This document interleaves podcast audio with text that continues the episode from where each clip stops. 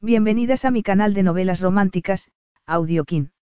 Antes de continuar, regálame un minuto de tu tiempo y comparte esta novela con familiares, amigas y conocidas. Me ayudarías a que otras personas conozcan este hermoso trabajo y cada día seguir creciendo. Estaré infinitamente agradecida por tu apoyo y deseando que una lluvia de bendiciones caigan sobre ti. Comencemos con la narración de la novela cuyo título es Confidencias en la oficina. Argumento. La necesitaba para acabar con su hermano, pero porque era él el que se estaba hundiendo. Con el fin de expulsar a su hermano gemelo de la empresa de la familia, el director general Samuel Kane le había tendido una trampa para que se saltara la regla de oro de su padre, nada de relaciones en el trabajo. Para ello había contratado a Arlington Banks, la única mujer a la que su hermano nunca había logrado conquistar. Lástima que el plan fracasara cuando el mismo Samuel mordió el anzuelo porque la historia entre él y Arlie se venía gestando desde hacía tiempo. Lo perdería todo por aquel engaño o serviría para algo el secreto que Arlie guardaba. Capítulo 1. No era el momento de pensar en el beso. Había ocurrido hacía diez años, pero Arlington Banks todavía recordaba su sabor, la dulzura del grano tostado de la cerveza introducida furtivamente en aquella fiesta del instituto, la adrenalina en la lengua. Todavía sentía el roce de sus dedos subiendo por sus costillas, la piel de gallina de la cabeza a los pies. Después de una década, volvían a estar en el mismo edificio. Arlie echó una última mirada a su reflejo en las puertas metálicas del ascensor y se colocó un mechón de pelo que se había escapado del moño que había tardado horas en hacerse. Movió la cabeza a un lado y a otro y comprobó que el maquillaje que con tanto esmero se había aplicado siguiera en su sitio, a pesar de que su reflejo se veía dividido en la puerta. Y dividida era exactamente como se sentía. Por un lado, sabía que haber aceptado la entrevista de trabajo con Samuel Kane, el director general de Kane Foods International, era probablemente la peor idea que había tenido jamás. Por otro, era la mejor opción, teniendo en cuenta sus circunstancias. Circunstancias. Una palabra bastante amable para definir el caos en el que se había metido. Con los puños cerrados, vio cómo los números se iluminaban en el panel a la derecha de las puertas, 12, 13, 14, diez pisos más y llegaría a la planta en la que se ubicaban los despachos de los directivos. El ascensor se detuvo y emitió un sonido musical. Arlie respiró hondo, confiando en que el nudo que sentía en el estómago se aflojara. No tuvo suerte. Se bajó en la planta vigésimo cuarta y se encontró con unas imponentes puertas de doble altura. Sin duda, aquel era el sitio. Los Kane nunca habían sido discretos, al menos en los 15 años que hacía que conocía a la familia. Un zumbido metálico se oyó y las puertas se abrieron hacia adentro al acercarse. Arlie contuvo una exclamación. Ante ella, una vasta extensión de suelo de mármol travertino y una escalera curva flaqueada a cada lado por una barandilla de hierro forjado. Una lámpara de araña de intrincadas piezas de cristal colgaba del altísimo techo, recientemente pintado de un azul cielo y adornado con nubes y querubines. A lo largo del contorno daba la impresión de que había piedra labrada gracias a unos detalles arquitectónicos minuciosamente pintados. Había estudiado aquella técnica en la universidad, en la clase de historia del arte. Se trataba de un trampantojo, un engaño a la vista. Por su experiencia, la familia Kane no solo era capaz de engañar a la vista. No sabía cuánto tiempo llevaba allí, con la boca abierta, cuando una dulce voz a su espalda la devolvió a la realidad. Usted debe de ser la señorita Banks. Arlie apartó los ojos del techo y reparó en el mostrador de recepción que había pegado a la pared. Detrás del tablero de madera, una mujer morena y menuda, con gafas de marca, le sonreía. Una pequeña placa sobre el escritorio anunciaba que se trataba de Evelyn Norris, la recepcionista. Sí, soy yo. Tengo. Una entrevista a las nueve con el señor Kane, dijo con eficaz desenvoltura. Sí, ya me ha informado la señorita Westbrook. Con Samuel Kane, matizó Arlie. No quería terminar ante la mesa del Kane equivocado. Sí, ya lo veo, dijo Evelyn con la vista fija en el monitor de la mesa. Si no le importa, siéntese un momento mientras le aviso de que ya está aquí. Claro. Arlie se ajustó la correa del maletín del ordenador. El eco de sus tacones de aguja resonó en el vestíbulo mientras se dirigía a la zona de espera. Al igual que sus zapatos, el resto de su atuendo había sido minuciosamente elegido. Llevaba una falda lápiz no demasiado ajustada y una blusa blanca entallada que revelaba lo justo de su escote.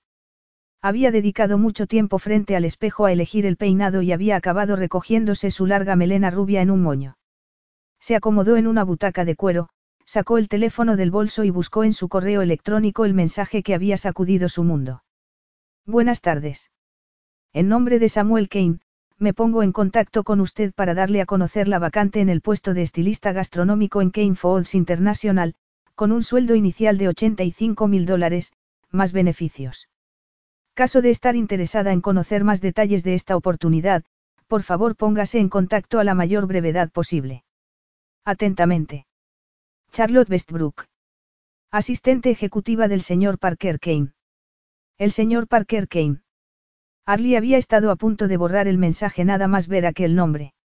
Recordaba al patriarca de los Kane con todo detalle, su fría mirada, la rigidez de sus finos labios, la forma en que la hacía sentir inferior solo por ser hija de la cocinera de la familia. Pero el señor Samuel Kane era otro asunto. Samuel, el mayor de los tres hermanos, era un empollón de manual que se había convertido en un ejecutivo multimillonario. Aquel nombre y ese caso de estar interesada habían despertado su interés.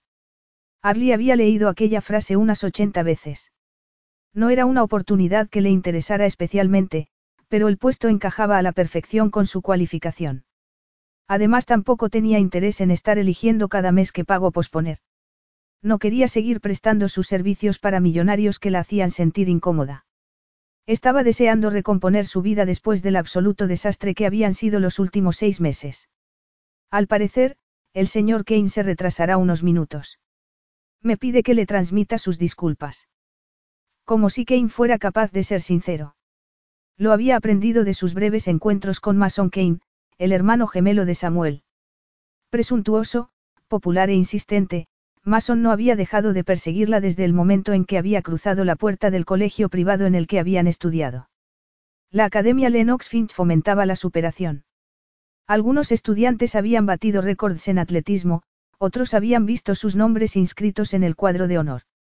¿En qué había destacado Arlie? Había sido la única chica que se había resistido a los encantos de los que se pavoneaba Mason Kane. Cuatro largos años en los que le había pedido salir de todas las formas posibles para ser rechazado una tras otra. Toda la atención de Arlie había estado puesta en el tímido y serio Samuel, por quien había sentido una ardiente y desesperada atracción. No pasa nada, le aseguró Arlie. Buscó en su bolso y sacó una carpeta de cuero. Un sentimiento de orgullo calmó la ansiedad que albergaba su pecho mientras hojeaba las espléndidas fotografías de libros de cocina, revistas y anuncios digitales, vasos de telado recubiertos de gotas de condensación, jugosos entrecots sobre platos de porcelana blanca, brócoli asado salpicado de granos de sal gorda. En otra época, se le había dado muy bien hacer apetitosas presentaciones de alimentos y tomar las fotografías. Esa habilidad era un bálsamo para la herida que la pérdida del trabajo de sus sueños le había dejado y que ella misma se había buscado. El señor Kane la espera. Evelyn rodeó el mostrador y con una leve inclinación de cabeza le indicó que la siguiera. Juntas recorrieron el pasillo hasta otro ascensor.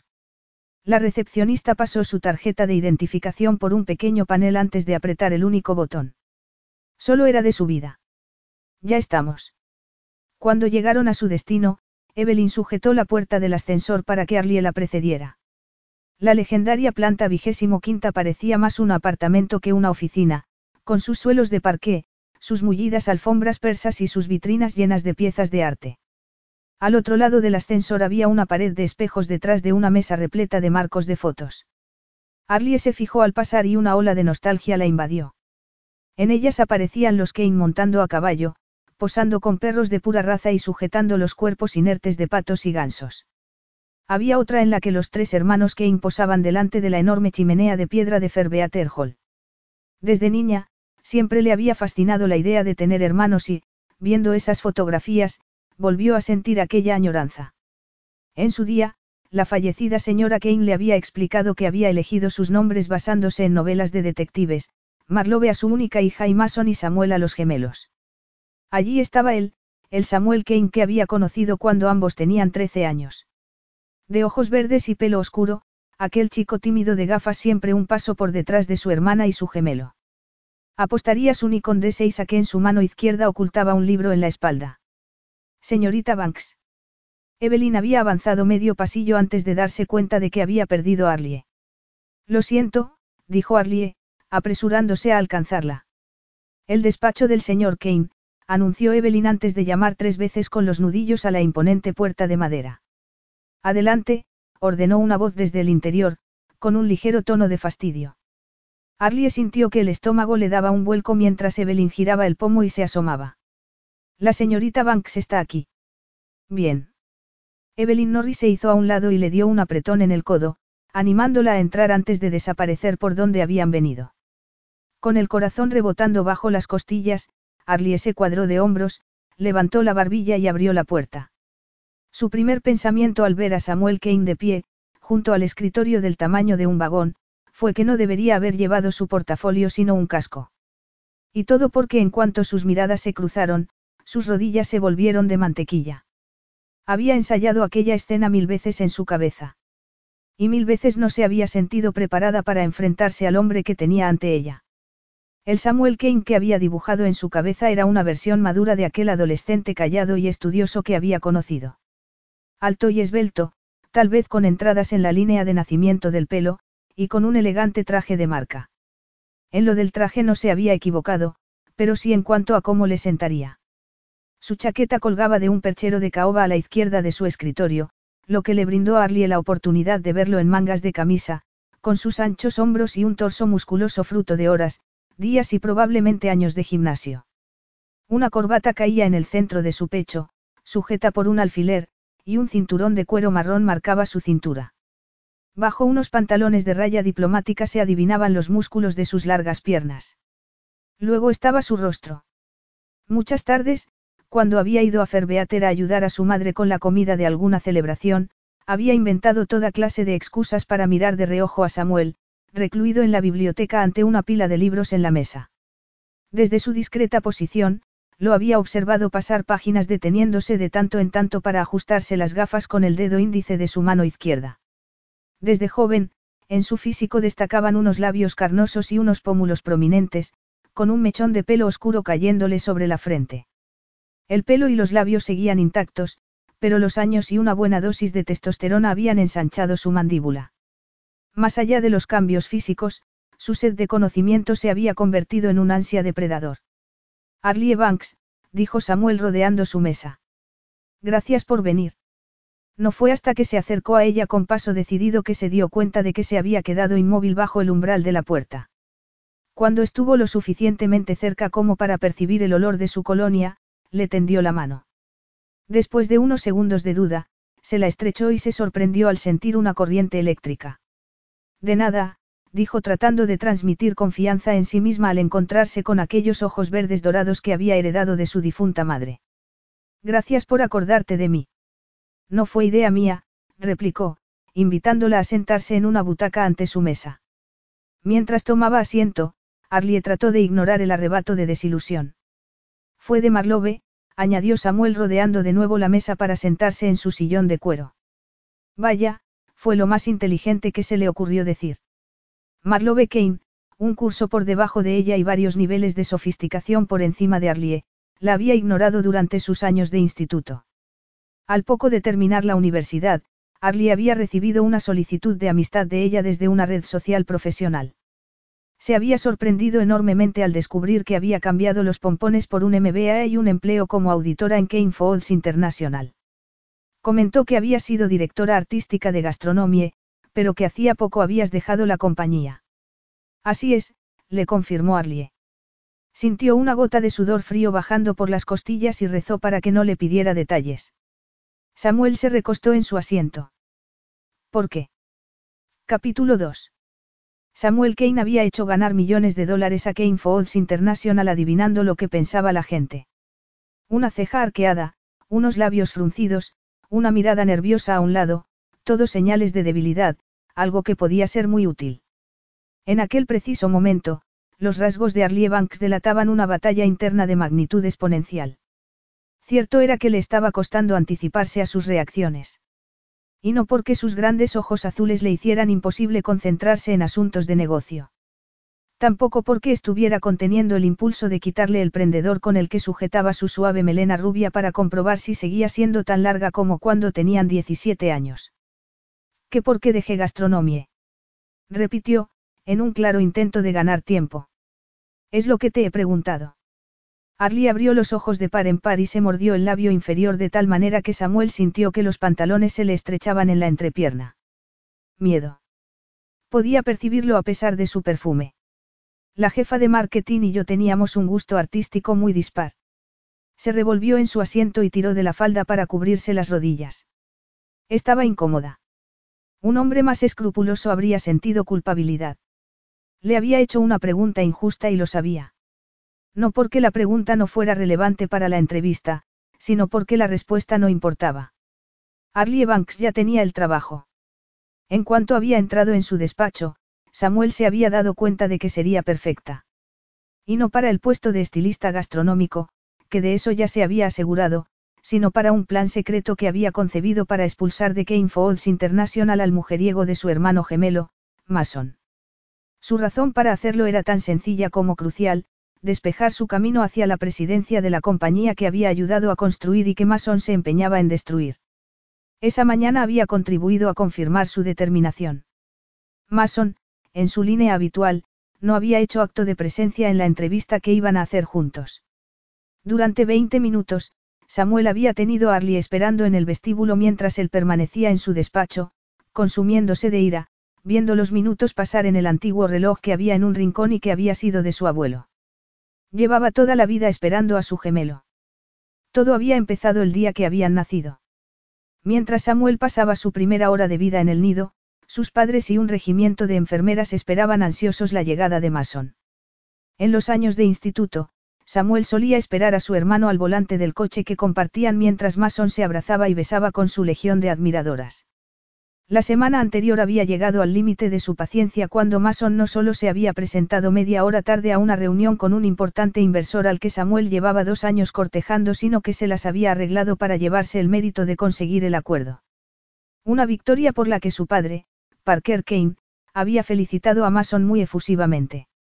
Lo mismo que había ocurrido en ocasiones anteriores. Algunas cosas nunca cambiaban. Arlie Banks desde luego que sí.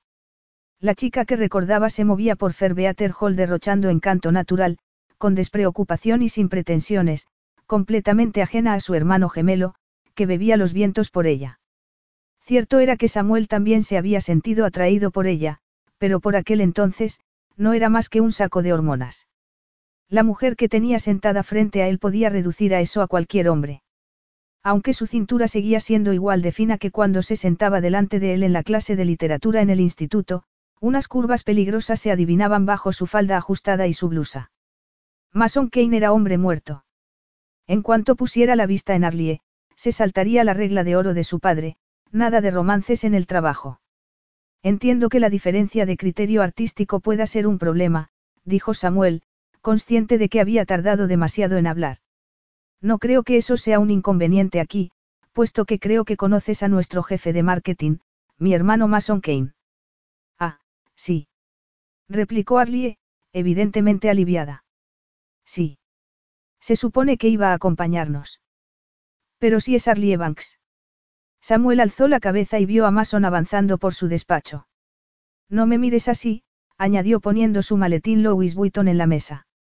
Me ha pillado tráfico. Sí, claro, entendiendo por tráfico una joven rubia de largas piernas, pensó Samuel. Me alegro de que puedas premiarnos con tu presencia, dijo Samuel sin ponerse en pie.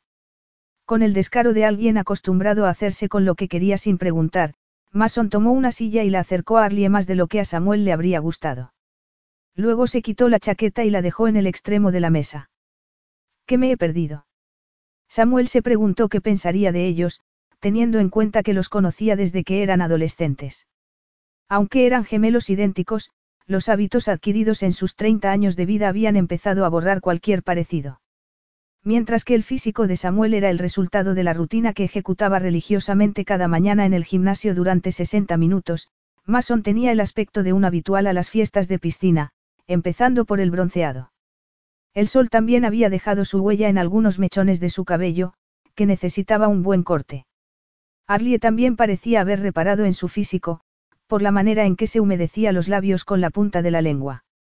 Samuel contuvo su irritación. Al fin y al cabo, eso era exactamente lo que quería, no. ¿Cuánto tiempo hace? Preguntó Mason, mesándose el pelo mientras se volvía hacia Arlie. Doce años, contestó ella quitándose un hilo invisible de la falda. Más o menos.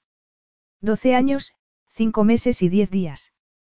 Era exactamente el tiempo que había pasado desde la última vez que habían visto a Arlie Banks en la fiesta de graduación del instituto, una ocasión que ocupaba un lugar destacado en sus recuerdos. Era la única vez en su vida que Samuel Kane había aprovechado para hacerse pasar por su hermano gemelo por razones en las que no quería pensar mientras tuviera a Arlie Banks frente a él. ¿Cómo es posible que no aparentes más de 20 años? Mason se inclinó hacia adelante, fingiendo estudiar los rasgos de Arlie.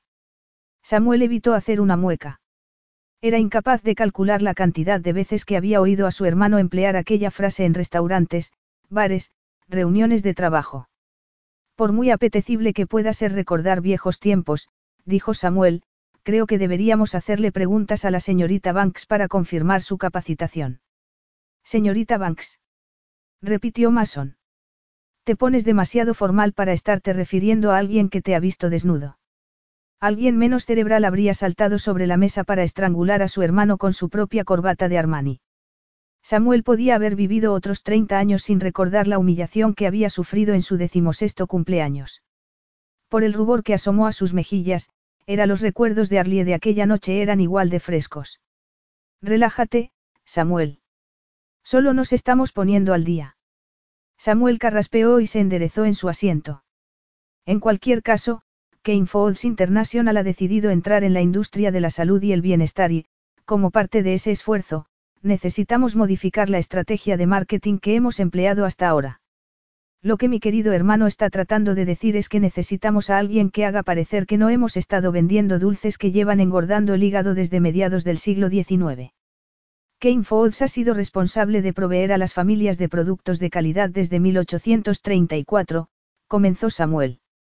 Con tan solo 5 dólares en el bolsillo y un carro artesanal, continuó Mason en tono de burla, Damien Etherington O'Kane comenzó un negocio que hoy reporta 26 mil millones de beneficios anuales. Lo siguiente será retirar esa foto en blanco y negro de los envoltorios de los caramelos, añadió poniendo los ojos en blanco. Dios mío, pareces papá. Aquello fastidió a Samuel. Parker Kane, patriarca y presidente emérito de Kane Foods International, el hombre al que Samuel había idealizado y que Mason había desobedecido e ignorado desde su llegada al mundo, favorecía a su segundo hijo hasta límites vergonzosos. Tengo experiencia en estrategias de marca. Por tercera vez desde que había llegado a aquel despacho, Arlie volvió a pasarse un mechón de su cabello dorado por detrás de la oreja. Me gustaría que nos explicaras más sobre eso, dijo Mason, y apoyó el codo en la rodilla y la barbilla en el puño. Si no lo conociera bien, Samuel habría pensado que su hermano estaba realmente escuchando. En Stride Global, Empezamos como fabricantes de paquetes de vitaminas y pasamos a pastillas energéticas y compresas de gel para la resaca. Tremendo cambio, dijo Mason antes de que Samuel tuviera intervenir. Había habido una época, si bien había sido breve, en que ambos habrían hablado al unísono. Esa clase de curiosidades de los gemelos se había evaporado cuando habían alcanzado la pubertad. Lo fue. Tengo que admitir que esos pequeños envoltorios de aluminio son todo un reto, pero nos vino bien mantener el énfasis de que no usábamos ingredientes transgénicos. Mason asintió, fingiendo estar pensativo. Samuel se levantó y rodeó su mesa. Permíteme que te pregunte una cosa. Arlie se estremeció. En breve se celebrará la Supply Best, continuó Samuel, el mayor encuentro de proveedores de servicios de salud y bienestar. Sí, he oído hablar de ello. Sus miradas se encontraron y rápidamente Arlie desvió la suya. Interesante. Va a venir un número importante de colaboradores y nos vendría bien estar presentes en esa feria. ¿Crees que podrías encargarte de montar un stand? Por supuesto. No todo va a ser trabajo, dijo Mason. Sé de buena tinta que vamos a organizar varios actos de agradecimiento, y nos vendría bien contar con tu asistencia. Desde un punto de vista artístico. Preguntó Arlie mirando a Mason. Digamos que a efectos de imagen. La amplia sonrisa de Mason mostró una de las mil razones por las que ya no eran idénticos, una pequeña cicatriz en la comisura de sus labios que solo se adivinaba cuando sonreía. Estaré encantada. La sonrisa de Arlie igualó a la de Mason en luminosidad. Samuel se mordió el carrillo. Arlie Banks, dijo odiando la pomposidad de su propio tono en aquel instante, estamos encantados de ofrecerte el puesto de estilista gastronómico. La expresión irónica de su hermano gemelo sugería que estaba considerando otros puestos que le gustaría ofrecerle. Aquello era bueno para su plan, aunque no podía negar que le irritaba. Arlie se puso de pie y extendió la mano. Acepto. Mason se adelantó y le estrechó la mano con gran entusiasmo. Me alegro de tenerte a bordo. Samuel se conformó con demostrar su aprobación con una leve inclinación de cabeza. Lo hacía porque podía recrearse en la sensación de su piel siempre que quisiera. Porque la noche de su graduación había fingido ser su hermano cuando había besado a Arlie Banks. Capítulo 3. La enorme puerta de madera se abrió y el pitido del sistema de seguridad anunció la entrada de Arlie en Retrospect, la exclusiva tienda vintage del moderno barrio de Fistone, en Filadelfia. El establecimiento, que más parecía una galería de arte que una tienda de segunda mano, era un espacio amplio, de paredes blancas. Era el entorno perfecto para los vestidos que había estratégicamente dispuestos en su interior. Enseguida estoy con usted, se oyó desde el fondo. Más te vale, replicó Arlie con más atrevimiento del que sentía. La cortina negra que había detrás del mostrador se abrió bruscamente y apareció la dueña de la tienda. Solo con mirarla era fácil entender por qué la élite adinerada de Filadelfia estaba deseosa de meterle dinero en los bolsillos. Con sus grandes ojos color caramelo, sus generosos labios pintados en un tono granate, su brillante cabello recogido en trenzas a la altura de las sienes y cayendo en rizos alborotados, Cassidy Nichols era todo un espectáculo. Un efecto que se amplificaba con el sencillo y elegante vestido blanco que marcaba sus curvas y contrastaba con su piel. ¿Sabe? Dijo Cassidy dándose golpecitos en la barbilla. Se parece mucho a una antigua amiga, pero sé que no puede ser Arlington Banks porque últimamente no me devuelve las llamadas. A decir verdad, Arlie no estaba entusiasmada con el encuentro precisamente por aquella razón. Cassidy y Arlie se habían hecho amigas en la Academia Lennox Finch, cuando a ninguna de las dos le había gustado el Gran Gatsby en la clase de literatura. Resultaba irónico, teniendo en cuenta el puñado de chicos adinerados con los que ellas, dos muchachas de familias de clase media, compartían clase. Cassidy, que siempre se mostró rebelde en comparación con la empollona de Arlie, había estudiado Derecho en Harvard y había trabajado durante un año en un prestigioso despacho de abogados de Filadelfia antes de escandalizar a su familia al anunciarles que iba a dedicarse a vender vestidos de segunda mano. Antes de cumplirse el primer año desde que abriera su negocio, Cassidy ya había devuelto el préstamo que había pedido para poner Retrospect en marcha.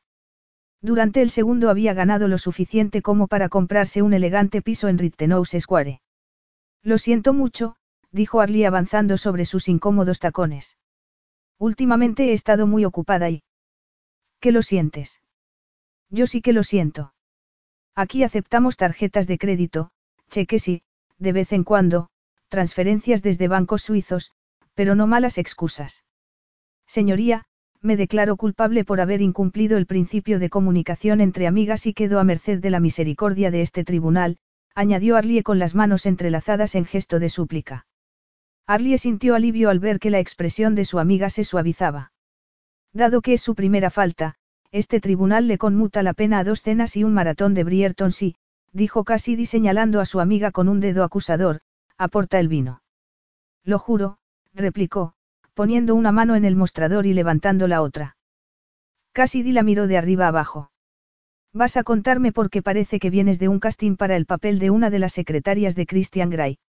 Arlie respiró hondo y se preparó para darle la respuesta que había preparado de camino. Resulta que he tenido una entrevista de trabajo. Consciente de que a Cassidy se le daba muy bien leerle el pensamiento, Arlie trató sin éxito de quitarse a Samuel Kane de la cabeza. A modo de protesta, su mente le ofreció una serie de imágenes del rato que habían pasado juntos, sus hombros musculosos bajo la camisa, su forma de moverse por el despacho, y, por supuesto, sus ojos, la intensidad de su mirada. Estaba segura de que se había dado cuenta de que estaba mintiendo, solo esperaba que no hubiera adivinado el alcance de su mentira. Suéltalo de una vez, Banks, dijo Cassidy devolviéndola a la realidad. Se trata de un trabajo temporal, de un encargo puntual. Me han hecho una oferta, aseveró sin querer entrar en detalles. A ver, señorita, no te he enseñado nada. ¿Qué? preguntó Arlie tratando de ganar tiempo. Eres la peor mentirosa que conozco, replicó Cassidy cruzándose de brazos. Arlie hundió los hombros y dejó escapar el aire que parecía llevar conteniendo desde su visita a las oficinas de Samuel de esa misma mañana. Te presento a la nueva estilista gastronómica de Kane Foods International. Kane Foods International. Repitió Cassidy. Arlie asintió. Había aprendido de su amiga cuando era mejor no hablar. Ahora entiendo por qué ese moño tan desastroso. Parece como si te estuvieras cubriendo la cicatriz de una lobotomía. Lo sé, farfulló Arlie sonrojándose mientras se dejaba caer en el mostrador con la barbilla en las manos. Estamos hablando de los Kane, gente capaz de robarte el alma y destrozar familias por cualquier cosa. Siempre decíamos que eran la prueba de que la distribución de la riqueza no estaba bien hecha. Aquellos que prometimos nunca parecernos. Lo sé, repitió Arlie. Empezaba a sentir un nudo en la garganta. De veras. Después de lo que pasó entre tu madre y el patriarca de los Kane. Podemos dejarlo. Dijo Arlie bruscamente, sorprendida por un repentino ataque de ira. Desde el momento en que había recibido el correo electrónico de Samuel, había contenido el impulso de gritar por lo que ese nombre había hecho a su padre, a su familia. Tranquila, Banks. Cassidy cubrió con su mano la de Arlie. Al instante, su amiga se tranquilizó y suspiró. Lo siento. No quiero pensar en eso ahora mismo, no con todo lo que está pasando. Sé que las cosas no han sido fáciles desde que dejaste gastronomie. Desde que dejó gastronomie, un sentimiento de culpa la invadió.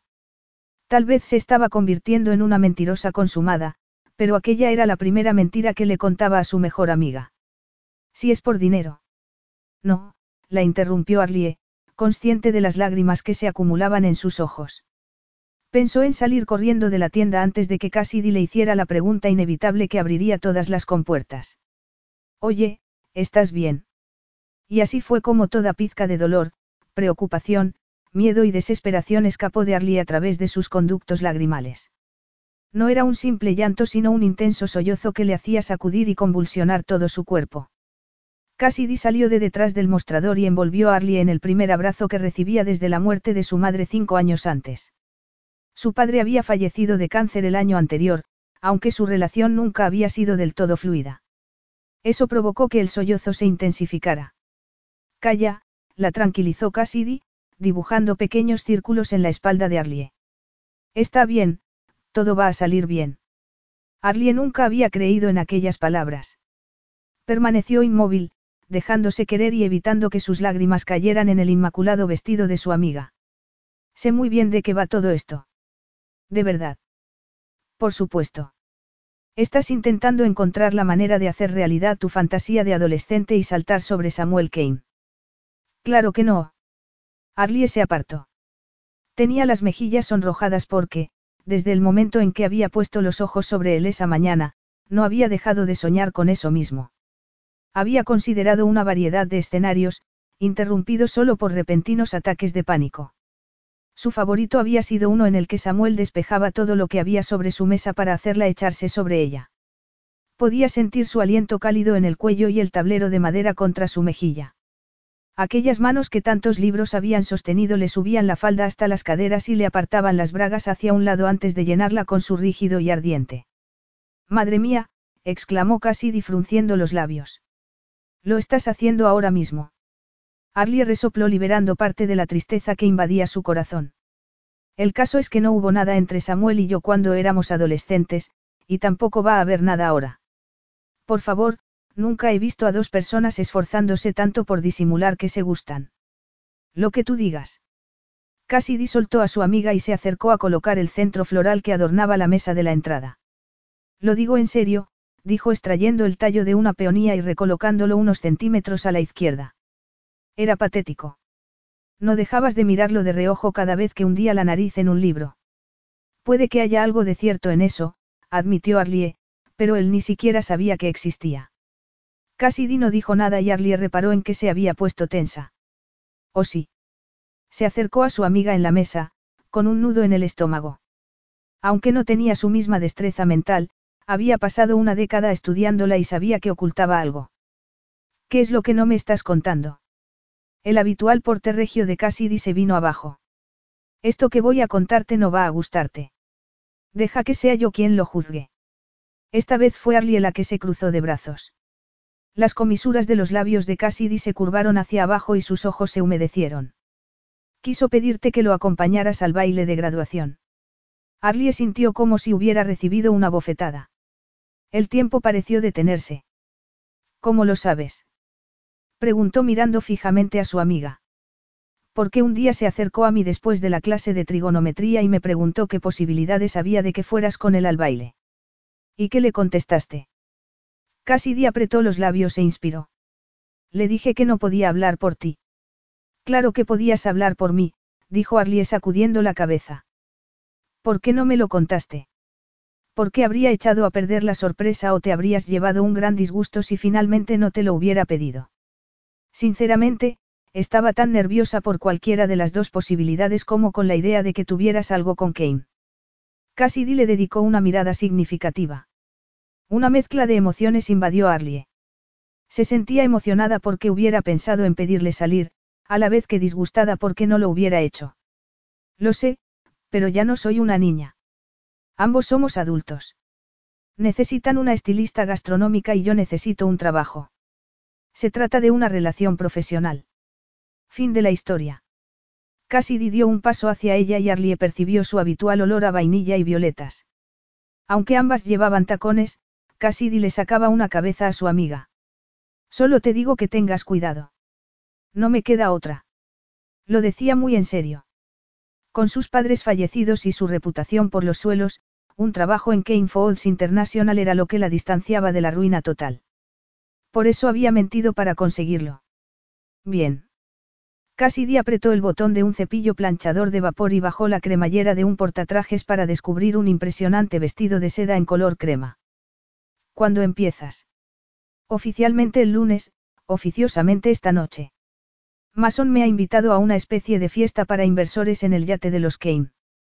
Una sonrisa de ensoñación suavizó la expresión de Cassidy, mientras el vapor salía a borbotones. Mason Kane. Ese es el gemelo que habría escogido, a pesar de sus notas de los exámenes. Tú y Mason Kane. Dijo Arlie sin dar crédito. Te sorprendería lo que el amor de una mujer puede conseguir, comentó Cassidy enarcando una ceja. Hablando de Mason, he quedado con él a las seis en el Club Náutico Corintian y por eso estoy aquí. Necesito tomar prestado un vestido para no desentonar en un yate. Y yo que pensaba que habías venido a disculparte por haber faltado a tus obligaciones de buena amiga, bromeó Cassidy. Para eso también, dijo Arlie con su mejor sonrisa. ¿Puedes ayudarme? Cassidy rió. Que si la puedo ayudar, dice, murmuró y dejó el cepillo en su soporte. Tengo algo perfecto. Su amiga desapareció detrás de la cortina y volvió al cabo de unos minutos con un portatrajes que colgó de una percha junto al vestido que estaba planchando. Luego, bajó la cremallera con gran teatralidad y sacó un vestido. Tachan. Arlie tuvo que contener una exclamación. Era de color rosa pálido, con la espalda al aire y un corpiño de corte alter con una profunda apertura central hasta la cintura. La falda estaba compuesta de capas asimétricas de gasa. Un poco de brisa y sus piernas quedarían al descubierto. Oh, Cassidy. Es un Alston, dijo Cassidy acariciando la falda. Se trata de una pieza de su colección de primavera de 1972. Lo encontré en una subasta. Perteneció a una millonaria. Es perfecto, comentó Arlie sonriendo. Desde luego que lo es. Cassidy volvió a guardar el vestido en el portatrajes y lo dejó sobre el mostrador. Me lo pruebo. No hace falta. Cassidy se acercó a la pared del fondo, donde estaban expuestos un montón de pares de zapatos.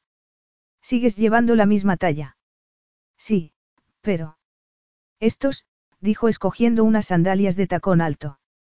Arlie estuvo a punto de protestar, pero se contuvo. No sabes cuánto te lo agradezco. No hace falta que me des las gracias, aseveró Cassidy dándole el portatrajes y una caja con los zapatos. No quiero que vuelvas a desaparecer de esa manera. No volveré a hacerlo, te lo prometo. Bien. Cuento con que me cuente con todo detalle todo lo que pase esta noche. Cassidy se apoyó en el mostrador y tocó la pantalla de un iPad que estaba sobre un soporte. Como desees.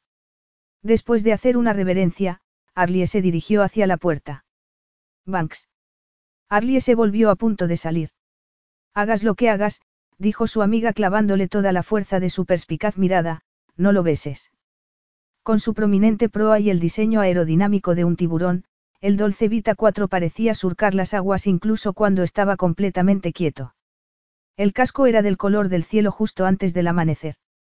Por encima, las elegantes cubiertas blancas se apilaban unas sobre otras como si de un enorme pastel de boda se tratara. En cada una de ellas, la gente había empezado a congregarse en grupos. La música de la banda flotaba en el ambiente junto al cascabeleo de una risa femenina que provocó un escalofrío en la espalda de Arlie. Conocía aquella risa. Arlie se quedó inmóvil como si ella, en lugar del yate, estuviera anclada. No podía ser, aquello no podía estar pasando. ¿Qué podía estar haciendo allí? Miró a la gente que tenía a su alrededor. Nadie se había fijado en ella todavía. Podía darse media vuelta y llegar hasta su coche en menos de cinco minutos.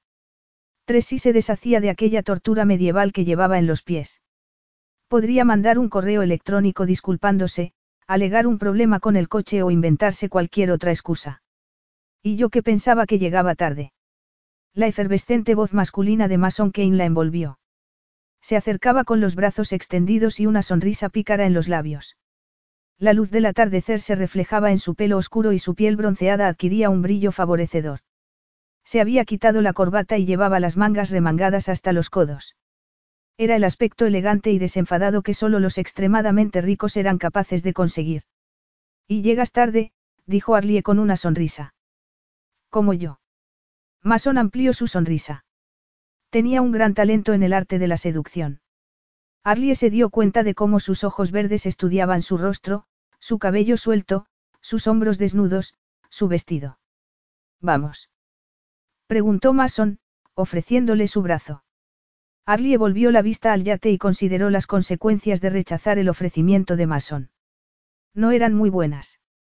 Lo tomó del brazo, subió la pasarela alfombrada y se adentró en un ambiente de música y conversaciones, un mundo de madera lacada, latón reluciente y brillantes dentaduras bajo los colores rojizos y anaranjados del cielo. Mason tomó un par de copas de champán de la bandeja de plata que le ofrecía un camarero y le dio una Arlie. Salud, dijo Mason chocando su copa con la de ella. Por tu futuro en Kane Falls International. Arlie, rezando para que su mano temblorosa no derramara el líquido en su vestido, se llevó la copa a los labios y dio un sorbo. Unas notas cítricas explotaron en su paladar y el líquido carbonatado hizo que los ojos se le llenaran de lágrimas. Arlie esperaba que la abandonara por alguna de las jóvenes presentes y le sorprendió que permaneciera a su lado después de cruzar la pasarela y abrirse paso entre la gente. Bueno, ¿quieres que empiece con las presentaciones o prefieres tomarte primero una copa? Preguntó Mason, y se quedó mirando el tallo de la copa que con tanta fuerza sujetaba Arlie. Ella dio otro sorbo y forzó una carcajada. ¿Qué tal media copa? Me parece bien, convino Mason y también dio un trago. Hay mucho que asimilar si no estás acostumbrada. Por segunda vez esa noche le sorprendió su muestra de empatía. Una cualidad que no recordaba que tuviera en su juventud. Tienes razón, replicó, y se quedó mirando la cubierta inferior. Una atractiva camarera se acercó a ellos con entremeses y el aroma hizo que Arlie empezara a salivar. No había podido tomar nada desde el café de la mañana. Los nervios le habían secado la boca y tenía el estómago cerrado. Cuando su vista se posó en unos pastelillos de carne recién horneados, sintió algo completamente diferente. Aquella bandeja necesitaba algo que contrastase con el interior suculento y rosado de la carne, como unas ramitas de romero o unas hojas de salvia recién cortadas. Y un toque de rúcula. La presentación era nefasta. Aquellos pequeños pastelillos necesitaban algo que resaltase la perfecta imperfección del hojaldre. Podía sentir la correa de cuero rozándole la nuca, el peso de su cámara como una coraza de seguridad contra el pecho. Pero era más que eso. El mundo era un lugar mucho más seguro desde el otro lado de la cámara. Desde ese pequeño mirador, la vida podía ser interpretada como quisiera. Señorita. Dijo la camarera sonriéndole con cortesía. Arlie tomó una servilleta y el pastelillo que tenía más cerca. Mason hizo lo propio y se lo metió en la boca de una vez. No está tan bueno como los de tu madre, dijo, pero tampoco está tan mal. Mientras masticaba, Arlie se obligó a sentir. Después de todo, había sido su madre quien con gran paciencia le había explicado cómo los colores opuestos en el círculo cromático destacaban cuando se colocaban uno al lado del otro. Siempre se come primero por los ojos, le había dicho su madre secándose las manos en el delantal antes de poner una ramita de savia junto a un capón asado. No lo olvides nunca. Arlie no lo había olvidado, al igual que no había olvidado las muestras que su madre solía reservar para ella y sus ayudantes. Me sorprende que te acuerdes, dijo Arlie y dio un sorbo al champán para ayudar a bajar el último bocado del pastelillo. Ha pasado mucho tiempo. Tengo muy buena memoria en lo que a comida se refiere, comentó, y al sonreír, en su mejilla apareció aquel hoyuelo tan característico suyo. Y también a mujeres. Sí, lo recuerdo. Con la copa de champán a medias, Arlie sintió aquella sensación embriagadora que proporcionaba estar cerca del lujo. Marlowe. exclamó Mason con gran entusiasmo. La elegante hermana de Mason y Samuel se aproximó a ellos. Iba vestida con un favorecedor vestido color aguamarina. Esta noche estás especialmente guapa. Mason apretó el bíceps torneado de su hermana pequeña antes de plantarle un beso en la mejilla. He oído rumores de que vas a unirte a nosotros. La sonrisa de Marlowe no se reflejaba en sus ojos, del mismo color azul claro que su padre. Su pelo, por el contrario, era el de su madre. Liso y casi platino, enmarcaba su rostro con una melena corta a la altura de la barbilla. Arlie Banks, él es Neil Campbell, mi prometido. Neil Campbell tenía el pelo oscuro, rasgos de indígena norteamericano y los ojos algo juntos. Lo que, aparentemente, no fue impedimento para mirar de reojo el escote de Arlie antes de fijarse en su cara. Si Marlowe se dio cuenta, no lo mostró. Es un placer conocerte, mintió Arlie, y le estrechó la mano que le tendía. Lo mismo digo. Era una frase que solía decir, a juzgar por su tono engolado. ¿Dónde está Samuel? Marlowe puso los ojos en blanco y giró la cabeza para señalar con la barbilla. Adivina. La risa de Mason contenía una curiosa mezcla de diversión y de desesperación fraternal. Seguro que con algún grupo que se lo esté pasando peor que él. Arlie sintió que el estómago le daba un vuelco al mirar en aquella dirección. Entre los asistentes distinguió a Samuel Kane, aún en corbata y traje, rodeado de un grupo de hombres de gesto solemne y mismo porte de formalidad. No estaba segura si sería por el champán o por una repentina sensación de déjà el caso fue que Arlie se sintió algo aturdida. A su cabeza vino la imagen de Samuel en un rincón durante la fiesta de graduación del instituto. La espalda derecha, los hombros rígidos. El rostro igualmente inexpresivo, con su traje impecable después de que las chicas se hubieran descalzado y los chicos se hubieran despojado de sus chaquetas y corbatas. Entonces, como en ese momento, se había aflojado la corbata y el nudo caía un par de centímetros del sitio exacto donde debería estar. Arlie sabía con claridad meridiana que era todo lo relajado que Samuel se permitía estar.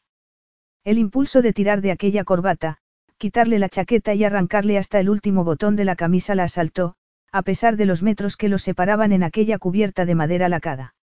Como si acabara de adivinar sus pensamientos, Samuel se detuvo a media frase y sus miradas se encontraron.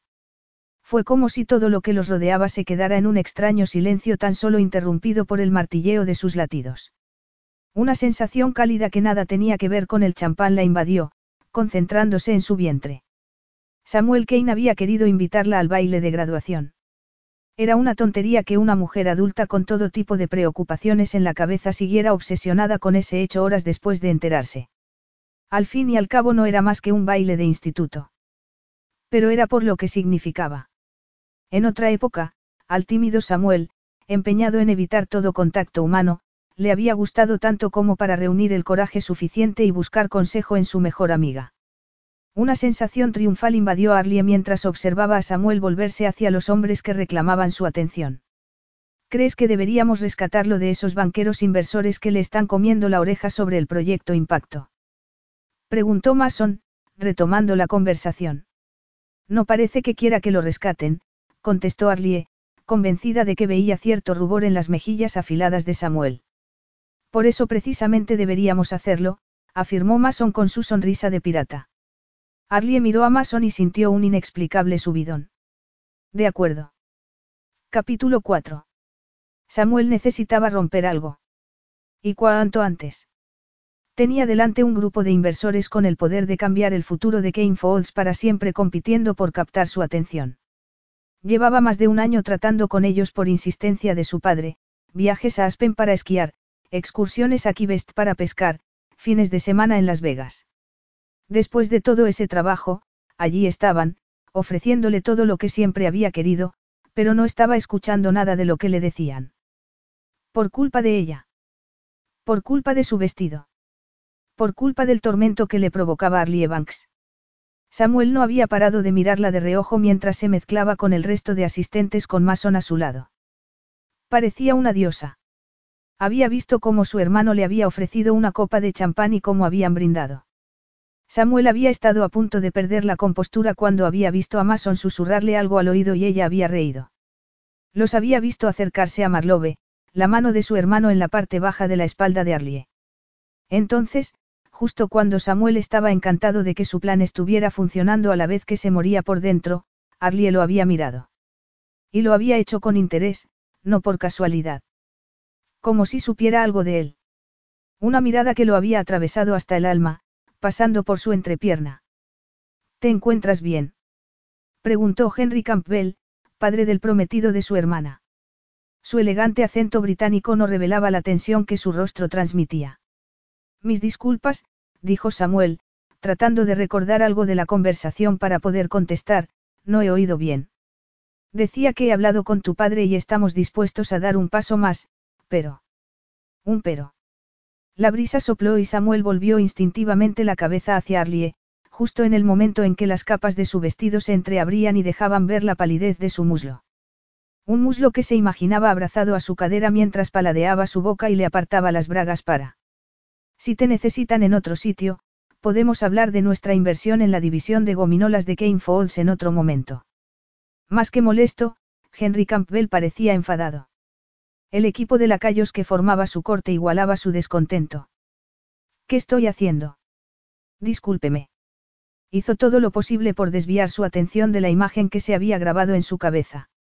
A pesar de que estamos entusiasmados con contar con Campbell Capital como socio, Estoy seguro de que es consciente de lo, unido que está mi padre a nuestra división de gominolas. Fue nuestra primera línea automatizada en la primera fábrica de Kane Confectionery. Una vez lleguemos a un acuerdo razonable en cuanto al valor de las acciones. Acuerdo razonable. Repitió Campbell alzando una ceja. Creía que el porcentaje del que hablamos en el último borrador del informe era más que generoso. Una ansia depredadora se extendió por las venas de Samuel. Le encantaba aquella parte, observar a su adversario, adivinar sus debilidades, descubrir dónde y cómo presionar para obtener lo que quería. Porque siempre lo conseguía. Lo sería si sus auditores no hubieran infravalorado los flujos de ingresos recurrentes de la división, dijo Samuel deleitándose con el evidente malestar de Campbell. Caballeros, me prestan a mi hermano. Aquel tono afectado de Mason hizo que Samuel cerrara los puños. Sin darse la vuelta, sabía que Arlie estaba con él. Por si la corriente eléctrica que sentía en la base de la columna no fuera suficiente, el brillo en los ojos de Campbell y de sus esbirros mientras miraban por detrás de Samuel era toda una confirmación. Estamos en mitad de una conversación, Mason. No puedes esperar. No, contestó Mason, y se cruzó de brazos. Me temo que no. Samuel suspiró y se volvió hacia el séquito. Caballeros, podemos dejarlo para después. Por supuesto. Campbell inclinó levemente la cabeza antes de mezclarse con el resto de los asistentes, seguido de sus leales lacayos. Una vez se hubo marchado, Samuel fijó la atención en su hermano y evitó mirar a Arlie, que permanecía inmóvil detrás. ¿De qué se trata? Mason esbozó una sonrisa jovial. Pensaba que podrías presentar a la señorita Banks a tu equipo. Al fin y al cabo eres nuestro director general. Samuel tensó la mandíbula. Creía que ya te estabas encargando tú. Me temo que me requieren inmediatamente en la barra. Arlie y Samuel siguieron la dirección de su mirada, donde un pequeño grupo de mujeres risueñas y de largas piernas disfrutaban de sus bebidas. Samuel estaba a punto de explotar. Como en ocasiones anteriores, Mason quería saltarse la única tarea que tenía asignada esa noche. Era evidente que iba a tener que esforzarse para conseguir unir a Arlie y a Mason. Muy bien, dijo Samuel.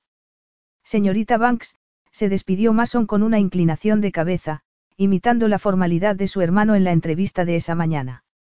Después de que Mason se fuera, se quedaron mirándose mutuamente. Los doce años que habían transcurrido se evaporaron y Samuel volvió a convertirse en el tímido adolescente que siempre había sido en su presencia.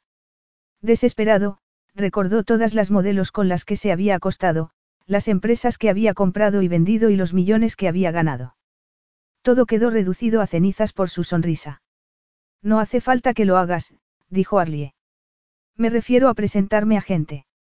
Sé que invitarme a venir esta noche fue idea de Mason. Así es. Después de que yo se lo sugiriera. Esos eran inversores.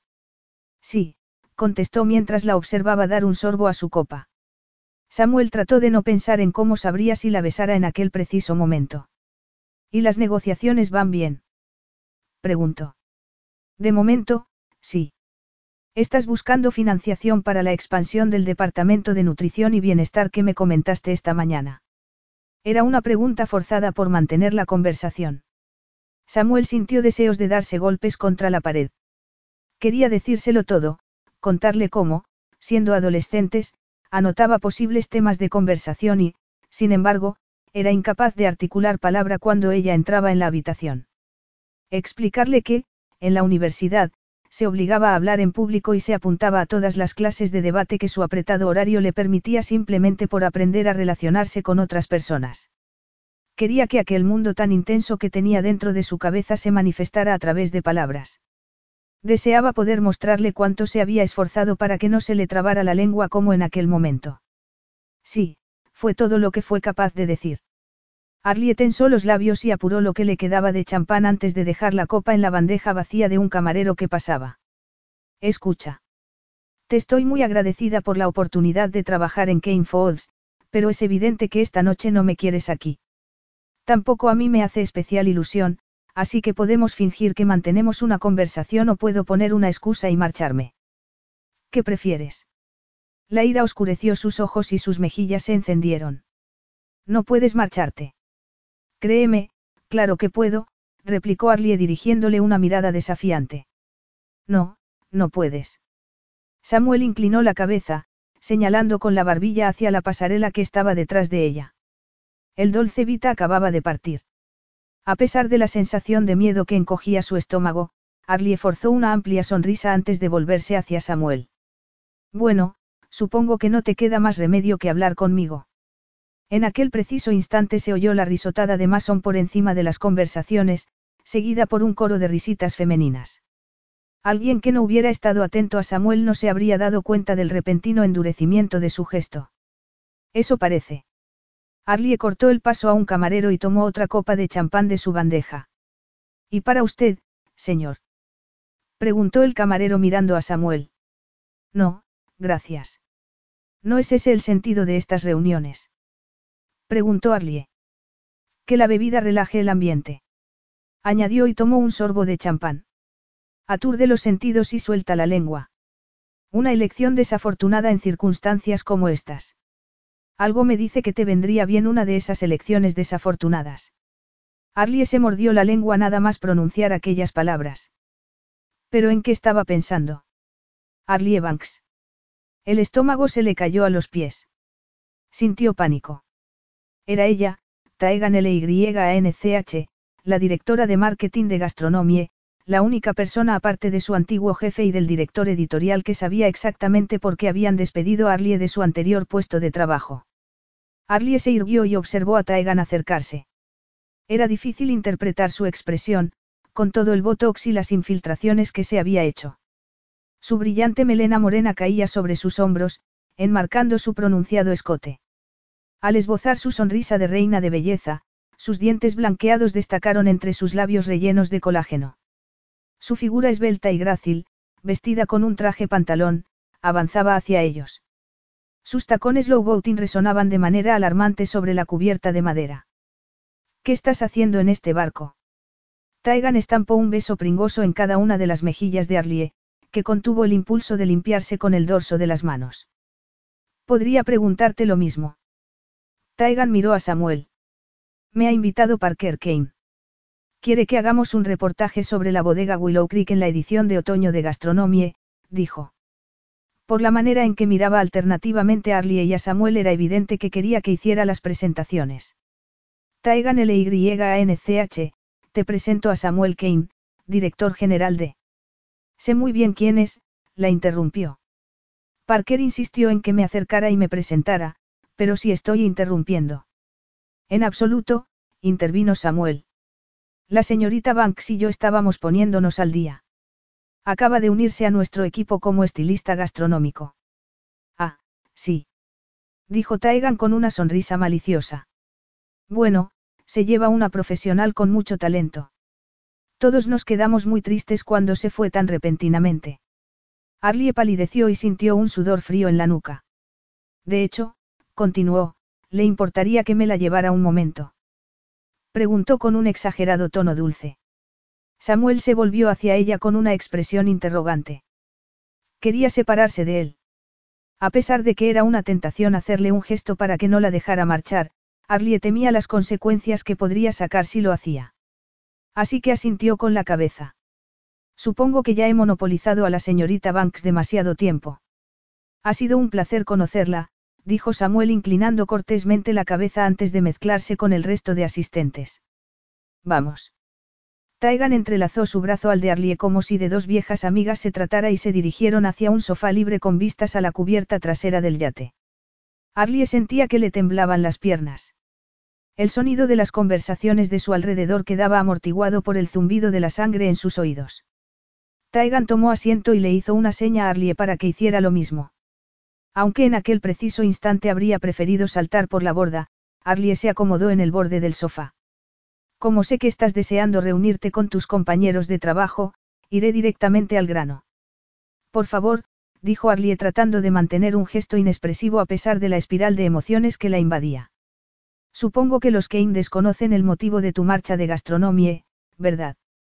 Preguntó Taigan cruzándose de piernas. Arlie sintió que el corazón se le encogía. Sabía que aquello iba a ocurrir. Lo había presentido desde el instante en que había oído las risas de Taigan. Así es. Doy por sentado que quieres que siga siendo así, ¿no? Preguntó arqueando una ceja. ¿Qué es lo que quieres? Una sonrisa felina asomó a los labios de Taegan. Información. Arlie sintió una desagradable sensación ardiente subiendo desde su estómago. ¿Qué clase de información?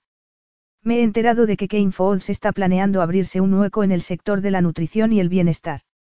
Teniendo en cuenta que eres una experta en recabar información confidencial y que te llevas muy bien con Samuel Kane, pensaba que podrías facilitarme un pequeño adelanto de lo que tienen planeado. ¿Y eso qué le importa a Gastronomie? Eso no es asunto tuyo, replicó Taegan, y se llevó la copa a los labios después de agitar en círculos el líquido rubí que contenía. Solo piensa en cómo vas a facilitarme lo que necesito. Me temo que no puedo hacer eso, dijo Arlie. He firmado un acuerdo de confidencialidad. Bueno, Arlie, eso no te detuvo la última vez, dijo Taegan sonriendo y poniendo la mano sobre la de Arlie. Cualquiera que las estuviera observando pensaría que acababa de decir algo gracioso. Arlie alzó la vista a tiempo de ver a Samuel mirando en su dirección. Taegan, por favor. No espero que lo entiendas, pero no estoy segura de que sepas lo que de verdad pasó entre Hugh y yo. Su estómago se encogió al pronunciar aquel nombre. El carismático director de marketing de una revista de la competencia la había invitado a cenar con la excusa de una oferta de trabajo para sonsacarle información sensible que la había puesto en el punto de mira de una demanda por espionaje empresarial. Tampoco necesito saberlo, replicó, y dejó la copa en el borde de la mesa, antes de apartarle un mechón de pelo de la mejilla.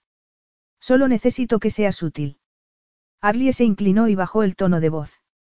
No voy a poner en un compromiso el proyecto de Samuel. La risa de hiena de Taegan hizo que Arlie se le erizara el vello de los brazos. A pesar de lo irónica que me parece tu lealtad, creo que aliviará tu conciencia saber que Samuel Kane es aún más despiadado que su padre en lo que a asuntos empresariales se refiere. La ira hervía bajo la piel de Arlie y cerró las manos en puños cerca de sus caderas. No, no lo es. ¿Eso crees? Dijo Taigan ampliando su sonrisa. Pregúntale por Milaven Falls. Era una sencilla empresa familiar que adquirió por mucho menos de su valor y la ha desmantelado. Todo un legado familiar destruido. Era un patrón que Arlie conocía muy bien. Y todo gracias a Samuel Kane, continuó Taegan. Tengo entendido que es muy perseverante cuando se propone algo. No tenía sentido que aquel comentario le provocara un escalofrío. Cosas así pasan en todas partes, comentó Arlie. Eso no significa que. No sé por qué piensas que tienes otra opción, dijo Taegan, e inclinó la cabeza. A menos que quieras que vaya ahora mismo a hablar con Samuel y le cuente lo que sé. Ambas volvieron la vista hacia él. Estaba rodeado de hombres que se veían relajados a diferencia de él, que parecía que tuviera una vara a la espalda. Como si hubiera sentido su mirada en la espalda, volvió la cabeza. Su mirada alerta y expectante. A pesar de que Samuel no había puesto inconveniente a que Taegan se la llevara para hablar, no les quitaba ojo. Arlie se imaginó a Taegan acercándose a él. ¿Cómo cambiaría su expresión si supiera de qué estaban hablando? Suponiendo que pudiera conseguir la información que quieres, dijo Arlie, ¿cómo pretendes usarla? Digamos que estoy en contacto con una compañía que quiere salir al mercado con un producto antes de que Kane Foods lo sature. Para Kane Foods no supondría ningún riesgo. Arlie entornó los ojos. Pero no se volverá en contra de Samuel Kane, no. Taigan se acercó a ella con una sonrisa burlona en los labios. Para ser una nueva empleada, pareces muy preocupada por sus intereses. ¿Hay algo que deba saber? Prométemelo, dijo Arlie, ignorando la pregunta. Te lo prometo, afirmó Taegan tendiéndole la mano. Arlie se quedó mirándosela durante unos segundos antes de estrechársela. Al instante sintió la necesidad de lavársela. Bueno, dijo Taegan, y se levantó del sofá, me alegro de que hayamos llegado a un entendimiento. Espero que la colaboración nos beneficie mutuamente. Dos horas más tarde, a Arlie le dolían las mejillas de tanto forzar sonrisas. Su estómago protestó. Solo había comido un pastelillo de carne. Se había escabullido del resto de invitados en busca de soledad y había acabado en una escalera de servicio que usaba el personal del catering. Por fin sola en la cubierta inferior del yate, se quedó observando el reflejo de la luna en la estela de olas que dejaba el barco a su paso. Estaba deshecha. La ansiedad contra la que llevaba luchando toda la noche se apoderó de ella con voracidad. Sus pulmones se negaban a llenarse de aire a pesar de su respiración agitada, y empezó a temblar. Los ojos se le inundaron de lágrimas y se mordió el labio para evitar romper a llorar. Se aferró a la barandilla de madera y trató de recomponerse. Una noche extraña. Ahogó una exclamación y se dio la vuelta tratando de ver en la oscuridad. Distinguió a un hombre sentado a solas en un banco de cuero, con un vaso lleno de un líquido ámbar en la mano. Samuel. Se inclinó hacia adelante y su perfil patricio quedó recortado contra la claridad de la ventana que tenía detrás de él. Arlie inspiró una larga y lenta bocanada del frío aire de la noche y se volvió para apoyarse en la barandilla. Pensaba que no bebías en estas situaciones, dijo, tratando de parecer indiferente. Esta noche es una excepción, replicó él haciendo sonar los hielos del vaso. Lo sintió levantarse y oyó sus pisadas en la cubierta mientras se acercaba a ella. Una repentina calidez envolvió sus hombros. Aquella sensación reconfortante la sorprendió. Le había dejado su chaqueta. Ladeó la cabeza y acarició con la mejilla el cuello de la chaqueta para asegurarse de que no estaba soñando. Su olor invadió sus sentidos. Gracias. Samuel se colocó a su lado y se apoyó en la barandilla. Permanecieron uno al lado del otro mirando el río, rozándose con los codos. Aquel punto de contacto se convirtió en el único centro de atención de Arlie. Por cierto, he tomado muchas decisiones desafortunadas, dijo Samuel, retomando el tema de conversación de un rato antes. Se llevó el vaso a los labios y dio un sorbo. Consciente del peso que eso implicaba, Arlie recordó los comentarios de Taegan. Más despiadado que su padre. Si te refieres a la fiesta de cumpleaños de cuando Mason y tú cumplisteis 16, no te preocupes, no creo que nadie recuerde muy bien lo que sucedió aquella noche. Era una mentira descarada. Si una imagen persistía de aquel día era la de Samuel Kane desnudo bajo la luz de la luna llena. Cohibido y espléndido al mismo tiempo. Su inmersión perfecta en el agua en medio de la oscuridad. Su olor más embriagador que el del whisky que habían estado pasándose durante aquella larga y calurosa noche de verano. Fue justamente el punto en el que se dio cuenta de que, contrariamente a lo que Mason le había dicho, nadie más se había quitado el bañador. Yo no, dijo Samuel, y sus labios se tensaron en un gesto de disgusto. Y preferiría que nada parecido volviera a pasar. No seas tan duro contigo mismo, dijo Arlie aferrándose a la barandilla de madera. No creo que la primera experiencia con el whisky termine bien para nadie. De hecho, dijo, y la miró de reojo, puede que no fuera mi primera experiencia con el whisky. ¿De veras? Arlie fingió incredulidad. Todo un barco lleno de inversores y oportunidades de negocio, y allí estaban ellos, hablando de sus travesuras del instituto. Su corazón revoloteó como un pajarillo nervioso. Samuel Kane estaba hablando con ella. Una suave brisa alborotó el pelo de Arlie. A su alrededor los veleros surcaban el río, sus velas blancas desplegadas como si de aletas de tiburones se tratara. Mi padre solía esconder las llaves en el mueble bar, dijo Samuel. Mi padre. Arlie tuvo que esforzarse por escuchar el resto de la frase después de aquellas dos palabras. Se trataba del hombre que había destrozado la vida de su madre y, por ende, la de su familia. Imagina mi sorpresa cuando las encontré en su ejemplar de El Príncipe de Maquiavelo. Naturalmente, sentí curiosidad. Naturalmente, convino Arlie. ¿Qué hiciste? Una amplia y cálida sonrisa se dibujó en los labios de Samuel. Investigar. Se quedó callado y ladeó la cabeza. Entonces, dirigió la mano lentamente a su cara. Por un breve instante, Arlie imaginó que la tomaba de la barbilla para acercar sus labios a los suyos. Una sensación ardiente se expandió desde sus entrañas al darse cuenta de que deseaba aquello. Lo deseaba desesperadamente. Una pestaña, dijo Samuel rozándole la mejilla. Pide un deseo. Alzó la vista hacia aquellos ojos esmeralda llenos de nostalgia y fue incapaz de evitar pronunciar las palabras que se habían formando en su boca. Me habría gustado saber que querías llevarme al baile de graduación. Capítulo 5. Samuel Kane podía contar con los dedos de una mano las veces que se había sentido sorprendido de verdad. Era parte de su trabajo anticiparse a cualquier persona o situación que pudiera tener el poder de afectar su vida, y dedicaba mucho tiempo a desarrollar planes de contingencia para tales ocasiones. Sin embargo, aquel momento no lo había planeado. Allí estaba, con la boca abierta, parpadeando como si doce años de su vida se hubieran evaporado y volviera a ser aquel muchacho de 17 frente a Arlie Banks. Arlie le quitó el vaso de la mano y dio un trago. Después de nuestra reunión de esta mañana, fui a ver a Cassidy Nichols, mi mejor amiga del instituto.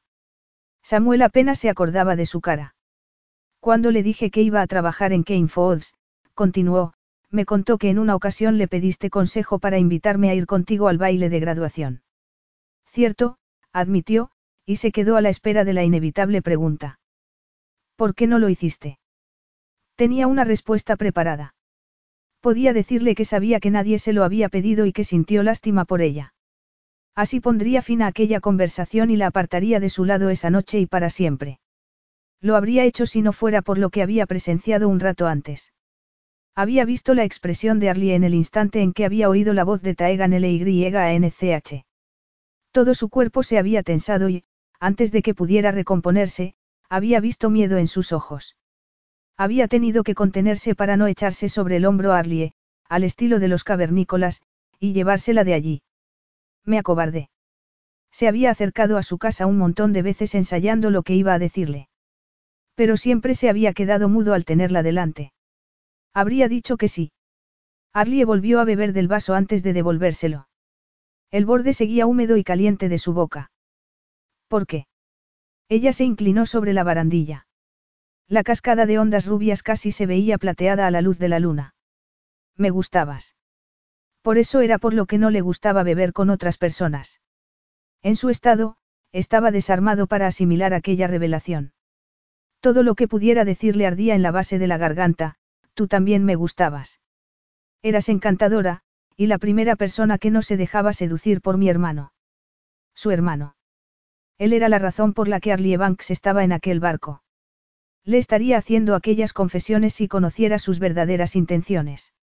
El poco sentido común que le quedaba le advirtió de que estaba en riesgo inminente de echar a perder su plan, Pero se sentía físicamente incapaz de decir algo que pudiera hacerle más daño y que la arrojara en brazos de su hermano en busca de consuelo. Quería reconfortarla, tenerla entre sus brazos y en su cama. Resultaba irónico descubrir que su plan tenía un fallo. Al contratar a Arlie Banks, no solo había quedado prohibida para Mason. También para él. Era una exquisita tortura estar a su lado y sentirse embriagado de su presencia, sabiendo que nunca sería suya. A mi modo de ver, te debo un baile, dijo Arlie, y miró hacia arriba. La música había empezado a sonar desde la cubierta superior y los invitados se habían dividido en parejas en la pista montada al efecto. Arlie volvió a quitarle el vaso y lo dejó en una mesa cercana. A continuación se despojó de la chaqueta que le había puesto sobre los hombros y la colgó del respaldo de una silla. Luego lo tomó de la mano y tiró de él hacia una zona de la cubierta bajo un entramado de luces centelleantes. No es I left my heart in San Francisco, pero no servirá. ¿Era ese el tema del baile de graduación? Preguntó él, aunque sabía muy bien que así era. Ella sonrió y se hizo evidente su pequeño hoyuelo en el lado izquierdo de la boca. De la decoración, sí. Lo habría sabido si hubieras venido. ¿Y verte bailar con otro? Preguntó burlón. Hablando de bailes, dijo ella poniéndose seria. Tienes una decisión muy importante que tomar. ¿De qué se trata? ¿El primero o el último? ¿Cómo dices? Si vamos a recrear el baile de graduación al que no fuimos juntos, tenemos que decidir qué parte de la noche vamos a recrear. Si de él dependiera, preferiría la parte en que hubieran dejado el pabellón Lennox Finch para tener sexo en la limusina que su padre habría insistido en que se llevaran. Y no porque quisiera que sus hijos disfrutaran del lujo de usarla, sino para que el resto de invitados los viera llegar en ella. ¿Cuál es la diferencia? Aunque solía acudir a muchos actos benéficos y otros encuentros filantrópicos en los que había que bailar, por lo general solo daba unos cuantos pasos testimoniales en la pista con alguna representante de la causa. Al comienzo del baile, me tomarías una mano y la otra la pondrías en mi hombro. Antes del final, yo te rodearía con mis brazos por el cuello y tú me abrazarías por la cintura. No estoy muy seguro de eso. Era un chico muy tímido. Se acercó a ella a la vez que se apretaba el nudo de la corbata. Cierto, dijo Arlie y sus delicados dedos volvieron a aflojar el nudo. Pero era una chica muy persistente. Sus miradas se encontraron un lapso de tiempo que pareció durar una eternidad. Entonces, elijo el último. Muy bien, pues que sea el último, sentenció Arlie, y se quitó los zapatos. Seguro que antes de acabar el baile me los habría quitado. Samuel la tomó por las caderas. La calidez de su piel traspasaba el tejido fino y sedoso, irradiándose por las palmas de sus manos. ¿Con quién acabaste yendo? preguntó él, tratando de no parecer demasiado interesado. Ella lo miró arqueando una ceja y le hizo subir las manos hasta la base de su espalda. Con aquel movimiento, sus pechos rozaron sus costillas. Cassidy, contestó, y entrelazó los dedos por detrás de su nuca mientras empezaba a moverse al ritmo de la música. Causamos un gran revuelo. Ya me imagino, replicó Samuel. Empezó a bailar siguiendo su ritmo, con cuidado de alejar sus caderas de las suyas. ¿Recuerdas cómo los chaperones de Lennox Finch solían usar una Biblia para medir la distancia entre parejas? Preguntó Arlie. Vagamente. No solía asistir a eventos sociales. Para fastidio de Samuel, y a pesar de su intento por evitarlo, sintió que la tensión se acumulaba en su entrepierna. Estupendo. Volvía a ser un adolescente con una inoportuna excitación. Pero viniste a la fiesta después de la graduación. Vaya. Estaba convencido que no sacaría aquello a colación. En aquellos días, Mason y él se parecían tanto que era frecuente que sus profesores y compañeros los confundieran. Hasta que abrían la boca. Aquella noche, Mason había abierto la boca mucho. Después de morrearse con media clase, por fin se había acercado a Arlie, quien, por primera vez, parecía estar escuchando atentamente lo que su hermano tenía que decir. Samuel recordó la puñalada de pánico que sintió cuando su hermano se inclinó para susurrarle algo al oído a Arlie antes de desaparecer por la puerta trasera de la casa en la que se habían reunido sin permiso. Entonces, los compañeros que daban la fiesta anunciaron que iban a jugar a siete minutos en el cielo. Samuel se había ido rápidamente al aseo de invitados a mirarse en el espejo. Luego se había quitado la chaqueta y la corbata y las había metido en el armario de las toallas antes de desabrocharse los tres primeros botones de la camisa. Con las manos temblando por el subidón de adrenalina, se había revuelto el pelo para parecerse a Mason. Una vez satisfecho, se había quitado las gafas, las había escondido detrás de un bote de crema y había vuelto por el pasillo, acariciando discretamente la pared para orientarse. Por suerte, los demás asistentes a la fiesta habían achacado su torpeza a la borrachera y no al hecho de que fuera miope, lo que había jugado a su favor. Un billete de 50 dólares cuidadosamente deslizado en la mano de la anfitriona había sido suficiente para que por arte de magia los nombres de Mason y Arlie salieran juntos del vaso de plástico. Entre un coro de aullidos y comentarios subidos de tono, habían acabado dentro del armario. En cuanto la puerta se cerró, la oscuridad los rodeó. ¿No te parece extraño? Había preguntado ella. Por miedo a que las palabras lo delataran, Samuel se había acercado a ella y lentamente, aprovechando la ausencia de luz, se habían encontrado en la oscuridad. Al principio, sus labios apenas se habían rozado con timidez. Había sentido su aliento cálido y dulce junto a sus mejillas. Su olor era un regalo para sus sentidos. Después, se había dejado llevar por el deseo y su lengua había acariciado la suya exigiendo más. Entonces, había buscado la suavidad de sus pechos bajo la camiseta. Al tomar su pezón entre los dedos, duro como una perla, había jadeado junto a su boca. Arlie había tomado su mano libre y se la había llevado bajo su falda, hacia el calor entre sus muslos. Por favor. Aquella palabra lo había desatado, pero no porque lo deseara él, sino porque lo deseaba pensando que era su hermano. Samuel se había apartado, jadeando, rompiendo el beso. Por un momento, no estaba ni en el presente ni en el pasado, sino en una fusión de ambos. Las mismas sensaciones, pero momentos diferentes. Volvía a estar en la cubierta del Dolce Vita, con Arlie entre los brazos, los ojos bien abiertos y los labios hinchados y brillantes. El bajo de su vestido de seda estaba subido hasta su cintura y tenía la mano debajo, cubierta por la resbaladiza calidez de su deseo. Tenía la boca seca, la sangre hervía en sus venas y sentía una fuerte presión en la entrepierna. ¿Qué había hecho? Lo siento, se disculpó, y se apartó bruscamente de ella, no pretendía. Ella alzó la vista para mirarlo. Tenía las pupilas dilatadas por el deseo. Siempre he sabido que eras tú. Capítulo 6. Aquello no podía ser más que un castigo. Allí, en la sala de reuniones de la planta 25 de Kane Falls, Arlie había escuchado cómo era presentada oficialmente al equipo directivo, un montón de caras y nombres imposibles de recordar. Todos la saludaron cortésmente con una inclinación de cabeza, ofreciéndole sus cálidas sonrisas de bienvenida. Todos, menos uno. Samuel apenas le había dirigido la mirada desde que había entrado en la sala. Estaba encorvado en su asiento, completamente concentrado en el portadocumentos que tenía delante, como si contuviera los mayores secretos del universo. Aquello debería molestarle. Sin embargo, se sentía triunfante. Nadie en aquella mesa, ni siquiera el mismísimo Parker Kane, sabía que apenas doce horas antes, la mano de Samuel Kane había estado debajo de su falda. Y no por primera vez. Después de la sesión en el armario, su marcha precipitada había acabado con la esperanza de que aquel beso les llevara algo más. Lo que había pasado la noche anterior había sido bastante parecido. Samuel se había marchado rápidamente y se las había arreglado para evitarla hasta que el Dolce Vita 4 había atracado 30 minutos más tarde. Después de volver sola a casa, Arlie había pasado la noche en blanco, dando vueltas en su cama. El pasado y el presente se habían entrelazado mientras dos versiones de sí mismas separadas por doce años se fundían. Señorita Banks. Arlie salió rápidamente de su ensimismamiento. Sí. Estaba diciendo que aquí en Kane tenemos una tradición para dar la bienvenida a los nuevos empleados, dijo Tanyam Kai, subdirectora de recursos humanos y amante de los moños tensos, dirigiendo una mirada nerviosa a Arlie. Es muy sencillo, simplemente consiste en contestar a una pregunta.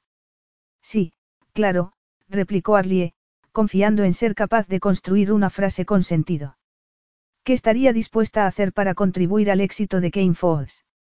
Arlie bajó la mirada a aquella inmensa mesa que probablemente costaba más que cualquiera de las casas en las que había vivido y dejó que las palabras escaparan de su boca. Algo tipo, cantar en un karaoke. La oleada de risas cesó en cuanto Parker Kane frunció el ceño en la cabecera de la mesa. Estamos deseando conocer sus aportaciones al equipo, dijo Tanya ajustándose un mechón de pelo que había escapado de su moño. Mason ha hablado muy bien de usted. Arlie percibió cómo Samuel se ponía tenso ante la sola mención del nombre de su hermano, al igual que había hecho un rato antes, cuando su padre había disculpado la ausencia de Mason.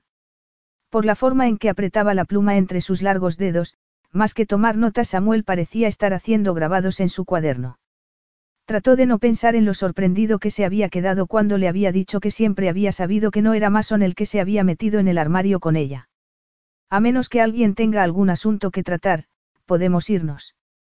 Todos los que rodeaban la mesa se volvieron hacia la voz resonante del patriarca de los Kane. Solo le faltó dar con un mazo en la mesa. Mientras salían de la sala, Arlie sintió que una mano cálida la tomaba del codo. Enhorabuena por haber sobrevivido a la primera reunión. Se trataba de Erika Cheng, vicepresidenta de marketing y segunda de Mason. Seguramente, continuó, te habrás sentido inundada con todas las directrices de la compañía que te he dejado esta mañana, pero te apetece tomar un café. Arlie miró de reojo a Samuel, que en aquel momento salía de la sala a toda prisa. Eres muy amable, dijo Arlie recogiendo su agenda. ¿Dónde tenías pensado? En la sala de descanso. Resulta que además de una escritora de gran talento, nuestra Charlotte Westbrook hace el mejor café con leche a este lado del río Filadelfia. Erika volvió la vista al extremo de la mesa donde una pelirroja con una falda lápiz y una blusa dejó de recoger el montón de papeles. Tenía las mejillas encendidas. Erika, me prometiste no contárselo a nadie. Relájate, Charlotte. Arlie es una de las nuestras, dijo Erika, y le guiñó un ojo. De todas formas, el boca a boca es el método de marketing más efectivo, ya lo sabes. Siempre dices lo mismo. Con un montón de carpetas y el ordenador abrazados contra su pecho, Charlotte se acercó desde el fondo de la mesa. Desde su posición, Arlie pudo observar lo atractiva que era. Tenía los ojos marrones y el pelo, del color de un buen cabernet, recogido en la parte superior de la cabeza. Sus labios eran dignos de anuncio y llevaba unos pendientes de plata con forma de gato colgando de sus delicadas orejas. Lo último que necesito es que Parker Kane se entere de que escribo novelas picantes cuando no estoy ocupándome de asuntos suyos o del equipo directivo, comentó, cambiándose de brazo el montón de papeles. Todo lo contrario, dijo Erika liberando a Charlotte de parte de su carga.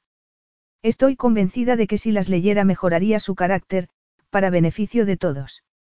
Por mucho que me gustaría quedarme a charlar, tengo que acabar el informe de gastos y elegir los menús para la entrega de premios en el Supply Best, además de organizar la excursión a las dunas de Fort Funston para los ejecutivos. Está decidido, dijo Erika. Te vienes a tomar café con nosotras. Las jefas tenemos que mantenernos unidas. Vosotras sois jefas. Yo solo soy la chica que está a las órdenes del gran jefe. Pero qué manera de pensar es esa. Charlotte resopló. Dímelo cuando Parker Kane te ladre por llevarle el café en la taza equivocada. Si fuera yo, se lo echaría por la cabeza. Erika miró la hora en su reloj inteligente. Dame 15 minutos para contestar un par de correos electrónicos. ¿Te parece bien si nos vemos a las once y media en la cocina? Arlie miró el reloj que había en un rincón de la sala de conferencias.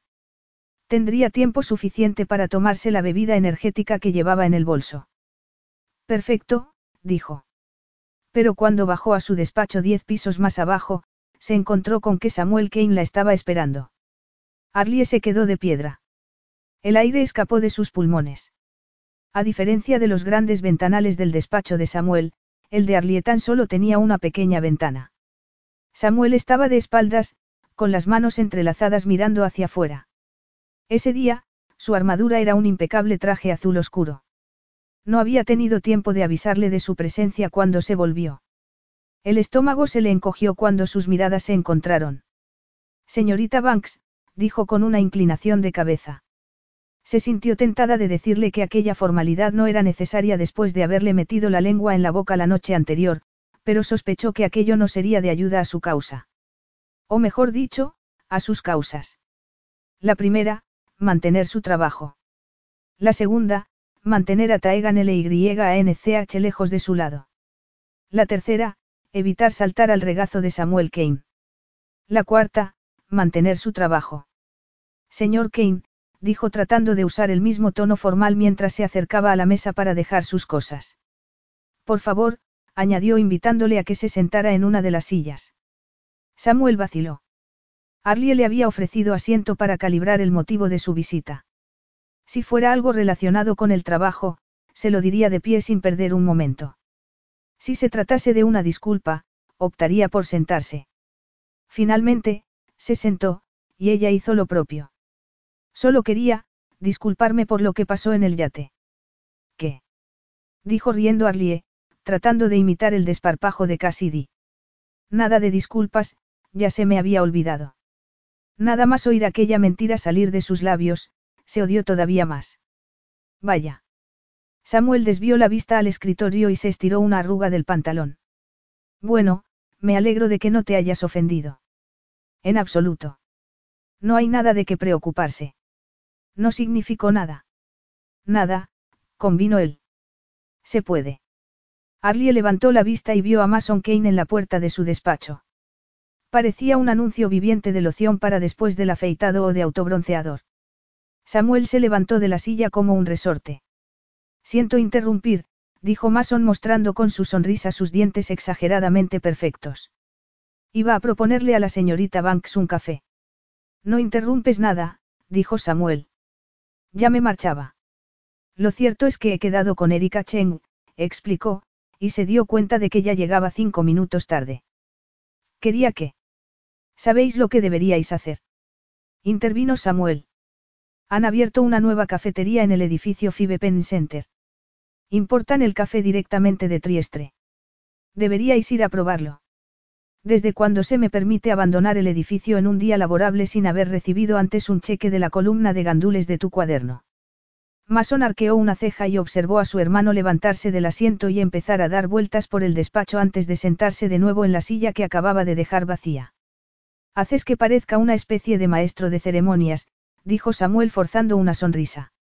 No necesito esforzarme demasiado, comentó Mason guiñándole un ojo a Arlie desde el otro lado de la mesa. Era curioso el cambio que había dado su vida en apenas cuatro días.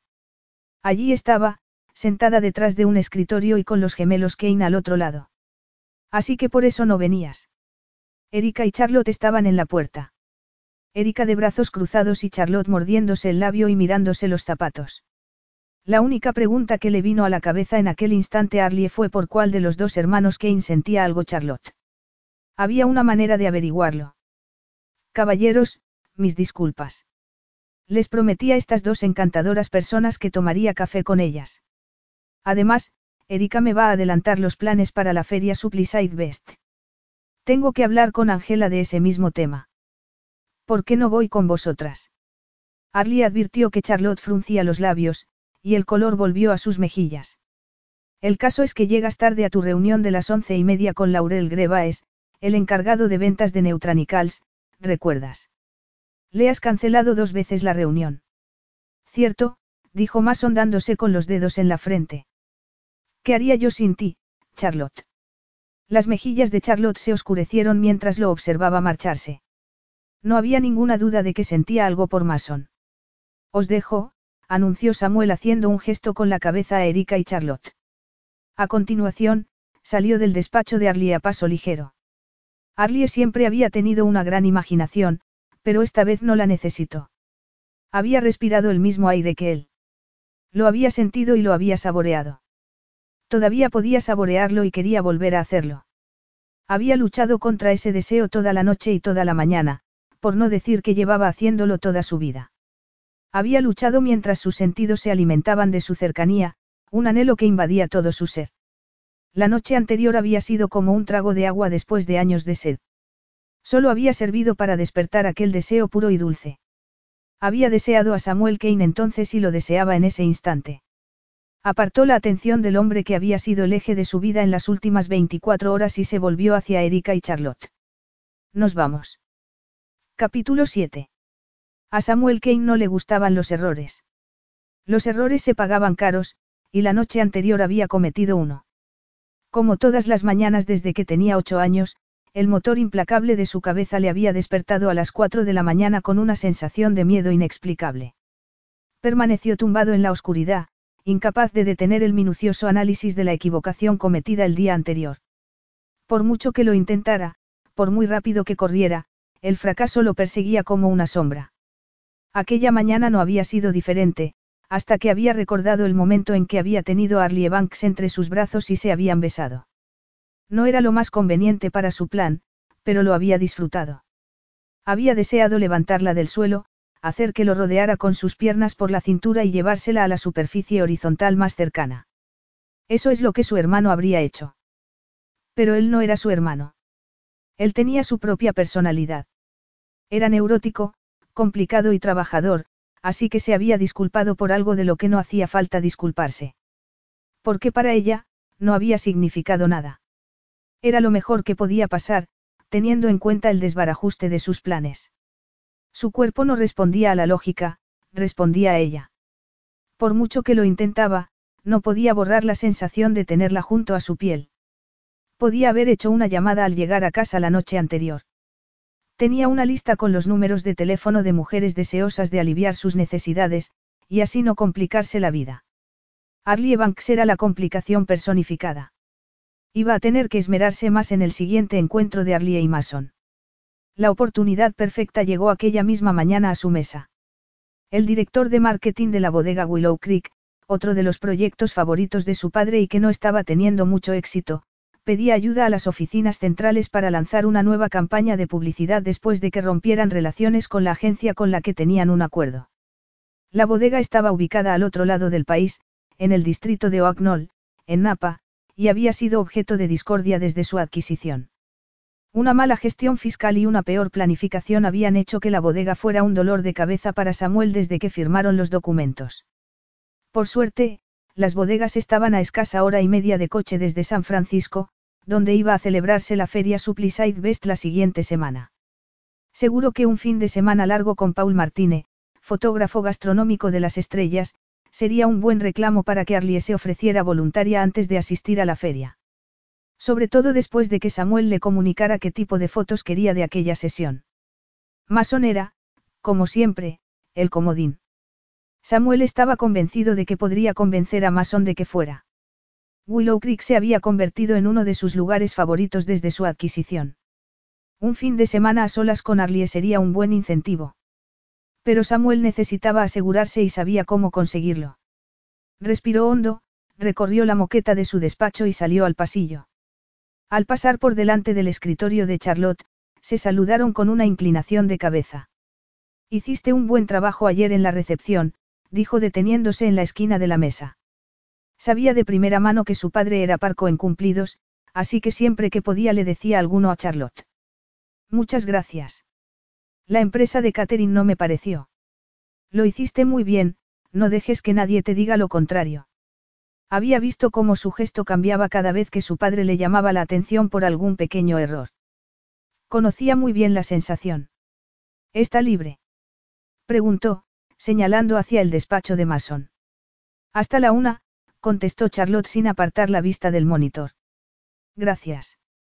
Llamó con los nudillos a la puerta de Mason y, sin esperar respuesta, entró. Al igual que su despacho, el de Mason contenía una colección de objetos de arte y antigüedades que el Museo de Arte de Filadelfia solía pedirles prestados con frecuencia. Solo que allí aquella valiosa colección convivía con envoltorios de bocadillos, notas por doquier, montones de papeles revueltos y clips desperdigados. Vaya, vaya, pero si es mi hermano mayor. Mason dio un sorbo de su taza y la dejó directamente encima de la mesa de caoba y no en el protector de escritorio. A su espalda, los grandes ventanales dejaban ver una magnífica vista de los rascacielos de la calle Bond de Filadelfia. Samuel había ensayado en su despacho las palabras que iba a decir, pero de repente se le hacía difícil pronunciarlas. Tomó asiento en una de las sillas que había delante de la mesa de Mason después de hacer a un lado la chaqueta que estaba allí tirada. Necesito, comenzó y de pronto sintió la lengua espesa, un favor. Mason sonrió, se recostó en su sillón y puso los pies encima del desorden de su mesa. Me estás pidiendo un favor. ¿Acaso en una señal del apocalipsis? Samuel se echó hacia adelante y se irguió en su asiento. Ya sabes que Willow Creek tiene problemas. Tal vez no ha sido la mejor adquisición de papá. Estaba pensando en asignarle a Arlie una sesión de fotos como primer proyecto, pero, sinceramente, estoy un poco preocupado. Para sorpresa de Samuel, su hermano frunció el ceño. ¿De qué? Todavía no está familiarizada con la marca. Además, anoche conocí a una antigua compañera de trabajo suya de gastronomía y, aunque no me contó nada concreto, me dio la sensación de que pudo haber algunos conflictos en torno a su marcha. ¿Qué clase de conflictos? Preguntó Mason.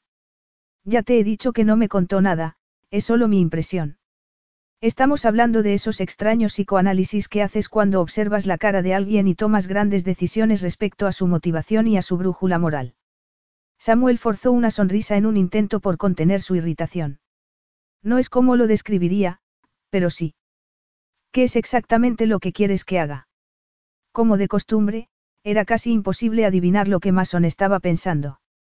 Ya sabes lo importante que es este proyecto, dijo Samuel mirando a los ojos a su gemelo. Necesito a alguien en quien pueda confiar. Entiendo, dijo Mason. ¿Y desde cuándo confías en mí? Samuel suspiró. Sé que en el pasado he podido ser un poco, rígido. Un poco. Soltó Mason, y resopló mientras se mecía en su asiento. He conocido barras de acero más flexibles que tú. Respeto tu opinión y es por eso por lo que quiero que trabajemos más unidos. Pensaba que este proyecto podía ser una buena oportunidad contando con que estés disponible este fin de semana. Mason bajó los pies de la mesa y se sentó derecho. Estoy disponible. ¿Estás seguro de que no tienes planes? Insistió Samuel. ¿Planes? ¿Qué tipo de planes crees que tenía? Si puedes, perfecto. Solo quería saberlo ahora para poder. No te defraudaré, querido hermano mayor. Mason se levantó de su sillón y empezó a amontonar los papeles que tenía desperdigados encima de la mesa. Deja ya eso de hermano mayor. 63 minutos no justifican ese título. Para mí, sí, dijo cerrando la agenda de tapas de cuero que Samuel le había regalado por su cumpleaños. ¿La usas? Preguntó sorprendido de que no la hubiera tirado a la papelera. Todo el tiempo. Si hubiera tenido que adivinarlo, habría dicho que solo la usaba para anotar contactos. Me alegro de oírlo. Samuel se puso de pie mirando a su hermano. En momentos como aquel, se le hacía extraño la peculiaridad de ser gemelos. Mason era un espejo distorsionado. Aunque las células de sus cuerpos fueran idénticas, eran muy diferentes y siempre lo habían sido. Siempre lo serían. Te agradecería que me mantuvieras informado, dijo Samuel. Créeme, lo haré. Samuel se detuvo junto a la puerta. Una cosa era imaginar a Mason ante lo que le deparaba y otra, imaginarse a Arlie si todo salía según sus planes. Cruzó el distribuidor de mármol de camino a su despacho y se detuvo en la mesa de Charlotte. ¿Crees que podrás conseguirme un vuelo a Napa este fin de semana? Por supuesto, afirmó Charlotte. Saliendo el viernes después de la reunión de las cuatro del comité. Sí, y con vuelta el jueves por la noche. En clase turista, no en primera. ¿No quieres volar en primera clase? Preguntó sorprendida. Samuel era consciente de lo raro que debía parecerle su petición. Todos los que volaban en primera clase cuando no lo hacían en el jet privado. En clase turista. Asiento de pasillo. Por favor. La sola idea de sentarse junto a la ventanilla lo agobiaba. Cuenta con ello, contestó y volvió a fijar la vista en la pantalla, mientras escribía con gran destreza usando el teclado. Una cosa más, dijo Samuel. ¿De qué se trata? Van a venir dos personas más en este viaje, así que quiero que se sienten juntos. No hay problema, replicó sin dejar de escribir en el teclado, con la vista fija en la pantalla. Mason y la nueva emple. Arlie Banks, dijo concluyendo su frase. Todavía no lo he hablado con ella, pero en cuanto lo haga, le diré que se ponga en contacto contigo. Ambos sabemos la facilidad con la que Mason se distrae. Pensaba que de esta manera, podrían comentar algunos conceptos por el camino. Tiene sentido. Me encargaré de organizarlo todo. La expresión de Charlotte no revelaba sus pensamientos. Sabía que podía contar contigo, dijo Samuel antes de volver a su despacho. Enseguida tendré la confirmación. Así fue, junto con la reserva en el Fairmont, el hotel favorito de su padre. Con aquellos detalles en su agenda, Samuel empezó su correo electrónico a Paul Martínez. No sabe lo agradecido que estoy de que haya aceptado encargarse de este proyecto en el último momento. Mi padre ha dejado muy claro cómo quiere que sea la sesión, así que no importa cómo, esas fotos deben ser tomadas así. Mientras escribía los detalles, Samuel experimentó una extraña sensación y sonrió. Capítulo 8. Arlie detestaba todo ese lujo, toda esa opulencia. O de eso trataba de convencerse cubierta de aquellas suaves sábanas que parecían de seda sobre sus piernas recién afeitadas. Había empezado la noche anterior con un vuelo en primera clase organizado por Charlotte Westbrook. A pesar del mensaje de disculpa de Mason diciéndole que tomaría un vuelo más tarde, un chofer uniformado había ido a recogerla. El último detalle había sido el mayordomo que la esperaba en las dependencias personales de las oficinas de los Kane en la bodega Willow Creek y que la había acompañado hasta una habitación con vistas a los viñedos. Tenía una cama con dosel y una bañera del tamaño de una pequeña piscina. Sí, no cabía ninguna duda de que lo detestaba. Echaba de menos la comodidad de su diminuto apartamento con sus vistas a un callejón lleno de cubos de basura desbordados y aquella eterna mancha de humedad en el techo. Al igual que cuando era niña y deambulaba con la boca abierta por Fairbeater Hall, Arlie estaba asombrada de cómo los Kane vivían en su día a día. Lo mismo le había pasado cuando su madre había empezado a trabajar para ellos como cocinera. Habían disfrutado de un hogar agradable, una casa en los suburbios lo suficientemente cómoda para ella, su madre y su padre. Había sido un entorno tradicional, un lugar cálido y feliz en el que la familia se reunía al final de cada día. Feliz, al menos para Arlie y su madre, algo que no se podía aplicar a su padre cuando volvía a casa después de sus largas jornadas de trabajo en la fábrica de acero de Midvale. La noche solía empezar bien, con su madre preparando la cena después de haber dado de cenar a los Kane, haberlos bañado y haberlos acostado. Una mesa dispuesta solo para ellos tres. Pero a medida que la noche avanzaba y su padre daba cuenta de una cerveza tras otra, la conversación se desviaba inevitablemente hacia el hecho de que lo que cenaban no estaba a la altura de lo que su madre había preparado para los dichosos Kane. La madre de Arlie siempre hacía todo lo posible por suavizar su amargura, asegurándole a su padre que a ella tampoco le agradaban los Kane y que su vida estaba allí, con ellos. Por mucho que le doliera reconocerlo, Arlie lo había dudado más de una vez. Ella misma había estado en la casa de los Kane y no acababa de creerse que su madre prefiriera aquella diminuta casa en los suburbios en la que imperaba el mal humor de su padre. Y allí estaba, convertida en mujer adulta, con los mismos pensamientos contradictorios. Eso solo servía para fomentar la teoría que Arlie llevaba sosteniendo toda su vida adulta. El hogar no era un sitio, era un estado de ánimo. El lugar donde uno crecía, también cambiaba con él, ya fueras Arlie Banks o Samuel Kane. Hablando de los Kane, Arlie había quedado en encontrarse con Mason en la cocina en hora y media. Apartó las sábanas y fue descalza hasta el cuarto de baño. Luego encendió los chorros de la ducha mientras miraba con anhelo la bañera. Después de una ducha rápida se puso el albornoz que estaba detrás de la puerta de la ducha y se sentó ante el tocador. Dedicó más tiempo del habitual a maquillarse, y se detuvo cuando fue a pintarse los labios.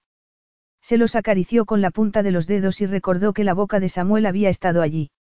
Su lengua había recorrido aquella costura que sus dedos recorrían.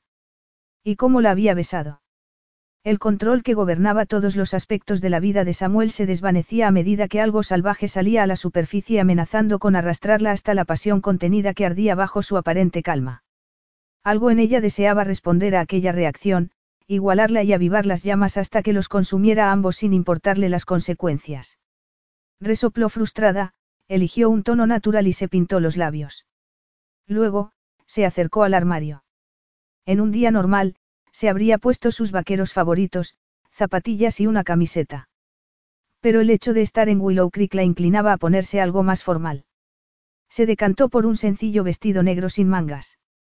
Le quedaba bien sin llamar demasiado la atención.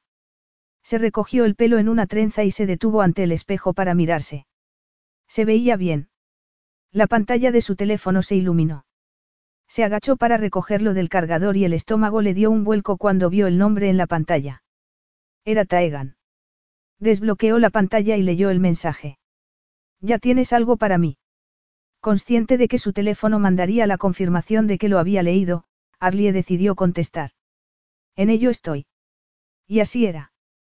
Tenía en su bolso un expediente que había tomado de la mesa de Charlotte y que había fotocopiado mientras tomaba notas en una reunión.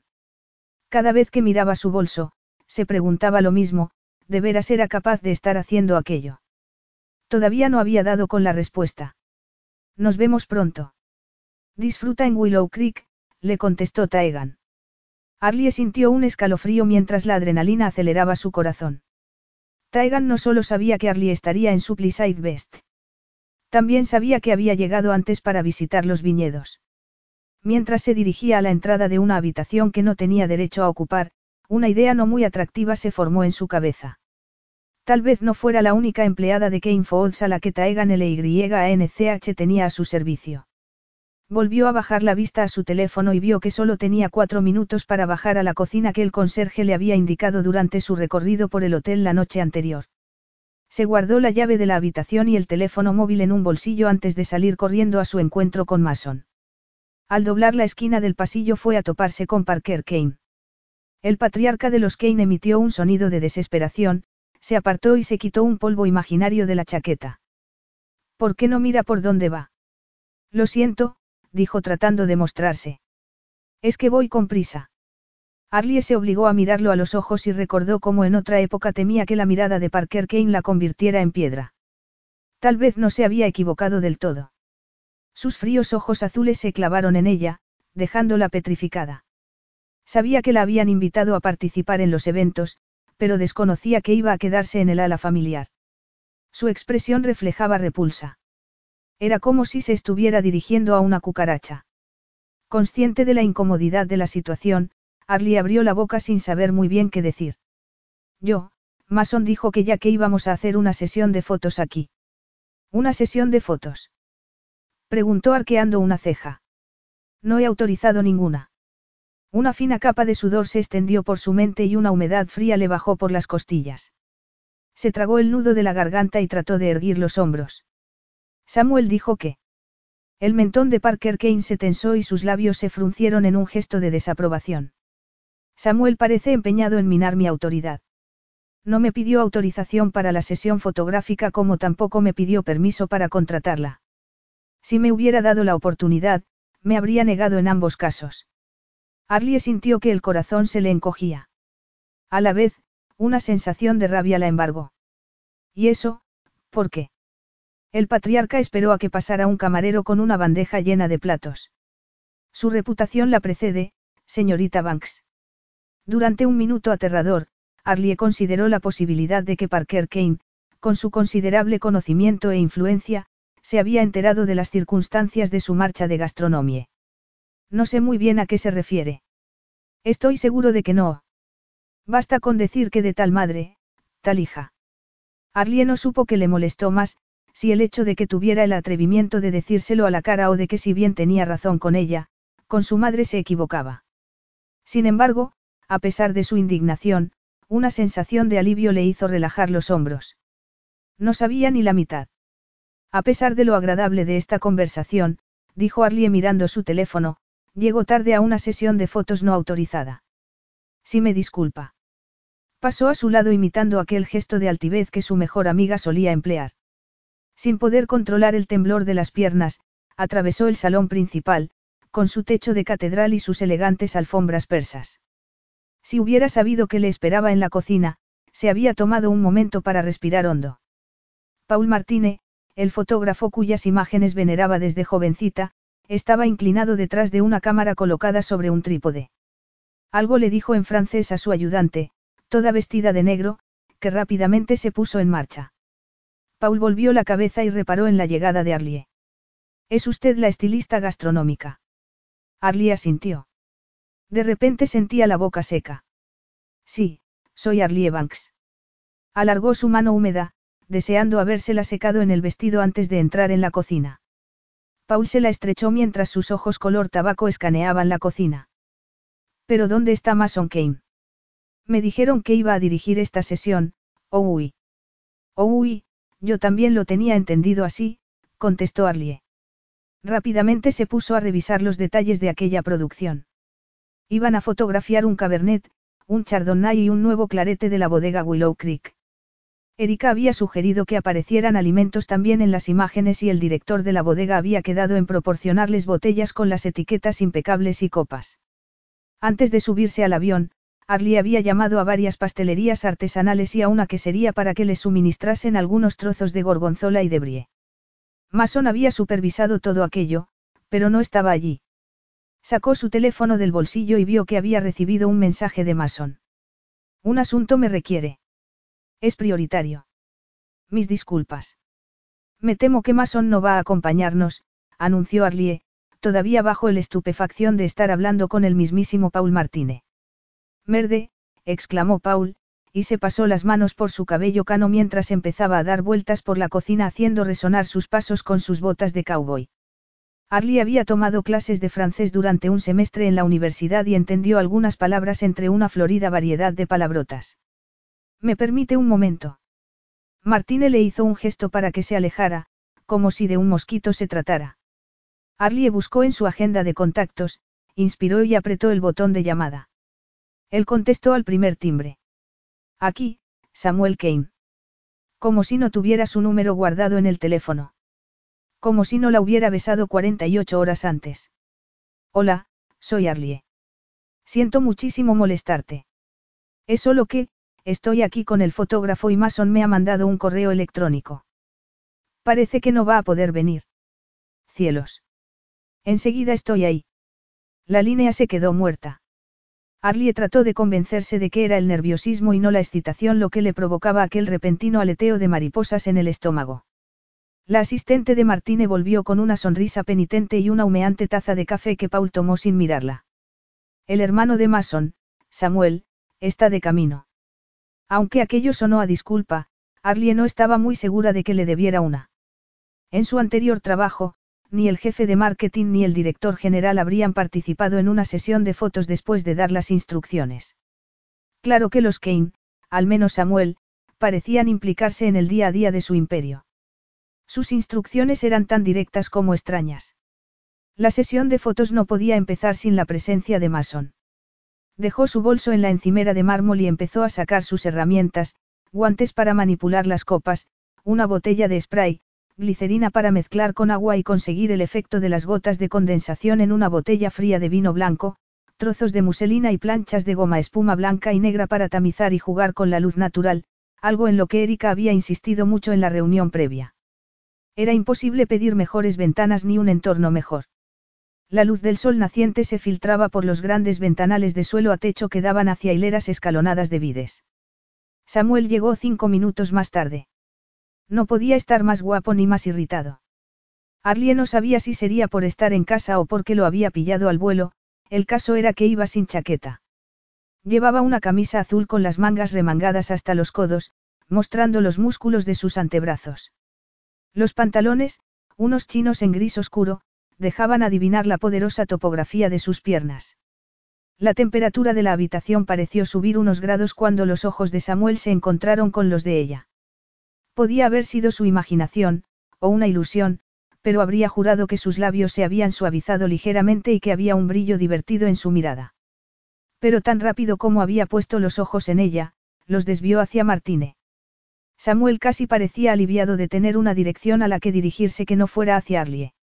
Soy Samuel Kane, dijo tendiendo la mano. Martine le estrechó la mano sin demasiado entusiasmo. He venido exprofeso desde París para esta sesión y no hay nada preparado. Nada. Arlie se sonrojó. No le agradaba quedar como una inepta ante Samuel. Creo que no entiendo, dijo. Las botellas están ahí y los alimentos que comentamos para montar la escena. No sirven para nada sin modelos. Modelos repitió Arlie confundida. Martínez se volvió hacia su asistente, que le entregó unos papeles doblados. Lo pone aquí. Me mandaron un correo electrónico con todos los detalles, dijo arrojando los papeles a la encimera de mármol. Arlie fue a recogerlos, pero Samuel se le adelantó. Desdobló los papeles y se puso a leerlos con expresión indescifrable. Con gesto de disgusto, los arrugó en una bola que arrojó a la papelera. Va a tener que cambiar sus planes, señor Martínez. Arlie le dio un codazo a Samuel y le dirigió una mirada como si se hubiera vuelto loco. Paul Martínez era conocido por su mal humor y en más de una ocasión se había marchado de una sesión simplemente porque el agua mineral, una de sus múltiples exigencias, no estaba a la temperatura perfecta. Aquel era el primer encargo de Arlie y quería que todo saliera bien. Creo que lo que Samuel trata de decir, dijo Arlie sacando de la bolsa el pan, es que nos concentremos en el vino. Tengo una preciosa focaccia aquí y puedo preparar una tabla de embutidos. Ahora mismo es lo más en Instagram.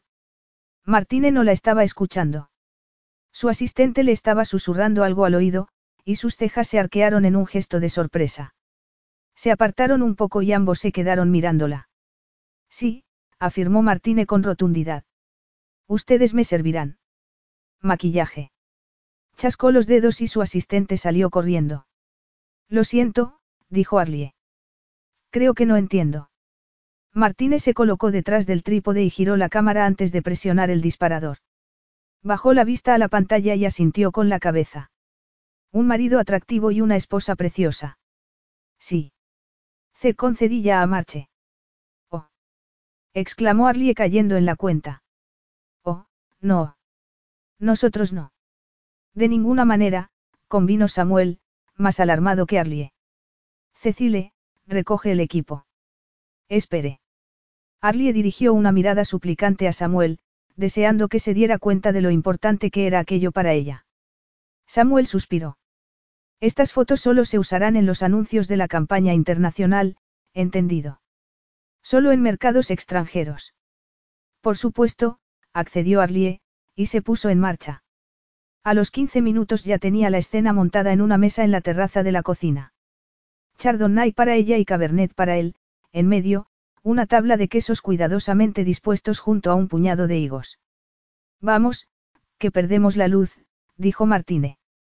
Samuel estaba sentado con un pañuelo de papel en el cuello de la camisa mientras Cecile le aplicaba polvos de maquillaje en la frente.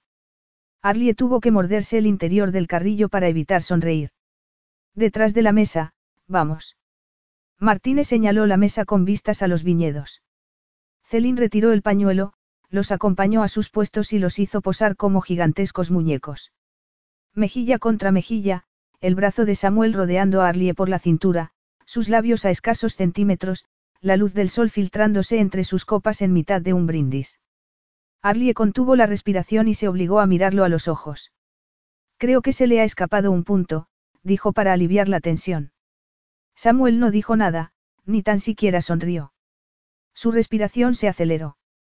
Arlie se sentía aturdida por su cercanía y el olor de su piel, y se agarró a la tela de su camisa. Más cerca, ordenó Martine. Estáis enamorados, estás deseando besarla. Samuel bajó la cabeza y Arlie sintió su aliento a pocos centímetros de su boca. Tenía un nudo en el estómago y su corazón bombeaba sangre a sus rincones más íntimos, despertando aquella tensión entre sus muslos. Cuánto deseaba sentir a aquel hombre dentro de ella. Oh uy, oh uy, oh uy. Don Nemo y Plus. Claro que sí, dame más, dámelo todo. Olvidándose de toda precaución, levantó la barbilla y sus labios rozaron los de Samuel. Aquel primer sabor a café. Samuel se apartó bruscamente. Su mirada de asombro igualaba su sorpresa. Estaba en una sesión de fotos, con el fotógrafo y su asistente. ¿Qué estaba haciendo?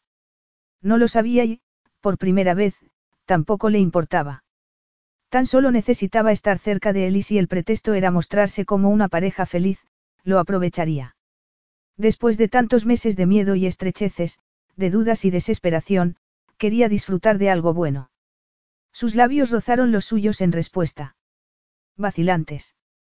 Entonces la imagen de Parker Kane apareció en la memoria de Arlie, su mirada acusatoria y cómplice. Aquella fría mirada azul le recordó el único hecho que no podía eludir. No te desearía si lo supiera. Un repentino ataque de náuseas la hizo tambalearse. Como si le hubieran dado un puñetazo en el estómago, Arlie dio un paso atrás y Samuel se quedó mirándola, confundido. Lo siento, lo siento mucho. Tengo que irme. Arlie tomó su bolso, guardó sus utensilios y salió corriendo al pasillo, su teléfono y aquel mensaje incriminatorio ardiéndole como el carbón caliente. Capítulo 9. Cuando Samuel entró en el comedor de la residencia privada de la familia Kane en Willow Creek, su padre estaba esperándolo. Sentado en la cabecera de la mesa de cinco metros de larga y con la chimenea a su espalda, Peter Kane parecía un satán impecablemente bien vestido. Su postura era la misma que la que adoptaba durante las cenas familiares, espalda erguida, hombros derechos y los antebrazos extendidos frente a él. Samuel. Jamás su padre se había dirigido a él con algún apodo cariñoso. De niño, cada vez que iba a casa de un amigo había presenciado muestras de afecto, una palabra dulce, una caricia, viendo todo aquello, Samuel siempre había sentido su corazón como una pequeña piedra fría en el pecho y eso, a pesar de que a su madre había intentado compensar la ternura de la que carecía su padre. Padre. Parker Kane le indicó con un gesto la silla donde quería que se sentara. Por primera vez en su vida y por razones que no lograba entender, Samuel se acercó al lado opuesto de la mesa y tomó asiento. Todo un experto anticipándose a las reacciones de su padre, Samuel enseguida reparó en la arruga entre sus cejas, en otra época oscuras y ahora plateadas. Bajo ellas, su mirada azul se endureció. ¿Hay alguna razón en concreto para que no vinieras con nosotros en el avión? El tono severo de su padre le produjo un escalofrío. Al igual que le había ocurrido en una ocasión, a los 18 años, tuvo que recordarse que no tenía nada que temer.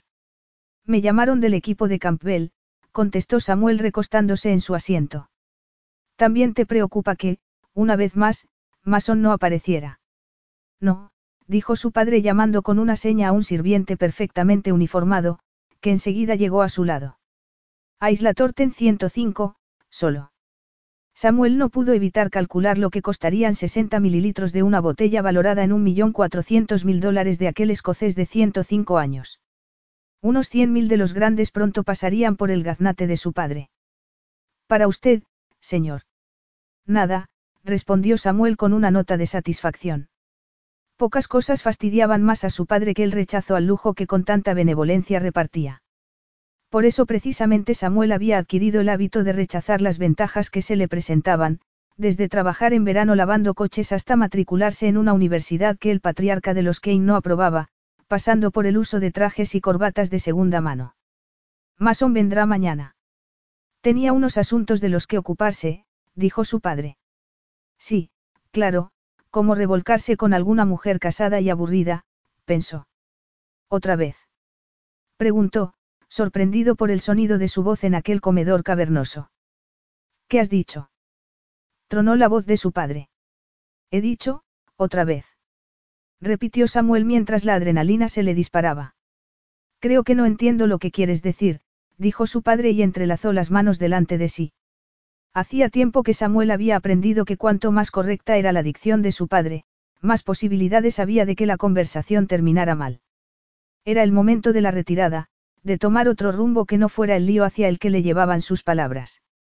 Con un temor creciente, Samuel se dio cuenta de que no tenía intención de parar. No te cansas nunca de poner excusas por él. O de hacer ver que le interesa Kane Falls. En aquel preciso instante, el sirviente regresó con el whisky en un vaso tallado. Aquí tiene, señor Kane. Gracias, replicó en el tono que reservaba para los miembros del servicio. Mason es un inconformista al que le gusta correr riesgos. No se escuda en números, reglas ni horarios. No creo que lo entiendas. No, bramó Samuel, recreándose en la expresión de sorpresa de su padre. Eres tú el que no lo entiende. Pero lo harás. Estupendo, dijo Marlowe entrando del brazo de su prometido. Todavía no habéis empezado. Entre una nube de buen perfume y puros baratos tomaron asiento en los lugares asignados en la mesa, frente a Samuel. Su padre se levantó, besó a su hermana en la mejilla y le dio una palmada afectuosa a Neil en la espalda. Samuel observó cómo Neil le retiraba la silla a Marlowe para que se sentara antes de hacer él lo propio. Después de sentarse, rodeó con su brazo los hombros de su hermana y Samuel sintió repulsión al ver cómo le acariciaba el cuello. El sirviente volvió a aparecer. Marlowe le pidió una copa del Cabernet de Willow Creek y Neil se decantó por lo mismo que estuviera bebiendo el señor Kane porque confiaba en su buen gusto. Tamaño imbécil. Su padre carraspeó y miró a cada uno de sus hijos. Ahora que estáis aquí los dos, hay un asunto que quiero discutir con vosotros. Samuel y Marlowe se enderezaron a la vez, conscientes de lo que solía seguir a aquella línea de diálogo. Ha llegado hasta mis oídos, continuó, que se ha hecho una nueva contratación. No se me ha informado ni lo he autorizado, añadió y dio un sorbo a su whisky. Arlington Banks. Tenía entendido que solo se te consultaban los puestos de subdirector y superiores. Arlie, Arlington Banks es una estilista gastronómica. Eso es precisamente lo que quiero decir, dijo su padre, fulminando a Samuel con la mirada. Cumples la ley al pie de la letra, pero no te lo piensas dos veces a la hora de contratarla sabiendo el tipo de familia del que procede. Samuel inspiró profundamente para contener la rabia. ¿Y eso qué quiere decir? Después del lamentable incidente con su madre, ¿cómo se te ocurre incluirla en nuestra empresa sin consultarme primero? Lamentable incidente, curiosa manera de describir los acontecimientos que llevaron a que su madre fuera acusada de robar y su padre apareciera borracho y enfurecido después de que la despidieran. Los hijos no tienen que ser juzgados por los pecados de los padres, dijo Samuel. Era consciente de la ironía de aquel comentario. Había aprendido de su padre a explotar pequeñas empresas, prometiéndoles ayuda mientras poco a poco se quedaba con sus beneficios. Y entonces lo de Milaven Foods, algo en lo que trataba de no pensar. De tal palo tal astilla, dijo su padre colocando distraídamente el tenedor. Ya se lo he dicho a la señorita Banks esta mañana. ¿Qué has hecho qué? Estalló Samuel. El respaldo de la silla fue a dar contra el suelo de mármol al levantarse.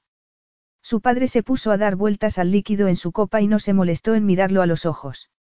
Esta mañana me encontré a la señorita Banks inesperadamente y me sentí obligado a compartir mis pensamientos. Creo que tengo derecho a hacerlo estando en mi propia casa. ¿Cómo te atreves? Aquella pregunta no había dejado de dar vueltas en su cabeza desde que tenía diez años, pero era la primera vez que se la hacía.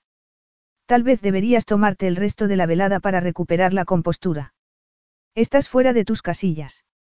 Del otro lado de la mesa, Marlove le dijo con la mirada que no lo hiciera. Pero ya estaba hecho. Hacía tiempo que estaba harto. Arlie Banks es una profesional apasionada y con mucho talento, y es un gran activo para Kane Foods International. Estás demasiado cegado por el rencor como para darte cuenta. Una horrible sonrisa arrugó las mejillas de su padre. Sospecho que no soy yo el que está ciego en este tema en particular. Samuel apretó los puños. Su mente bullía con todas las cosas que quería decir. Pueden servir, dijo su padre, haciendo un gesto con toda la ceremonia de un director de orquesta. Entonces se dio cuenta de los empleados uniformados que con bandejas de plata esperaban nerviosos en el pasillo que daba a la cocina. En fila, los sirvientes descendieron y simultáneamente colocaron los platos delante de cada uno de ellos. Siéntate, Samuel, ordenó y desdobló la servilleta para colocársela sobre el regazo. No tengo hambre, anunció. Era mentira. Se sentía hambriento, pero no por comer. Necesitaba ver a Arlie cuanto antes. Capítulo 10. Arlie estaba bajo el chorro de la ducha, disfrutando del agua que caía por sus hombros. Aunque le servía para eliminar la tensión del cuerpo, no conseguía apartar a Samuel Kane de la cabeza. Había sido una estúpida. Al menos, Martine había captado unas cuantas fotos, de eso estaba segura. Pero ella jamás se había marchado de una sesión de fotos. Más que marcharse, había salido de allí corriendo hasta su habitación donde se había quedado a la espera de recibir una llamada o un mensaje de Samuel preguntándole qué le pasaba. Pero nunca llegaron. Si al menos hubiera tenido tanta suerte como Taegan, mientras se enjabonaba el pelo, recordó su mensaje. Mañana a las hora nueve de la noche en el bar Coyote. Sala privada. Te recomiendo que traigas material para discutir. En otra época, Arlie había sido normal. Aburrida. Una persona con buen historial financiero y un bonito apartamento con vistas a Fairmount Park. Sin nada que ocultar ni nadie a quien temer. Recordó el momento exacto en que su vida descarriló y se obligó a hacerle frente a una pregunta particularmente incómoda. Lo había sabido. Había sabido cómo terminaría aquello cuando había aceptado la invitación de Hugh Morris a una cena privada. En su intento por resolver sus problemas más inmediatos, había creado otros más duraderos. Revelación involuntaria. Un término que sonaba banal para un error con el poder de poner patas arriba su vida tal y como la conocía. Una conversación acerca de cómo se documentaba sobre las nuevas tendencias en el estilismo gastronómico en las redes sociales para un nuevo proyecto en gastronomía y una reacción en cadena de desastre se había puesto en marcha. Unos golpes en la puerta la sacaron de sus pensamientos. La había dejado abierta con el pasador echado por si acaso el servicio de habitaciones llegaba antes de cocerse viva. Un momento. Dijo cerrando la ducha. Se puso un albornoz y se quitó el exceso de agua del pelo con una toalla antes de colocársela sobre el hombro. Salió del baño en medio de una nube de vapor y abrió la puerta. Samuel Kane apareció bajo el umbral, aunque no parecía él. Parecía la furia vestida de persona. Tenía el mentón tenso y los labios unidos formando una fina línea. Sus ojos esmeralda resplandecían encima de sus pómulos cincelados. Los tendones de su cuello parecían tensas cuerdas de violín. Eh, hola, dijo dubitativa. Tuvo un arrebato de timidez mientras la miraba de arriba abajo. ¿Quieres pasar? añadió al ver que no respondía, y se hizo a un lado para dejarlo entrar. ¿Por qué no me lo dijiste? A Arlie se le encogió el corazón. Aquella pregunta tenía muchas respuestas. Y demasiadas preguntas que ni siquiera sabía hacer. ¿Decirte el qué? Preguntó, optando por la vía segura. Cobarde. Samuel se acercó.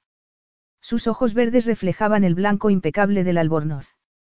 Sobre mi padre, sobre lo que te dijo esta mañana. Fue tal el alivio que se sintió mareada. Apoyó la mano en la pared para mantener el equilibrio.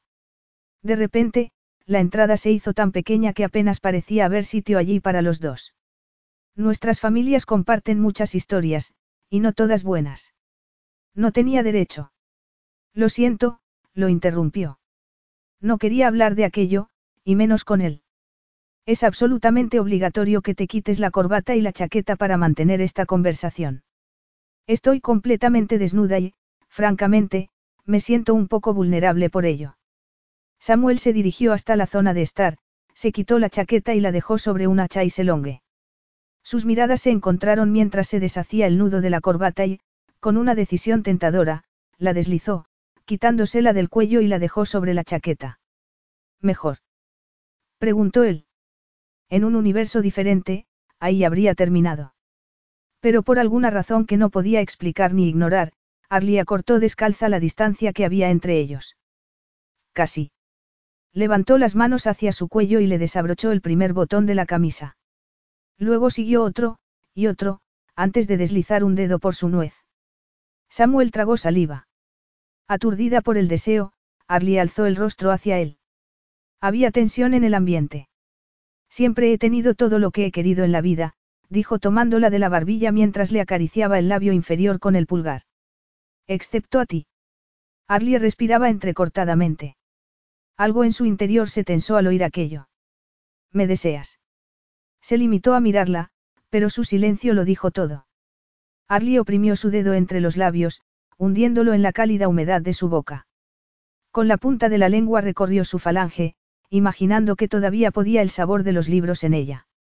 Samuel la obligó a dar unos pasos hacia atrás y la acorraló con su cuerpo contra la pared mientras sacaba el pulgar de su boca. Con dedos vacilantes encontró su piel desnuda y los fue deslizando desde el cuello hasta el pecho. Luego buscó bajo el albornoz su pezón bajo el tejido. Lentamente pasó un dedo por encima y la hizo jadear al pellizcárselo. Era lo mismo que había hecho en la oscuridad sagrada de aquel armario cuando tenían 18 años. Buscó sus labios y sus lenguas se devoraron en una frenética danza. Arlie dejó escapar un gemido cuando encontró el cinturón de su albornoz y se lo soltó. El aire fresco besó su piel aún húmeda, un contraste delicioso y adictivo. Samuel rompió el beso y fue bajando con los labios por su cuello dibujando un rastro sobre aquella zona tan sensible. Le abrió el albornoz y llevó la boca al pezón.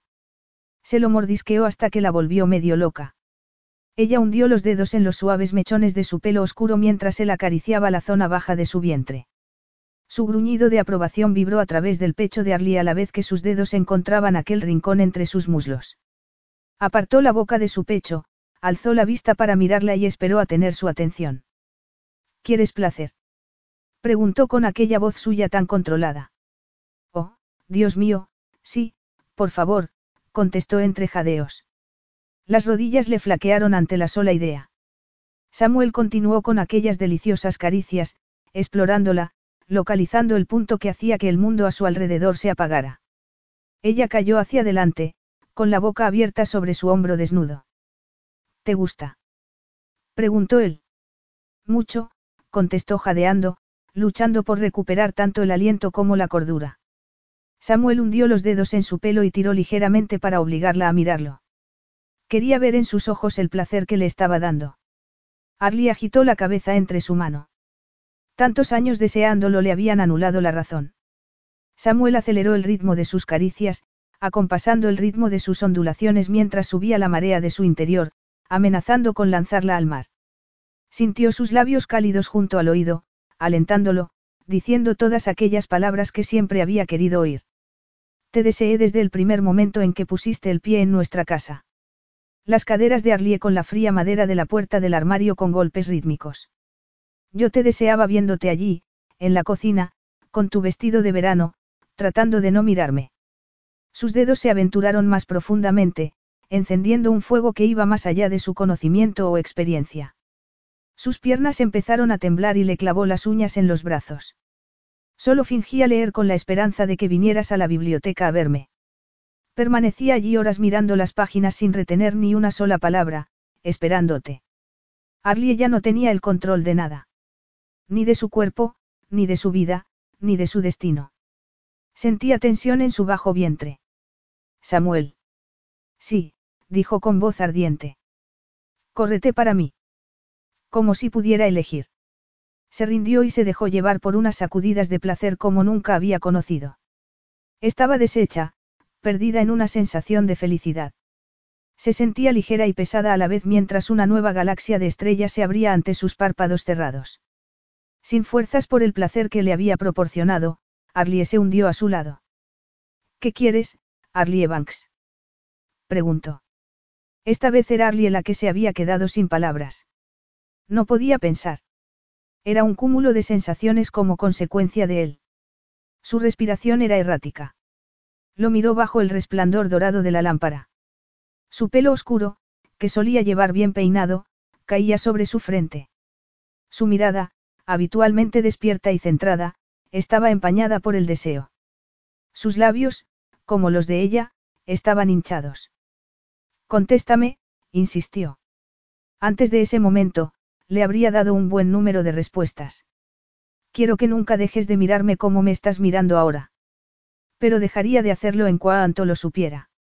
A ti, contestó y con los ojos clavados en los suyos, puso la mano sobre aquel rígido bulto debajo de sus pantalones. Te quiero a ti. Tómame. Samuel bajó la vista para mirar a Arlie. Nunca la había visto tan guapa como en aquel momento. Sus ojos azules como el zafiro transmitían deseo. Tenía los labios hinchados, las mejillas sonrosadas y el pelo revuelto. Le apartó la mano del pelo y sin dejar de mirarlo a los ojos se apartó un paso de él. Se quitó el albornoz con gesto decisivo y se quedó desnuda completamente ante él, sin ninguna barrera o artificio. En mitad de aquel silencio, oyó su propia respiración. Se había permitido aquel momento para explorar sus rincones y sus curvas, conteniendo el deseo de estar dentro de ella. Desde el momento en que había entrado en su despacho para aquella entrevista de trabajo se había percatado de su indecisión. No se creía que pudiera tener lo que deseaba. Que lo que ella quería podía serle arrebatado. Quería que tomara de él lo que quisiera. Con una tímida sonrisa en los labios, lo tomó de la mano y tiró de él hacia los pies de la cama. Ponte aquí, dijo colocándose estratégicamente ante un antiguo espejo de pie con marco de madera. Suavemente le quitó la camisa y luego deslizó la mano por su torso desnudo. Sus músculos se estremecieron bajo sus caricias. Se detuvo en el ombligo y dibujó círculos a su alrededor. Le abrió la hebilla del pantalón a tientas y deslizó la mano por debajo de los pantalones. Sus ojos se encontraron mientras le bajaba la cremallera. La respiración de Samuel se aceleró y se hizo más pesada cuando le ayudó a quitarse los pantalones.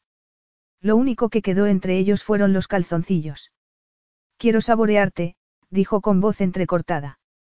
Un brillo de inseguridad se adivinaba en sus ojos. Entonces, saboreame. Arlie se puso de rodillas y le bajó los calzoncillos a la vez. Samuel recordó aquel beso furtivo de la primera vez. Con aquellos mismos labios, lo tomó en su boca. Samuel la agarró con más fuerza por el pelo, obligándola a detenerse. Cariño, no voy a poder aguantar mucho más. Samuel se apartó, la tomó en brazos y la llevó a la cama. Ella se quedó tumbada, con los tobillos juntos. Era toda una invitación a ser descubierta. Se puso a su lado en la cama, le separó las rodillas y pasó los brazos por debajo de sus muslos antes de colocar las manos a cada lado de sus costillas. Volvió a encontrarse con su boca, pero esta vez fue diferente. Su lengua se enredó con la suya y sus dientes se rozaron cuando el beso tomó un cariz más intenso. Ambos querían aprovechar al máximo aquella noche imposible. Arlie se apartó, sin aliento. Por favor, le pidió mirándolo, la piel brillante por el sudor. Por favor, ¿qué? Por favor, fóllame. Se colocó junto a su sexo y sin dejar de mirarla, la penetró lentamente. Un gemido escapó de su garganta al hundirse en ella. En su parte más profunda sentía fuego y seda. Se detuvo un momento y la miró para confirmar que quería que continuara. Lo que vio en sus ojos en aquel instante, a punto estuvo de desarmarlo. Arlie, comenzó, pero se quedó sin palabras al estremecerse. Lo sé, dijo ella apartándole un mechón de pelo de la frente. Yo también puedo sentirlo. Él comenzó a moverse. Al principio lentamente, tensando la espalda a medida que la iba descubriendo. Ella se aferró a su espalda con manos ansiosas, apretándolo con cada embestida y levantando las caderas para encontrarse con él. Déjate llevar, le susurró. Por primera vez en sus 28 años, lo hizo, se rindió a aquello, fuera lo que fuese. No le importaban las consecuencias. Se dejó llevar por las sensaciones y se olvidó de pensamientos enrevesados. Solo existían sus cuerpos y aquel fuego. Enseguida se percató de los sonidos de desesperación que emitía Arlie. Sus uñas estaban clavadas en su espalda. Estaba cerca del clímax. Oh, Dios, Arlie. Una corriente se fue acumulando en la base de su columna vertebral y se expandió por sus piernas, su pecho y su espalda hasta detenerse en su corazón. De sus labios escapó un grito mientras las oleadas de placer lo sacudían en ondas rítmicas. Su cuerpo se tensó y se desplomó sobre sus codos, antes de enterrar la nariz en su melena. Permanecieron en silencio, su corazón retumbando junto al suyo mientras recuperaban poco a poco el aliento. Arlie recorrió con sus uñas su espalda de arriba abajo, como si estuviera memorizando su topografía. Samuel se acomodó sobre ella. Quiso romper el silencio, hacer que su propia voz hiciera real aquel momento. Pero haciéndolo real supondría enfrentarse a las consecuencias de lo que acababan de hacer. No estaba preparado para eso. Todavía no. Se apartó de ella y se tumbó de espaldas. Sobre ellos, las aspas del ventilador dibujaban lentos círculos. Arlie se tumbó de costado, hundió medio rostro en la almohada sin dejar de mirarlo y le apartó un mechón de pelo que caía sobre su frente. ¿En qué estás pensando? susurró. ¿En qué te debo una disculpa? ¿Por qué? Preguntó con voz somnolienta mientras los ojos se le cerraban. Por todo. La respiración de Arlie se volvió pesada y lenta al quedarse dormida. Samuel se unió a ella enseguida, apartando de su mente aquella sensación de fracaso. Los había condenado a ambos. Capítulo 11. En los libros que Samuel había leído de niño, las mujeres dormidas solían ser comparadas con ángeles. Arlie Banks desde luego que parecía uno, con el pelo extendido por la almohada. Sus pestañas oscuras descansaban sobre sus mejillas, salpicadas de pecas, y sus dedos largos y finos reposaban sobre el blanco inmaculado de las sábanas. Pero los ángeles no luchaban en sueños como estaba haciendo Arlie. A las cuatro de la mañana, Samuel se había despertado al oírla gemir entre sueños. Por un instante, pensó que estaba reviviendo algunos momentos de la noche. Era curioso cómo la pasión y el miedo podían sonar tan familiares. Al principio se había limitado a observar, ajustando la vista a la luz de la luna para distinguir su rostro. No había tardado mucho en darse cuenta de que no era pasión lo que regía su subconsciente. Los párpados le temblaban y tenía los labios apretados en una fina línea. Samuel tuvo que contener el impulso de ponerle una mano en el pecho al recordar que su madre siempre decía que era peligroso despertar a alguien que estuviera teniendo pesadillas nocturnas. Luego siguieron gemidos de protesta. Su cuerpo comenzó a retorcerse. De pronto le dio una patada en la espinilla a la vez que gritaba un no mientras se enfrentaba a aquellos miedos invisibles. Fue entonces cuando supo lo que tenía que hacer. Había sido un completo idiota al rendirse a su instinto más primitivo de la manera en que lo había hecho. Su plan para anular a Mason había quedado comprometido irremediablemente. Otro intento fallido por hacerse con el control de su propio destino. El único alivio era que, hasta el momento, nadie sabía lo que había pasado entre ellos. Inspiró hondo y echó un último vistazo a Arlie, desnuda y serena.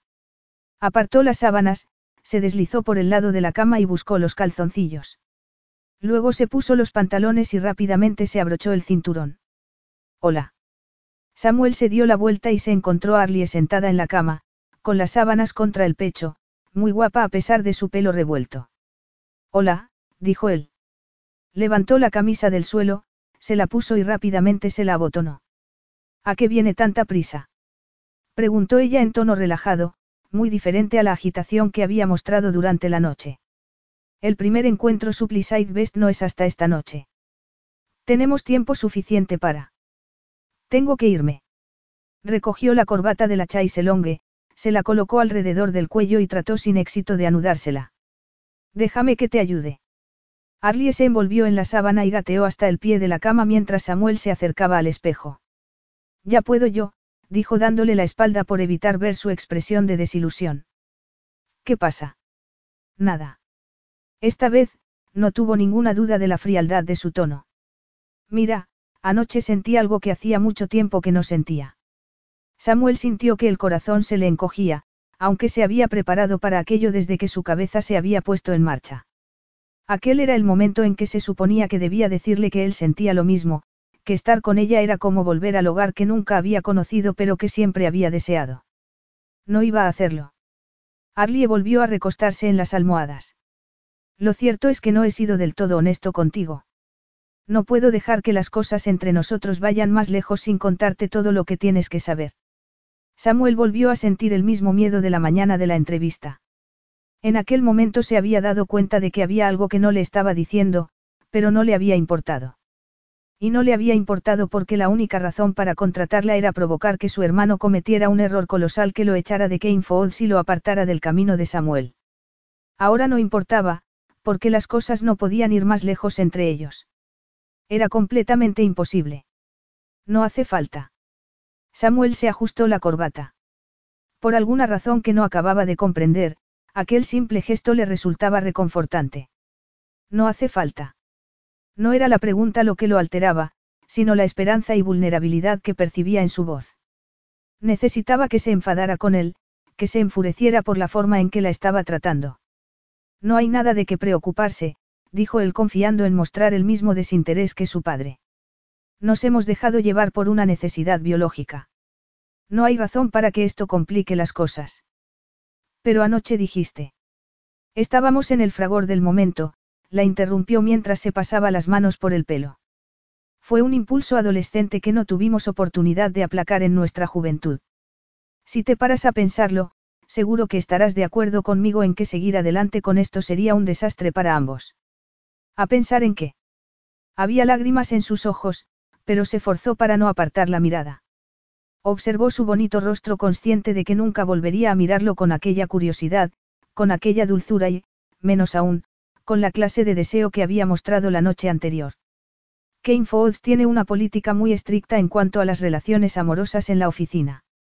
Aquello había sonado tan patético como había temido.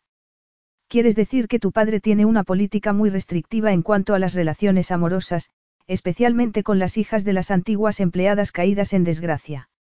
A pesar de lo mucho que necesitas este trabajo, creo que esto debería preocuparte más, dijo Samuel y se miró al espejo. A pesar de nuestra relación personal. ¿Cómo sabes que necesito este trabajo? Preguntó y al ver que no contestaba, continuó. Me has investigado, ¿verdad? Pido informes de todos los empleados potenciales. Tomó su teléfono de la mesilla y vio que tenía 33 mensajes. Arlie se levantó de la cama cubriéndose con la sábana. Estaba más guapa que si llevara un vestido de alta costura. Y como necesito desesperadamente el trabajo, tengo que fingir que lo de anoche no ha ocurrido. Es eso. Aquello no era todo, pero no podía decirle lo que daba vueltas en su cabeza. Te contraté solo para deshacerme de Mason. Te había borrado de mis recuerdos. No, no es eso. Entonces, ¿qué es? Podía darse la vuelta y marcharse. No darle respuestas ni explicaciones para que pensara lo peor. Se volvió hacia ella. Cuando me enteré de lo que mi padre te dijo. De eso se trata. Preguntó con amargura. Una disculpa. Créeme, Samuel Kane, hace tiempo que estoy acostumbrada a que me trate así y no necesito tu compasión. Eso no es lo que. Aún así, me sorprende que te hayas dignado a acostarte conmigo después de lo que pasó en gastronomie. ¿Por qué supongo que lo sabes? Samuel se quedó mirándola. Había muchas cosas que odiaba, especialmente que lo tomaran por sorpresa. Nadie me lo ha contado. Espionaje empresarial. Por eso me echaron de mi trabajo anterior. Samuel abrió la boca y la cerró antes de volver a abrirla de nuevo. ¿Te sorprende? Preguntó Arlie atravesando la habitación.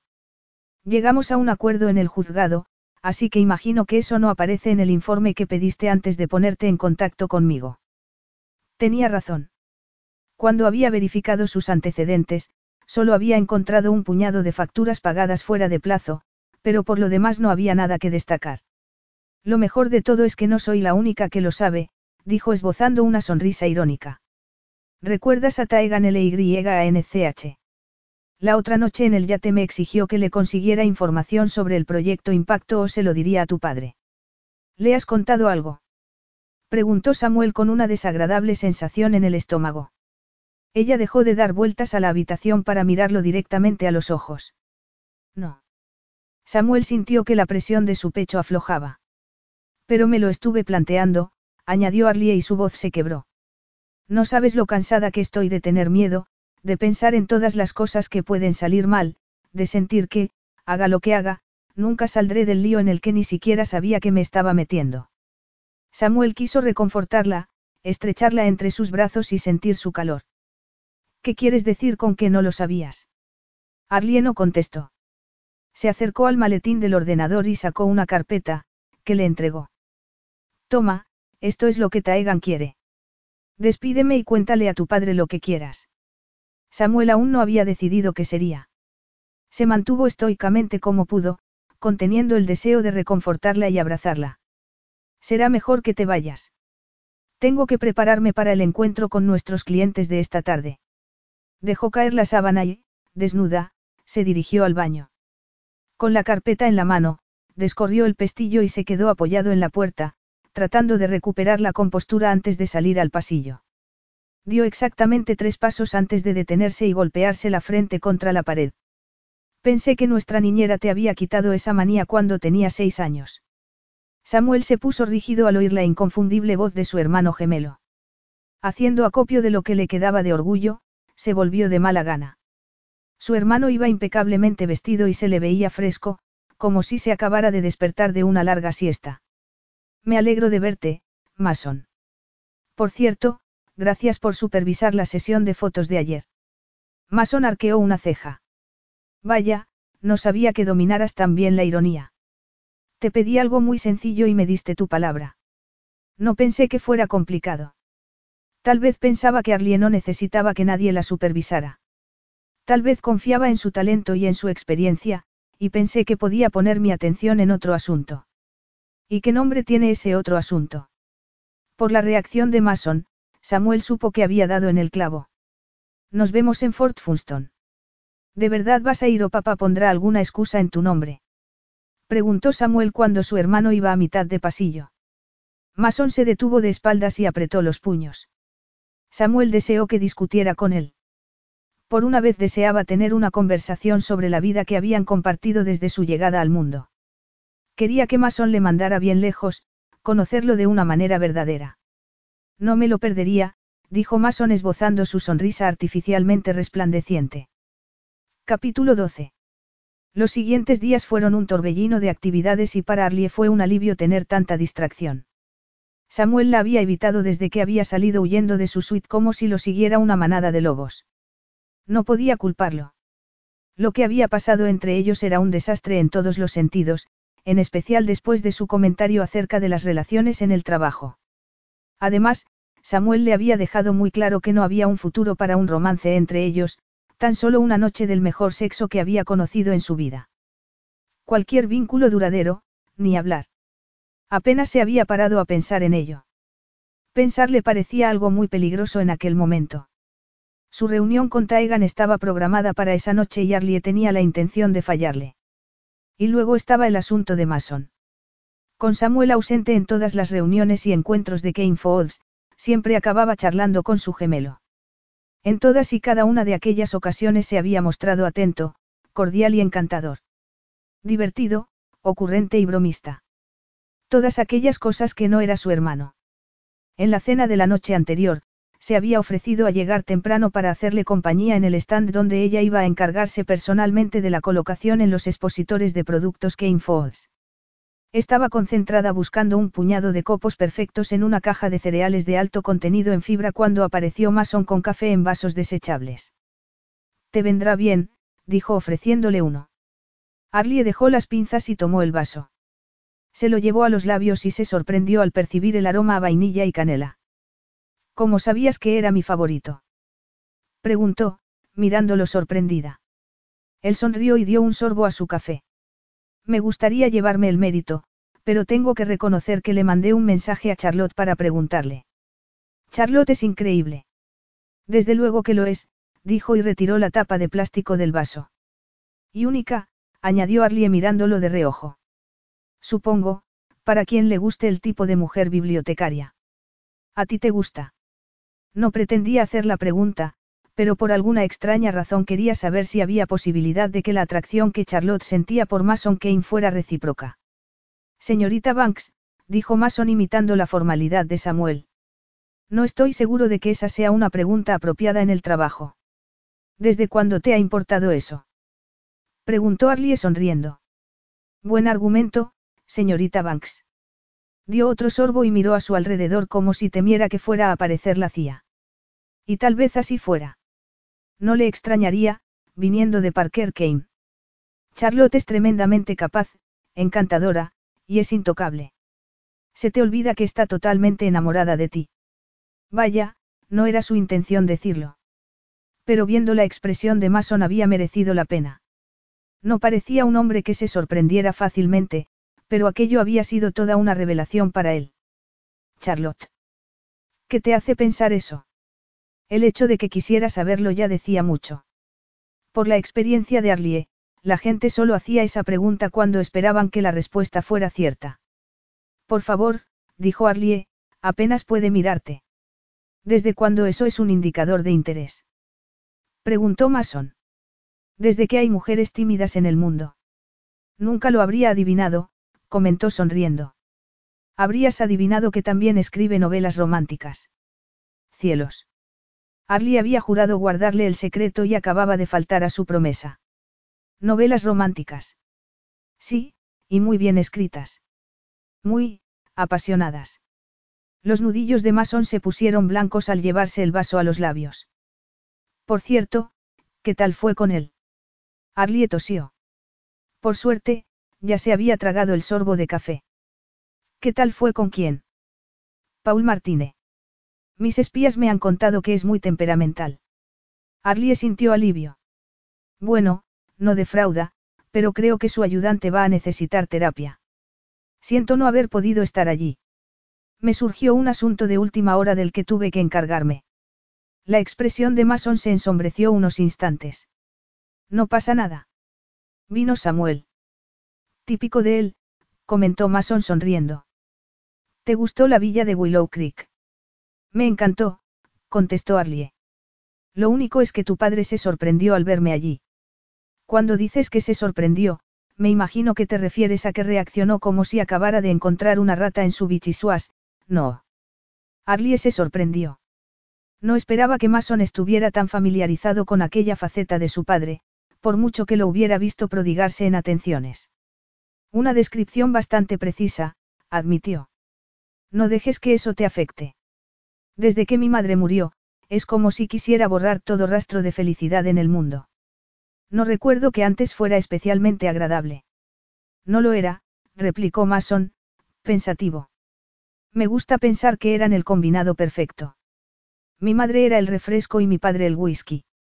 Ella lo hacía más ligero y apetecible. Hablando de eso. Mason miró a ambos lados y sacó una petaca del bolsillo. Se la llevó a los labios y luego se la ofreció a Arlie.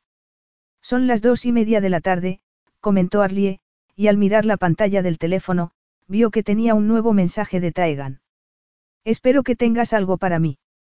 Son las normas de la conferencia, dijo Mason.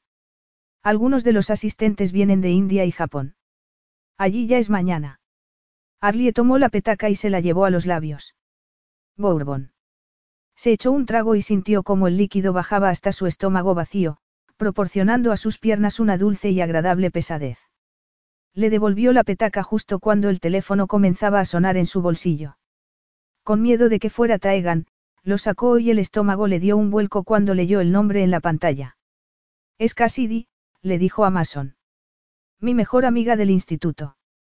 Sin decir nada, Mason le quitó el teléfono y apretó el icono del altavoz antes de contestar. Pero si es Cassidy, cerebrito, Nichols, dijo arqueando una ceja. Estoy corrompiendo a tu amiga. El otro lado de la línea se quedó en silencio, y Arlie supuso que su amiga estaba haciendo memoria. Llevo años intentándolo, Mason Kane, replicó Cassidy, con cierto tono de flirteo. Necesita dinero para una fianza. Todavía no, contestó Mason, pero el día no ha hecho más que comenzar. Por cierto, enhorabuena por tu nueva boutique. Marlove me ha contado que a todas horas hay una fila de mujeres desesperadas. Lo que no consiguen con el botox o con una liposucción se lo doy yo. Ese sí que es un buen eslogan para un anuncio. Avísame si alguna vez buscas trabajo. Kane Falls necesita gente inteligente, dijo Mason guiñándole un ojo a Arlie. Tomo nota. Dime, ¿está la señorita Arlington Banks libre para hablar? Enseguida. Mason quitó el modo altavoz y le devolvió el teléfono a Arlie. Arlie se disculpó con una sonrisa y levantó el dedo índice para decirle que solo tardaría un momento. Luego se apartó para tener un poco de intimidad. Hola. Le has besado, ¿verdad? Por supuesto que no. Mason y yo. No me refiero a Mason, sino a Samuel. ¿Cómo sabía esas cosas? Técnicamente, fue él el que me besó a mí. ¿Qué más? Preguntó Cassidy. ¿A qué te refieres? ¿Qué más hiciste? Arlie empezó a sentir las primeras gotas de sudor en su frente. Yo. Le ardían las mejillas. Te acostaste con él, ¿verdad? Bueno, técnicamente. Has perdido la cabeza. Escucha, no tenía planeado que pasara esto. Estuve con Parker Kane la otra mañana y fue muy borde conmigo. Entonces, Mason no se presentó a la sesión de fotos y Samuel apareció en su lugar. El fotógrafo quiso que hiciéramos de modelos y al abrazarme, trajo de vuelta los recuerdos de cuando nos besamos en el yate. Besaste a Samuel hace cinco días y no me lo habías contado. ¿Desde cuándo me ocultas secretos? Arlie se sintió culpable. Lo siento. No me conozco. Se le hizo un nudo en la garganta mientras las lágrimas se acumulaban en sus ojos.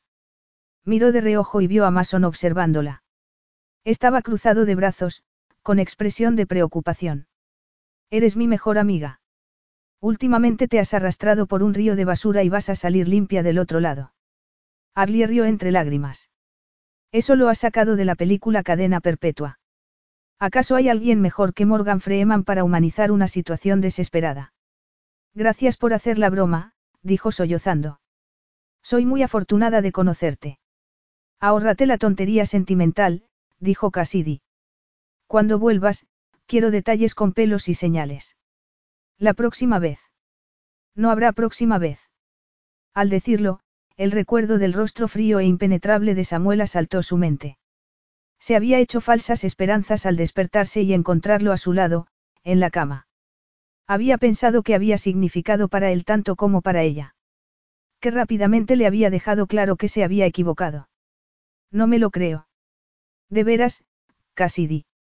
Esto podría perjudicarnos a ambos en muchos aspectos. Eso es lo que lo hace interesante. En cierto modo, tenía razón.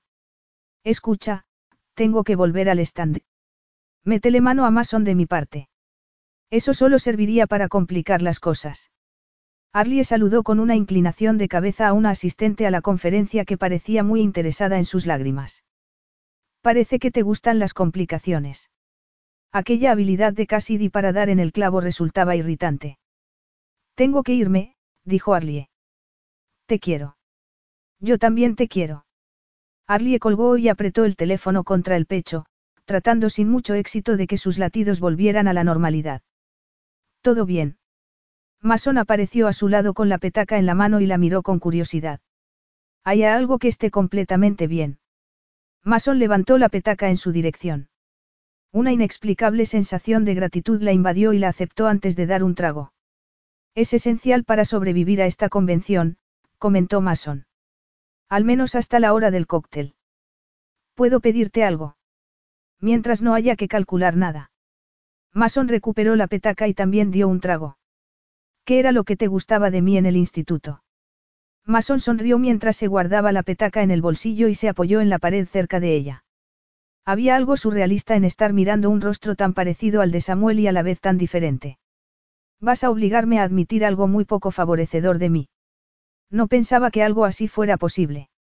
El bourbon le estaba haciendo sentir más atrevida y relajada de lo que había estado en mucho tiempo. Nuestro padre no creía en algo tan frívolo como en una asignación. Si no trabajabas, no tenías dinero para gastar. Típico comentario suyo, dijo Arlie tratando de evitar que la amargura quebrara su voz. Bueno, Samuel siempre trabajaba y era tan imprudente como para guardar su paga en el cajón de los calcetines. De vez en cuando, hacía una redada para aprovecharme de sus recursos. ¿Le robabas? Prefiero pensar que eran préstamos autoconcedidos, respondió dedicándole una sonrisa traviesa. Bueno, a lo que iba. En una de mis excursiones a su cajón descubrí un soneto escrito para cierta persona. Su expresión no le dejó ninguna duda de quién era ese alguien, ella. Samuel le había escrito un soneto. Sabía que Samuel nunca tendría agallas para dar el paso, así que decidí tomar la iniciativa. Tal vez eso le hiciera entrar en acción, dada la aversión que siempre me ha tenido. A ver si lo entiendo. Nunca estuviste realmente interesado en mí. Por supuesto que sí. Era un adolescente y tú una chica muy atractiva. Aunque lo cierto es que mi objetivo no era tener algo contigo. Arlie empezó a sentirse mareada.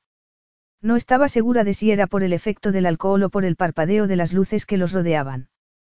Algunos pasajes de su vida se habían reescrito en las dos últimas semanas. Bueno, dijo Arlie apoyándose en la pared. Es toda una sorpresa. Tengo muchas, comentó mirando el laberinto de stands. Por eso es por lo que nunca he acabado de entender que fueras el favorito de tu padre. No te ofendas. No me ofendo, dijo Mason, y se quedó callado unos segundos antes de continuar. Cuando alguien se fija en ti y quiere ser como tú, en algún momento te planteas si esa admiración es merecida. Creo que mi padre prefería que Samuel pensara que no daba la talla. En el fondo sabía que él no era la clase de hombre al que alguien debiera emular. Arlie sintió lástima por Samuel, por el dolor y la desilusión que debía de haber sufrido de niño. Y respecto a ser el favorito, continuó Mason, creo que realmente no lo soy. Entonces. Cuando me mira, no ve una versión mejorada de sí mismo. Ya sabes, el hombre que siempre quiso ser, pero no es. ¿Has hablado alguna vez con Samuel de esto? No era aquella la conversación que Arlie había imaginado. Más sonrió. ¿Crees que a Samuel le interesaría conocer mi opinión sobre su relación con nuestro padre? ¿O con cualquiera? No lo sé. Eres lo más parecido a un espejo que tiene. Además, eres mucho más perspicaz de lo que parece. A veces es más fácil dejar que la gente crea que te conoce, dijo Mason, y su rostro se iluminó. Pensaba que conocía a Samuel, comentó Arlie sin saber muy bien por qué lo decía. Ahora veo que estaba equivocada. ¿Qué te hace decir eso? Mason señaló con la cabeza hacia un grupo de chicas atractivas que algunas empresas contrataban para atraer curiosos. Milaven Falls. Desde que Taegan le había ido con el cuento, no podía quitarse aquella historia de la cabeza. ¿Quién te lo ha contado? Preguntó Mason. Dudó si contarle lo que había sucedido entre Taegan y ella, pero la sola idea le aterrorizaba. No es relevante. Te contó esa persona que Samuel pagó de su propio dinero los gastos de universidad de los cuatro hermanos Milaven. Preguntó Mason. No, no me dijo nada de eso, replicó sorprendida. Mason volvió a la zona donde Arlie había estado preparando los cereales. Te contó que creó una beca Milaven en Harvard. Tampoco me lo contó. Eso es porque Samuel hizo todo lo posible para que no se supiera después de enterarse de los planes que tenía nuestro padre para esa compañía. Arlie no sabía cómo tomarse aquella información. Después de lo que había pasado entre ellos en la habitación del hotel, no había dejado de pensar en ello cada vez que sentía remordimientos. Le habría gustado que aquella conversación terminara de otra manera. Se había esforzado en verlo como a un monstruo para sobrevivir, pero después de lo que Mason le acababa de contar. Aprecio tu sentido de la lealtad familiar, pero si esto es un intento de redimir a tu hermano, me temo que no va a funcionar. Tomó las pinzas del mostrador y se dispuso a seguir examinando los copos de cereales. No sabía que mi hermano necesitara que lo redimieran. Digamos que todas las veces que he tenido un encuentro con Samuel ha terminado mal. No era mentira, aunque tampoco era del todo verdad. ¿Crees que todavía siente algo por ti? Aquellas palabras de Mason fueron como una puñalada. Era consciente de que deseaba que la respuesta fuera que sí. ¿Qué más da que así fuera? Tengo la impresión de que vuestro padre desaprueba las relaciones sentimentales en el trabajo. Una sonrisa pícara asomó a los labios de Mason. Me estás diciendo que si mi padre no se opusiera a los romances en el trabajo esta información importaría. Arlie sintió que se sonrojaba. Astuto canalla. No, admito que de adolescente estaba colada por él, pero... Más sonrió. Su risa era tan contagiosa que fue incapaz de mantenerse seria.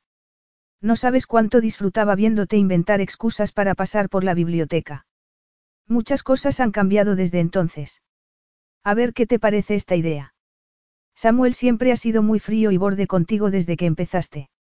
¿No te apetece saber cómo reaccionaría si creyera que hay algo entre tú y yo? Tal vez, admitió ella. Tal vez, admitió ella. De acuerdo, escucha. Mi brillante plan de adolescente tenía un gran fallo. ¿Cuál? preguntó Arlie. No formabas parte de él. No te sigo. Se quedó inmóvil, con la punta de las pinzas encima del montón de cereal. Mientras crea que no estás interesada en mí, no tiene motivos para intervenir, dijo Mason y rodeó la mesa donde en un rato atenderían a posibles inversores y consumidores. Pero sí se hace a la idea de que correspondes a mis afectos. El entusiasmo de Mason era contagioso. ¿Qué propones? Miró a un lado y a otro, se acercó a ella y la tomó por la barbilla para obligarla a mirarlo. Arlie tenía que admitir que entendía la fascinación de Charlotte. Mason era muy atractivo. Finjamos que haya algo entre nosotros. ¿Con qué intención? Preguntó, sintiendo mariposas en el estómago. Pueden pasar dos cosas. Opción A dos puntos que Samuel reconozca que le gustas desde que éramos niños. Opción B dos puntos que nos venguemos y le fastidiemos la existencia. De cualquiera de las maneras, a mí me suena muy divertido, dijo moviendo las cejas con picardía. Lo cierto era que Arlie prefería la opción C dos puntos todas las anteriores.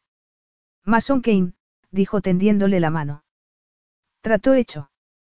En vez de estrechársela, entrelazó los dedos con los suyos y caminaron de la mano como haría cualquier pareja mientras paseaban. Arlie lo miró y arqueó una ceja. La práctica hace la perfección. Eso es algo que diría Samuel, comentó ella, y un arrebato de tristeza constriñó su pecho. La fiesta de agradecimiento a nuestros proveedores es esta noche en Fort Funson. ¿Quieres ayudarme a surcar esas dunas traicioneras? Estaré encantada, dijo Arlie sorprendida de que realmente así fuera. Capítulo 13. Samuel se había metido en un tormento él solo, el peor de todos. El bello escenario solo servía para intensificar su creciente descontento. Su madre habría disfrutado pintando aquel cielo lleno de matices naranjas, morados y rosas. Era una preciosa puesta de sol. Allí estaba, haciendo de anfitrión para gente que no podía soportar. Los coches habían llegado en continua procesión. Una línea de banderas guiaba a los invitados por las dunas de Fort Funston hasta una carpa. En el centro, Charlotte Westbrook les entregaba placas identificativas con sus nombres tras una mesa plegable mientras los camareros transitaban en medio de la bulliciosa multitud con bandejas de champán y aperitivos. Samuel estaba entre ellos y se había saltado su norma de no beber en el trabajo al ver a Mason en amena conversación con nada menos que Arlington Banks.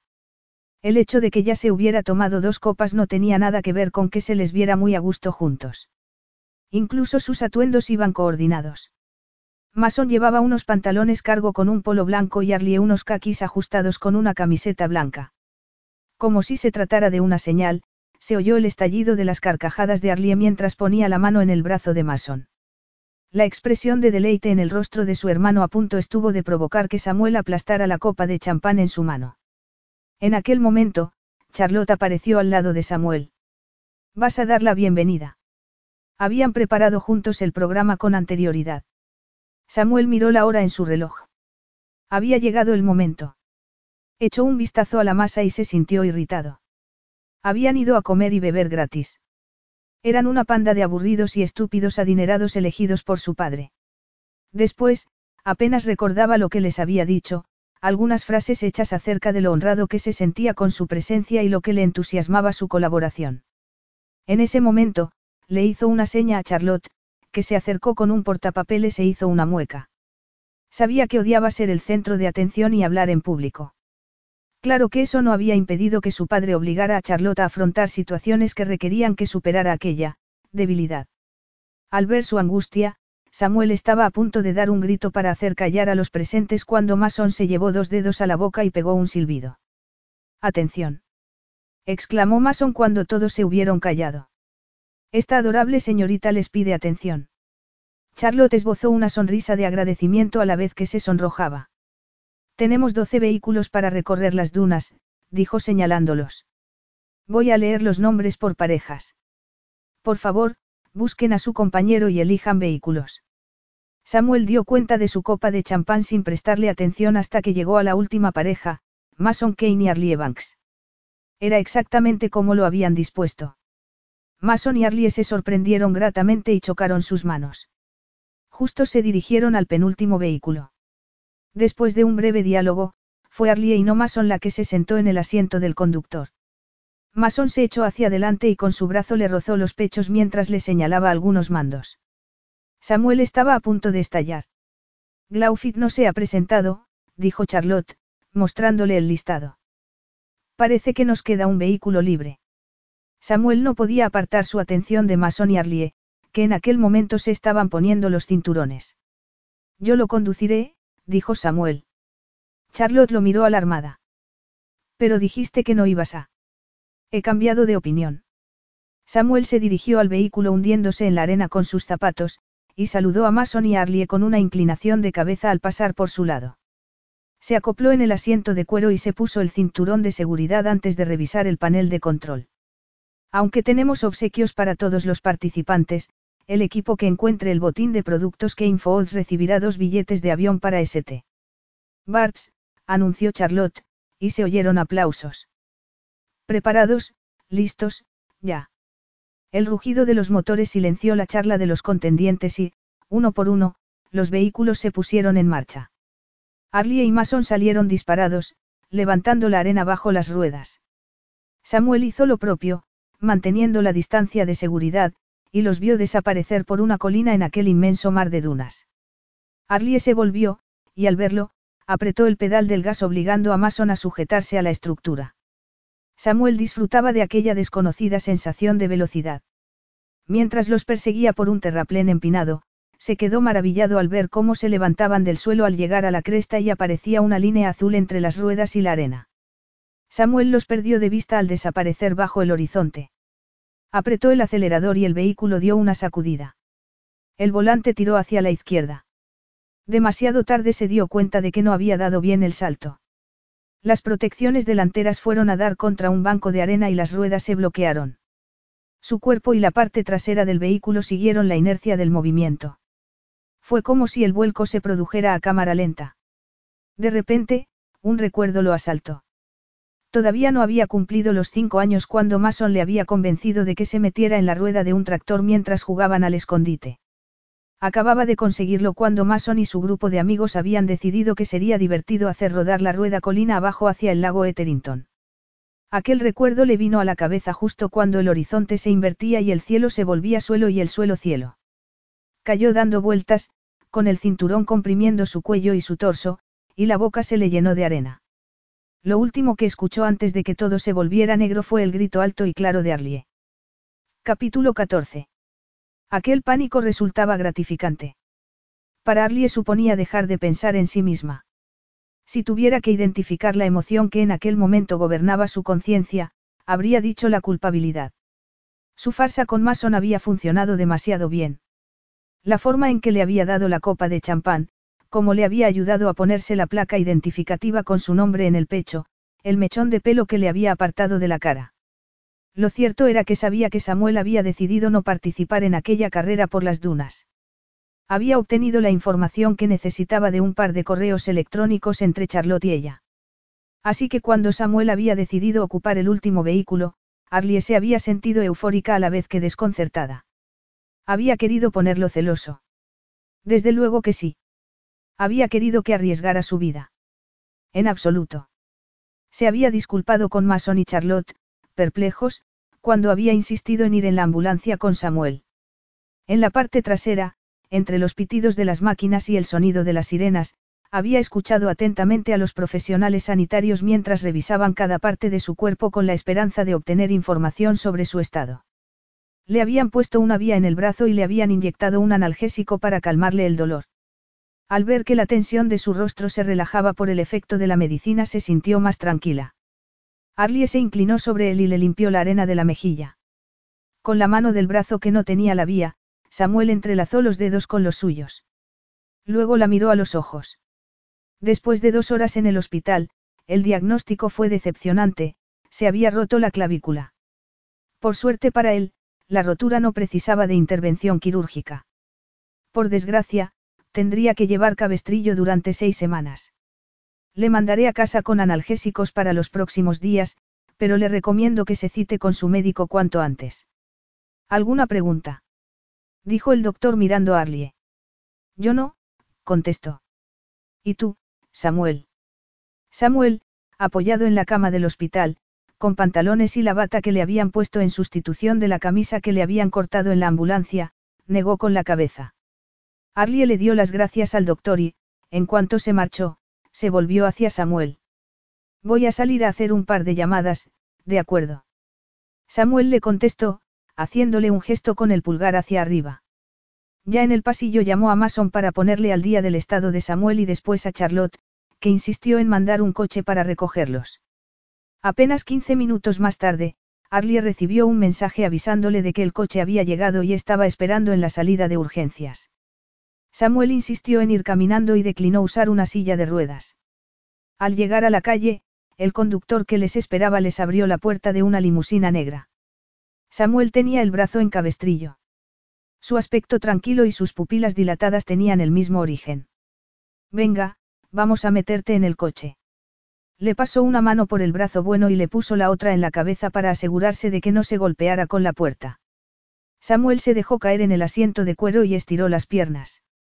Arlie se metió en el coche y le hizo una seña con la cabeza al conductor después de que cerrara la puerta.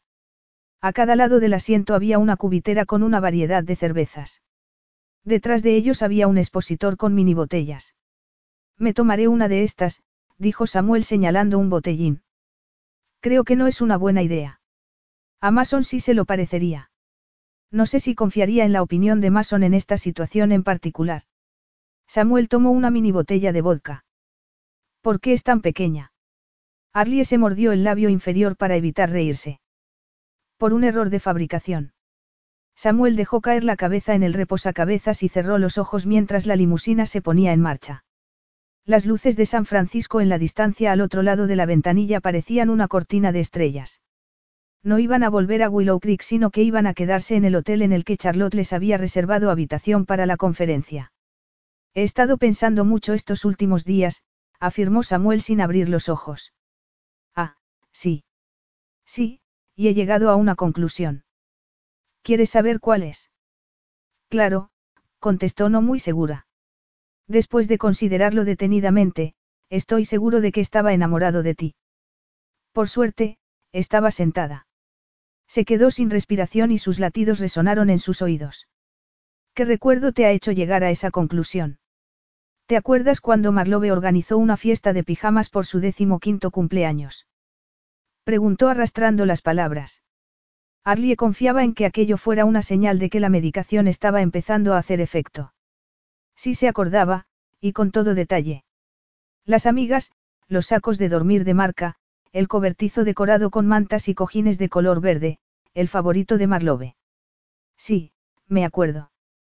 Antes de la fiesta, fui al cobertizo, dejé abiertas un par de ventanas y me busqué un buen sitio en el árbol gigante del patio. Esperabas ver una guerra de almohadas. Tal vez. Pero entonces Marlowe volvió a casa y una de las niñas la llamó malcriada, y dijo que había aceptado la invitación solo para poder colarse en la habitación de Mason. Arlie recordaba muy bien qué niña había sido, Brittany Payne. En aquel momento era la primera bailarina del ballet de Filadelfia. En la actualidad era cajera en un banco y vivía con sus tres hijos en Ardmore. Pero tú, dijo Samuel señalándola con su brazo sano, diste un paso al frente y le dijiste que se disculpara inmediatamente o le darías una buena razón para que se fuera. Dije eso. Preguntó Arlie aún sabiendo que era verdad. Así fue. Ese es el recuerdo. Teniendo en cuenta que una relación seria entre ellos era algo imposible por muchas razones, ¿qué sentido tenía contarle aquello? Lo siento, dijo Samuel al ver que se había quedado callada. No debería habértelo contado. Su mano reposaba en el asiento de cuero y Arlie se quedó mirándola. Tenía las uñas cuidadas y callos en los dedos con los que sujetaba el bolígrafo al escribir. Arlie cerró la mano en un puño para evitar tomar la suya. No es necesario que te disculpes, dijo conteniendo las palabras que no quería decir en voz alta. Estoy bastante segura de que yo también te quería. Capítulo 15. Si tuviera que ponerle un titular a aquel día sería humillación sin fin. Primero, por volcar aquel vehículo en las dunas. Luego, por el viaje al hospital en ambulancia. Y en aquel momento, por atravesar el vestíbulo lleno de columnas de mármol de un hotel en bata de hospital y pantalones rotos. Sin olvidar el cabestrillo. Lo único positivo de aquella ecuación le llegó por cortesía de su padre.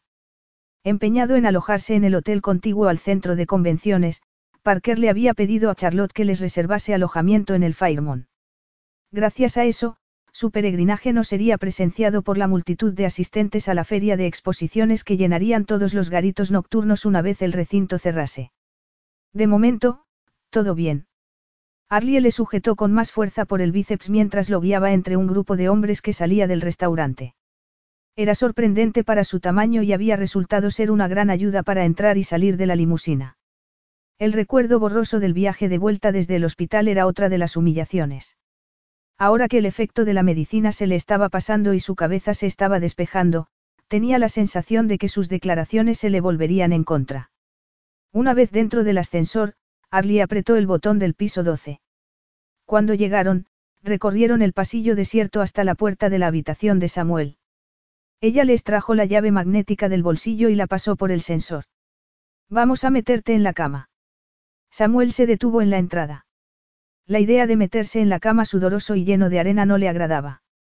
No hasta que me duche. Arlie se paró ante él. Tenía la camiseta llena de polvo, las mejillas encendidas por el sol y el pelo mal recogido en la nuca. Sus ojos azules lo miraron con preocupación. No debes mojarte el cabestrillo, recuerdas. No voy a meterme en la cama sucio.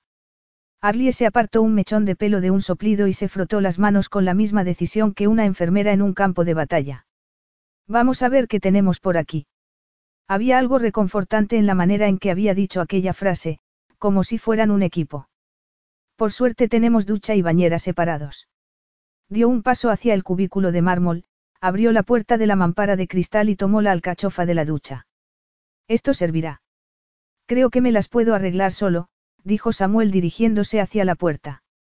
Muchas gracias por todo lo que me has ayudado hoy. Ella lo miró divertida, arqueando una ceja. No estarás tratando de deshacerte de mí, ¿verdad, Samuel Kane? Volvió a dejar la alcachofa en su sitio, abrió el grifo y dejó la mano bajo el chorro de agua para comprobar la temperatura. Muy bien, caballero, dijo volviéndose hacia Samuel. Quítate la ropa. De verdad que no hace falta que me ayudes. Se te olvida que ya te he visto desnudo, y dos veces. No tiene ahí razón para que te dé vergüenza. Samuel enseguida se dio cuenta de que el problema no era que lo viera desnudo. Eran los recuerdos de haber estado desnudos juntos. En su cabeza se formó una sucesión de imágenes. A pesar del arsenal de analgésicos, sintió que le estaba creciendo un problema. La humillación no te parece suficiente razón. Porque por hoy ya he tenido una buena dosis. Será más fácil si cooperas. Lo rodeó, le soltó los lazos de la bata del hospital y le ayudó a quitársela. Ahora los zapatos, le ordenó. Samuel se sacó los zapatos sin desabrocharse los cordones y sintió el frío del mármol al pisar el suelo. Los calcetines los había perdido en algún momento de toda aquella confusión. Ya puedo ocuparme yo, dijo dando un paso atrás cuando Arlie fue a echar mano a su cinturón. Ya me imagino. Sin cinturón y con el botón desabrochado, el pantalón cayó hasta sus tobillos. Solo le quedaban los calzoncillos, pero no estaba seguro de poder quitárselos sin doblar el tronco. Lo que viene a continuación. Con una sonrisa traviesa, Arlie deslizó los dedos bajo la cinturilla elástica y le bajó los calzoncillos por las piernas. Jamás en su vida se había sentido tan desnudo. Por suerte, Arlie no apartó la vista de sus ojos mientras evaluaba la situación.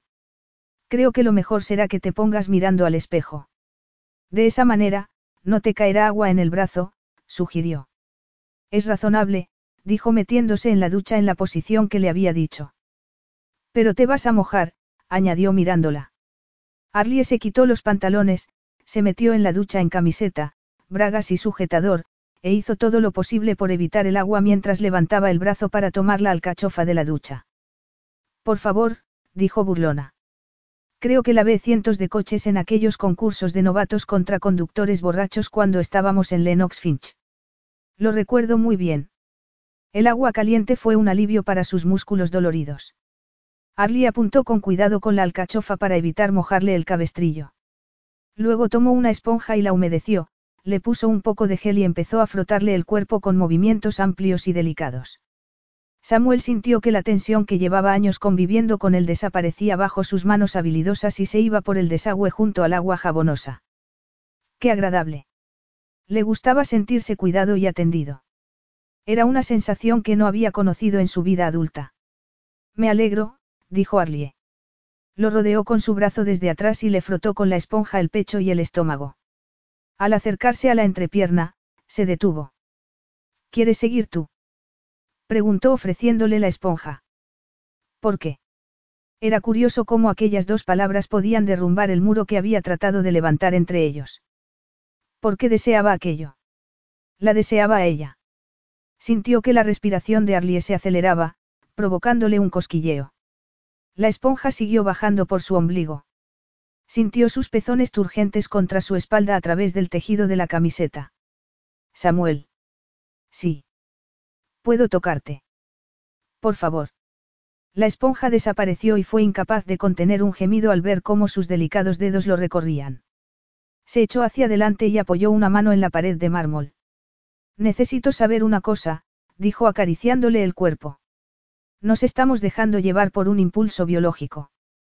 Samuel se volvió y tomó su boca, pillándola por sorpresa. Ella jadeó, separó los labios y entrelazaron sus lenguas. Mientras la besaba, sentía que se ahogaba. No se cansaba de ella.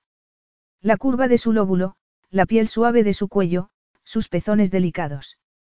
Necesito saborearte, susurró acariciándole el sexo por encima de sus bragas mojadas. Sus labios se curvaron en una sonrisa, y se quitó la camiseta y el sujetador antes de cerrar el grifo de la ducha. Sus cuerpos mojados fueron dejando un rastro de agua sobre el mármol y la alfombra. Con ayuda de Arlie se acomodó en la cama y puso el brazo sobre las almohadas. Quítate las bragas. Sus pechos subieron y bajaron al ritmo de su respiración entrecortada. Sus pezones se endurecieron. Se mordió el labio inferior mientras tomaba las bragas con sus dedos y, sin perder contacto visual, se las bajó por los muslos. Bien. Ahora, suéltate el pelo. Arlie tiró del moño y su melena cayó sobre sus pechos desnudos. Samuel le tendió su brazo bueno y ella se metió en la cama con cuidado de no hacerle daño. ¿Estás seguro? preguntó, clavando la vista en aquella especie de armadura. Ven aquí. Le puso la mano en la espalda y tiró de ella hacia la cama. La sorpresa de su cara cuando comprendió lo que quería solo sirvió para avivar el fuego de aquel tormento. Eso es, nena. Con sus rodillas a cada lado de las costillas, le acarició los muslos. Podía estar así para siempre, observando su vientre tensarse cada vez que rozaba la cara interna de sus muslos. ¿Quieres sentir mi boca? Preguntó rozando sus suaves pliegues con los labios. Por favor, dijo entre jadeos, y cerró los ojos. Pídemelo. Quiero sentir tu boca acariciándome. Mírame mientras me lo dices. Abrió los ojos y su intensa mirada azul se clavó en él. Quiero sentir tu boca acariciándome, Samuel. La hizo acomodarse sobre su pecho y la atrajo hacia su boca. Se sentía prisionero bajo su pecho. Arlie se aferró al cabecero y se quedó a la expectativa. Entonces se echó hacia adelante y le besó un lunar del interior de su muslo y después otro, como si siguiera la constelación hacia el origen del placer más intenso que jamás había conocido. Lo estaba torturando y lo sabía, pero no quería que aquel momento terminara nunca. Estoy lista para ti, Samuel. Incapaz de esperar un segundo más, Samuel se echó hacia adelante, abriéndola con un largo y lento lamido. Su brusca inhalación fue como si le robara el aire de los pulmones. Era a la vez pecado y salvación, dulzura y ruina, la combinación más embriagadora que jamás había encontrado. Aunque siguiera saboreándola hasta el día de su muerte, no sería suficiente. Deslizó la punta de la lengua por sus pliegues y empezó una lenta exploración. Y mientras la exploraba, Samuel hizo lo que siempre había hecho, estudiar. Memorizó cada una de sus ondulaciones y observó que le hacía morderse el labio, que rincones y caricias provocaban que se le acelerara la respiración. Y todo el tiempo, evitando rozar su punto más sensible. Los suspiros de Arlie transmitían impaciencia y frustración a partes iguales. Sus caderas ondulaban impacientes contra él. Necesitaba verla en el clímax tanto como necesitaba el aire que respiraba. Por fin le acarició el punto más sensible con la lengua. Ella jadeó y su cuerpo se sacudió como si una corriente eléctrica la hubiera atravesado. Arlie se aferró a su pelo. No había sido su intención llevarla al límite, pero ya no podía parar. Estaba perdido en sus propias sensaciones. Samuel aceleró el ritmo y dejó que su lengua vibrara junto a su sexo. Samuel. Arlie tensó los muslos y sus ojos se abrieron de golpe mientras un estallido de placer se extendía por todo su cuerpo. Samuel habría renunciado a su herencia por tener un cuadro con la imagen de aquel momento. Era una diosa capaz de conceder la locura o la felicidad. Arlie se quedó sin fuerzas y se desplomó contra el cabecero, jadeando. El pelo le cayó como una cortina a ambos lados de la cara. Samuel le puso una mano en la base de la espalda y fue deslizándola hacia arriba hasta llegar a la nuca. Se miraron y, mientras recuperaban el aliento, una corriente indescriptible se estableció entre ellos. Arlie se echó hacia atrás hasta quedarse ahorcajada sobre él y deslizó las manos arriba y abajo por su pecho musculoso. Meció las caderas y recorrió arriba y abajo su longitud, deteniéndose para aumentar el roce. Samuel la tomó por las caderas en un intento de mantener el control mientras ella lo provocaba lentamente. Aunque el deseo de estar dentro de ella le nublaba la razón, quería dejar que disfrutara del momento, que tuviera dominio de su propio placer. Con una sonrisa pícara, Arlie lo colocó entre sus muslos, fijó los ojos en los suyos y se hundió lentamente en él. Oh, Dios, qué bien se siente. Ah, sí. Preguntó hundiéndose más profundamente. La tensión se acumulaba en la entrepierna de Samuel. Tuvo que esforzarse para no hacerse con el control y enterrarse en ella. Sí. Arlie clavó los dedos en sus hombros y bajó hasta que sus cuerpos se encontraron. Eres preciosa, Arlington Banks. Se preguntó cuándo habría sido la última vez que alguien se lo habría dicho. Mejor no saberlo. Aunque los abogados de Kane Falls eran tiburones de la costa este, seguramente no podrían librarlo de una condena por asesinato. Arlie apartó la mirada, consecuencia de aquel piropo. Lo eres, añadió acariciándole la mejilla. Eres la mujer más bonita que he conocido nunca. Como en un intento por cambiar de conversación, Arlie empezó a mover las caderas en una ondulación serpenteante, disfrutando de la sensación de tenerlo dentro. Samuel fue bajando la mano desde su mejilla por su cuello, hasta llegar a su pecho. Al acariciarle el pezón con un dedo, sintió cómo se contraía bajo su roce. Le resultaba insoportable no poder disfrutar de ella con cada átomo de su cuerpo y tener que contenerse para no devorarla con sus manos, además de con sus ojos y su boca. Me gustaste desde la primera vez que te vi leyendo Peter Pan en la biblioteca de tu padre, dijo y su aliento cálido le puso la piel de gallina. No he dejado de comparar todos los besos con el que nos dimos aquella noche en el armario, añadió, y le acarició el lóbulo de la oreja con la lengua. Desesperado por llevarla al límite antes de perder el control, Samuel le acarició suavemente el punto más sensible. Un escalofrío lo recorrió al oírla jadear. Luego sintió que le clavaba las uñas en los hombros y la observó aullar de puro deleite. Al verla así, con la cabeza echada para atrás y abandonada al placer, Samuel entró en una espiral de felicidad. Una sensación dulce y oscura le arrancó un grito del fondo del pecho. Se colocó bajo ella, llevándolos a la cumbre del éxtasis. Mientras caían en una calma solo interrumpida por el sonido de sus respiraciones, Arlie se incorporó y se acurrucó suavemente contra el costado que no estaba herido. Luego le pasó la pierna por el muslo, apoyó la oreja en su pecho y lo rodeó por la cadera con la mano. No había experimentado nada parecido en toda su vida. La forma en que aquella mujer encajaba en su mundo era difícil de explicar. Se le vinieron a la cabeza muchas metáforas, la mayoría sobre piezas de rompecabezas, pero las rechazó. Deberías haberme pedido que te acompañara al baile de graduación, dijo con voz adormilada. Me gustaría haberlo hecho. No pudo evitar pensar en cómo habrían cambiado sus vidas si lo hubiera hecho. ¿Sabías que Mason nunca sintió nada por mí? Preguntó sonriendo. El miedo de Samuel amenazó con echar a perder aquel momento placentero. ¿Qué? Me lo ha dicho hoy mismo, mientras estábamos montando el stand, dijo acariciándole los costados. La única razón por la que mostraba interés por mí era porque sabía que eras demasiado tímido para perseguirme. Pensaba que si nos veías juntos, eso te empujaría a dar el paso. Supongo que por fin ha funcionado. Inexplicablemente, la luz de la habitación se atenuó. La respiración de Samuel se volvió entrecortada y sus latidos se aceleraron.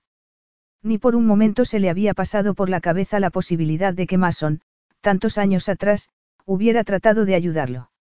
Durante todo ese tiempo, se había estado reconcomiendo por el resentimiento que sentía hacia su hermano. Se había volcado en el trabajo con la esperanza de que su padre se diera cuenta de su entrega. En su implacable intento de ganarse lo que Mason había recibido sin esfuerzo, Samuel se había convertido en alguien que odiaba, un hombre cegado por sus rencores. Al igual que su padre. Y también como su padre, había usado a la gente como piezas de ajedrez. Gente como Arlie Banks. Un sentimiento de culpabilidad lo asaltó mientras sentía su cálida piel junto a la suya. Se odiaba a sí mismo. La había arrastrado hasta el ojo del huracán sin pararse a pensar. ¿Y para qué? Para hacerse con el control de Kane Falls. De veras era por eso.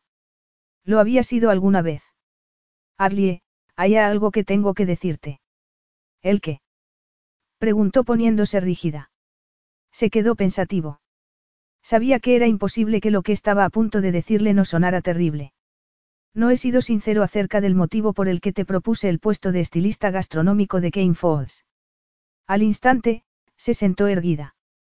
Aquellos ojos que lo habían mirado con tanto anhelo unos minutos antes, lo observaban con inquietud. La verdad es que he estado buscando la manera de apartar a Mason de la compañía y pensé que, tal vez, si te traía a trabajar con nosotros, Mason se sentiría tentado de saltarse la regla de nuestro padre. Me contrataste porque esperabas que tu hermano me sedujera. Sí, reconoció. ¿Y qué habría sido de mí en esa situación?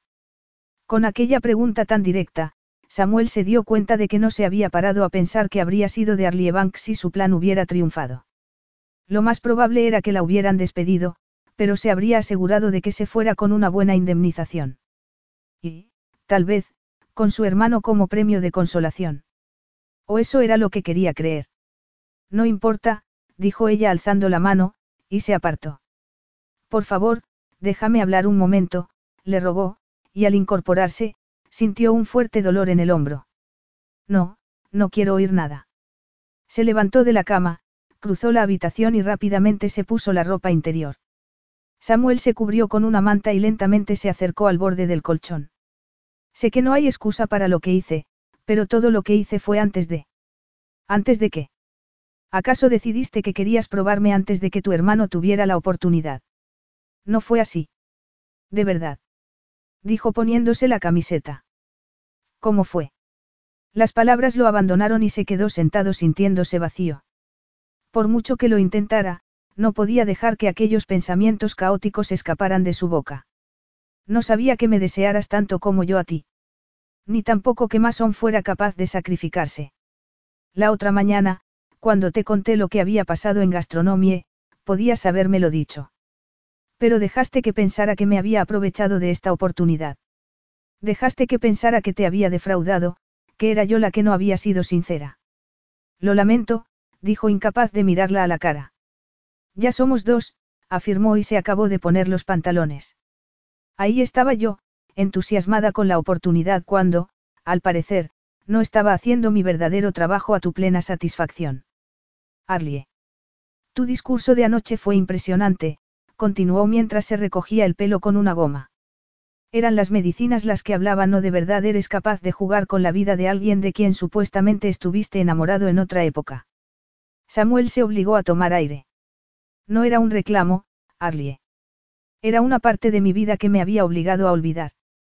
Debió de ser divertido anular pasajes completos de tu memoria. ¿Te costó? ¿O acaso me convertí en una parte incómoda de tu historia antes de que decidieras usarme como cebo? La miró, memorizando cada detalle, consciente de que aquella podía ser su última conversación. Cuando tu madre fue despedida y la mía murió seis meses más tarde, fue como si todo lo bueno de mi vida se desvaneciera. No podía vivir en un mundo en el que había perdido tanto, así que creé otro en el que no hubiera nada que me importara perder. Sé que eso no es excusa para lo que he hecho, pero lo que dije en la limusina es cierto. Te quería, Arlie. Antes de convertirme en una parodia de todo lo que detesto, te quería. Deseaba que lo creyera. Siento lo que pasó, Samuel, dijo Arlie, y esperó a que la mirara a los ojos. Al igual que siento que el tirano de tu padre le dedique a Mason toda su atención y te ignore. Siento que un hombre así gobierne tu vida. Pero sobre todo lamento que pensaras que la mejor manera de solucionarlo fuera interfiriendo en la mía. Arlie se colgó el bolso del hombro y se dirigió a la puerta. Samuel deseó seguirla e invitarla a quedarse allí con él. Pero sabía que lo último que querría sería estar con él. Por razones que sabía y que deseaba olvidar, lo mejor para Arlie Banks era posiblemente mantenerse lejos de él. La dejó marchar y se fue dando un portazo. Capítulo 16. De vuelta al sitio donde todo había empezado.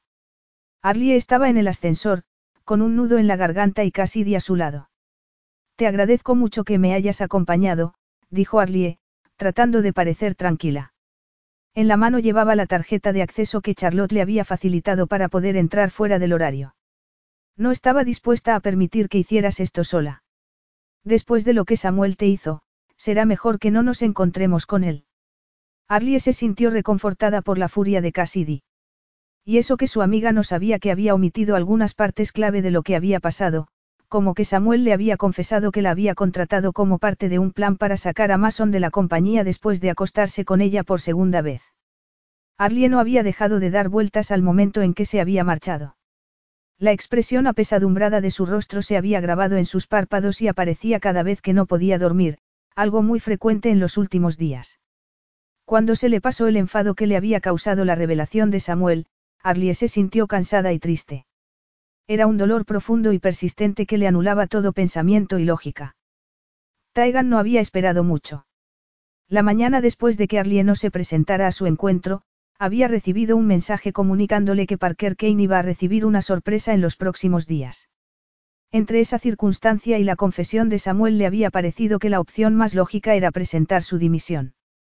Le había dado dos copias de la carta a Charlotte y le había pedido que se las diera a Mason y Samuel después de que recogiera su despacho. El ascensor se detuvo y anunció la llegada al piso decimoquinto. Las puertas se abrieron a un pasillo con suelo de mármol. Bajo aquella luz tenue, casi se veía romántico. Por aquí, dijo Arlie y ajustó el peso de la caja de cartón que cargaba entre los brazos. ¿Cuánto apuestas a que Parker Kane tiene un desatascador de oro? Dijo Cassidy, observando la opulencia del entorno.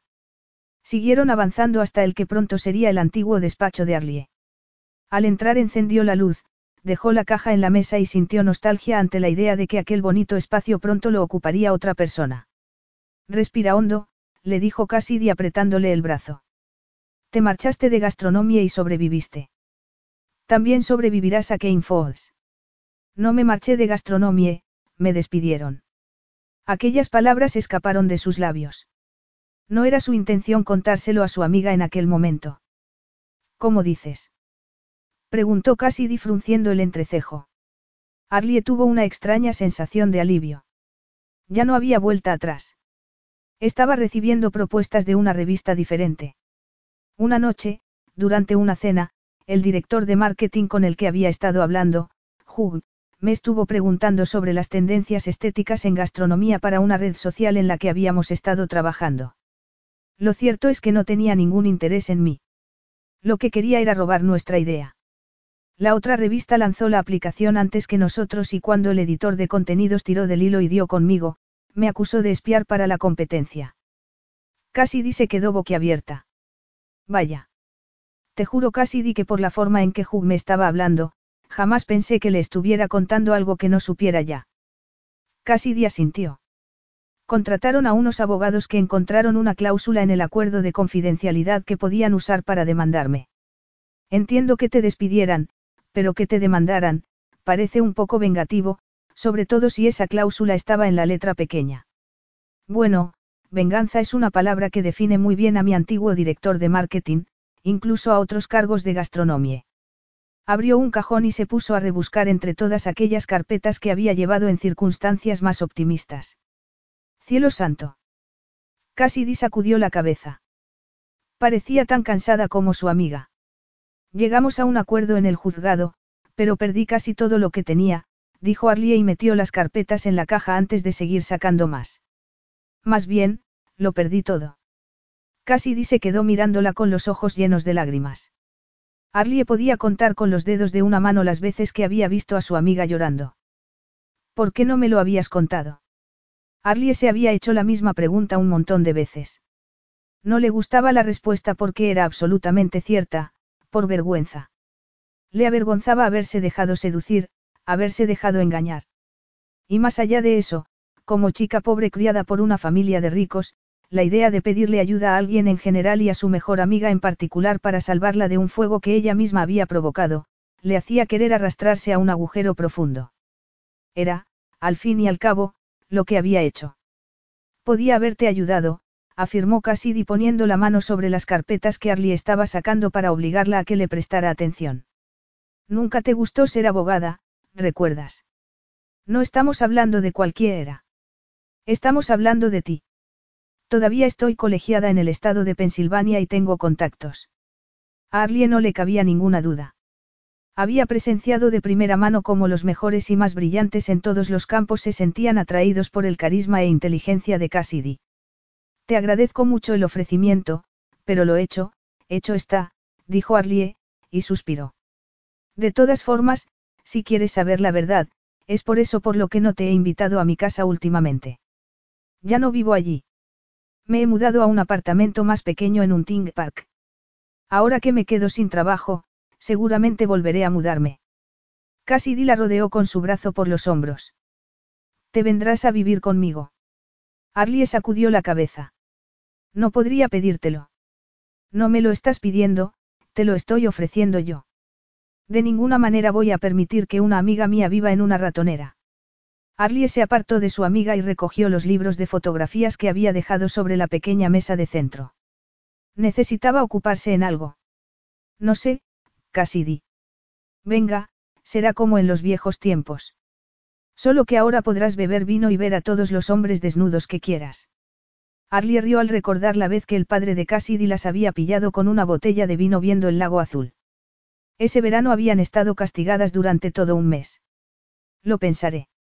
Unos golpes en la puerta de su despacho hicieron que se le acelerara el corazón. Se volvió lentamente temiendo que fuera parquero, aún peor, Samuel. Por suerte, no era ninguno de los dos.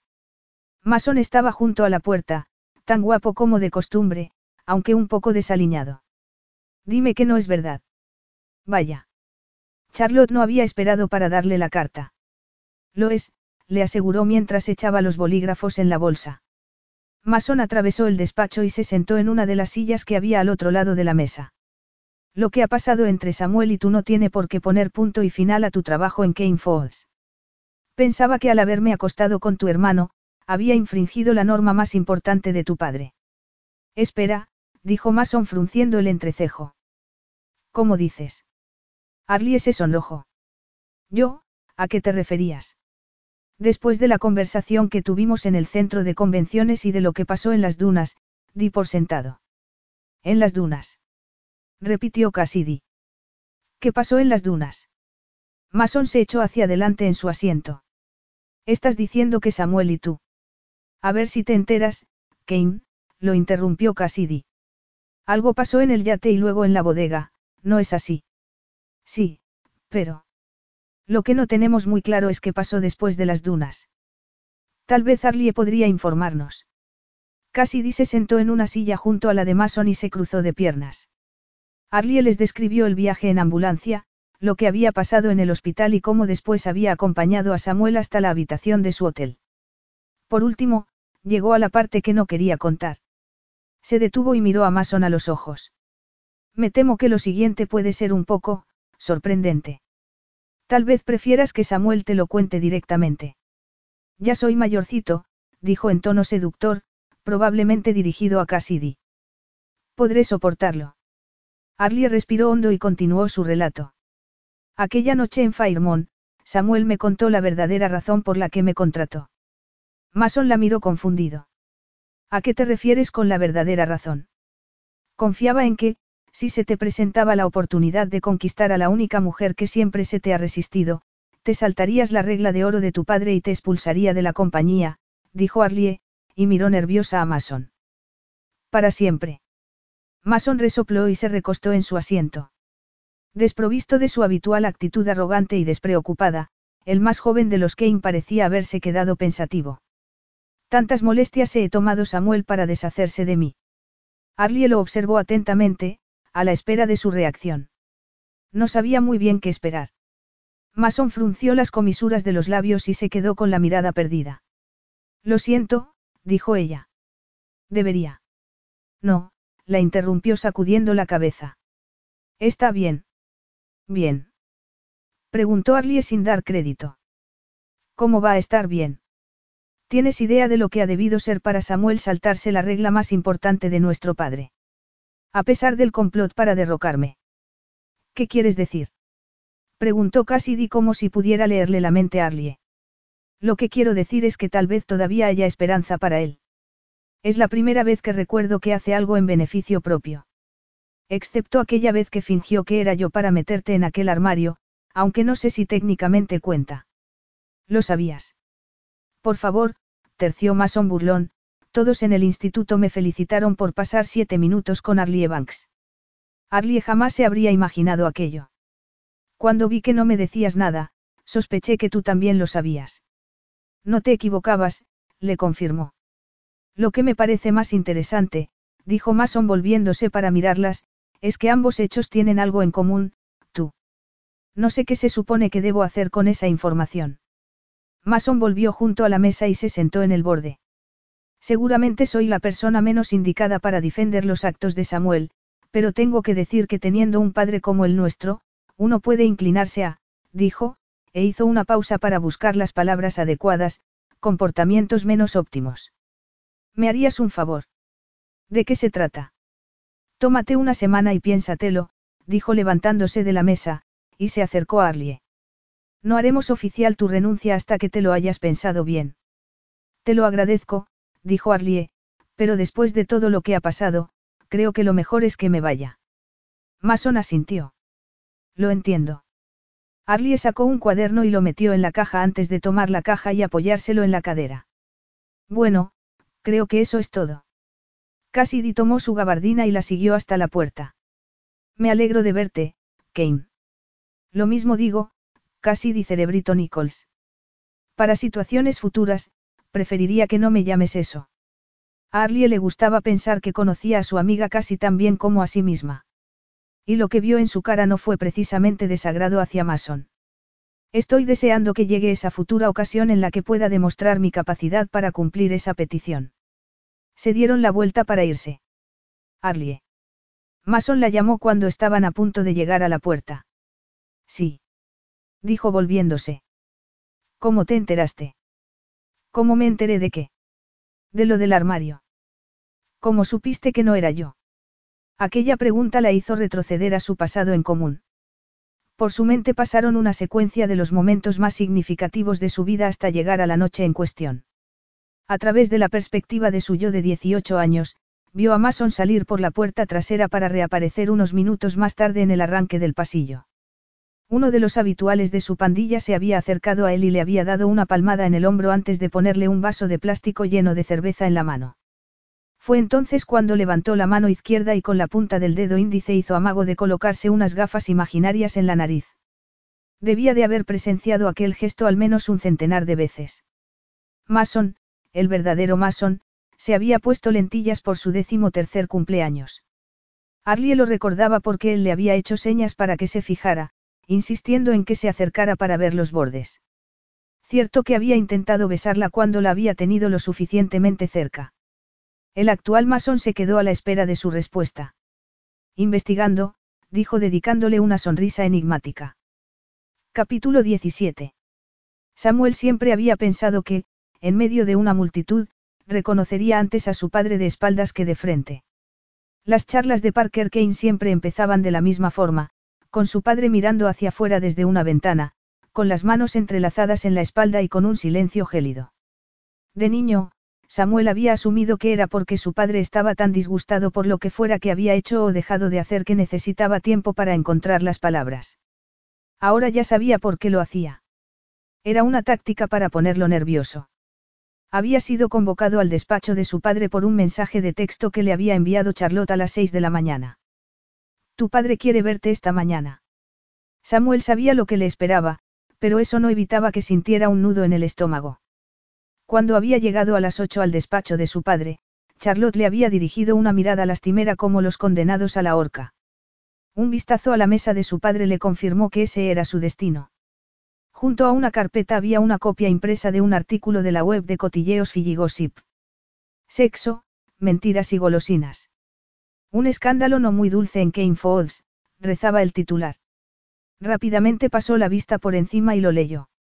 Una fuente cercana a los Kane ha confirmado no solo la reciente implicación de Arlie en un caso de espionaje empresarial, sino que ha señalado que su relación sentimental con el director general de Kane Falls International tal vez no responde únicamente a motivos románticos, una insinuación implícita de que Samuel, y por ende Kane Falls, son culpables de prácticas empresariales turbias.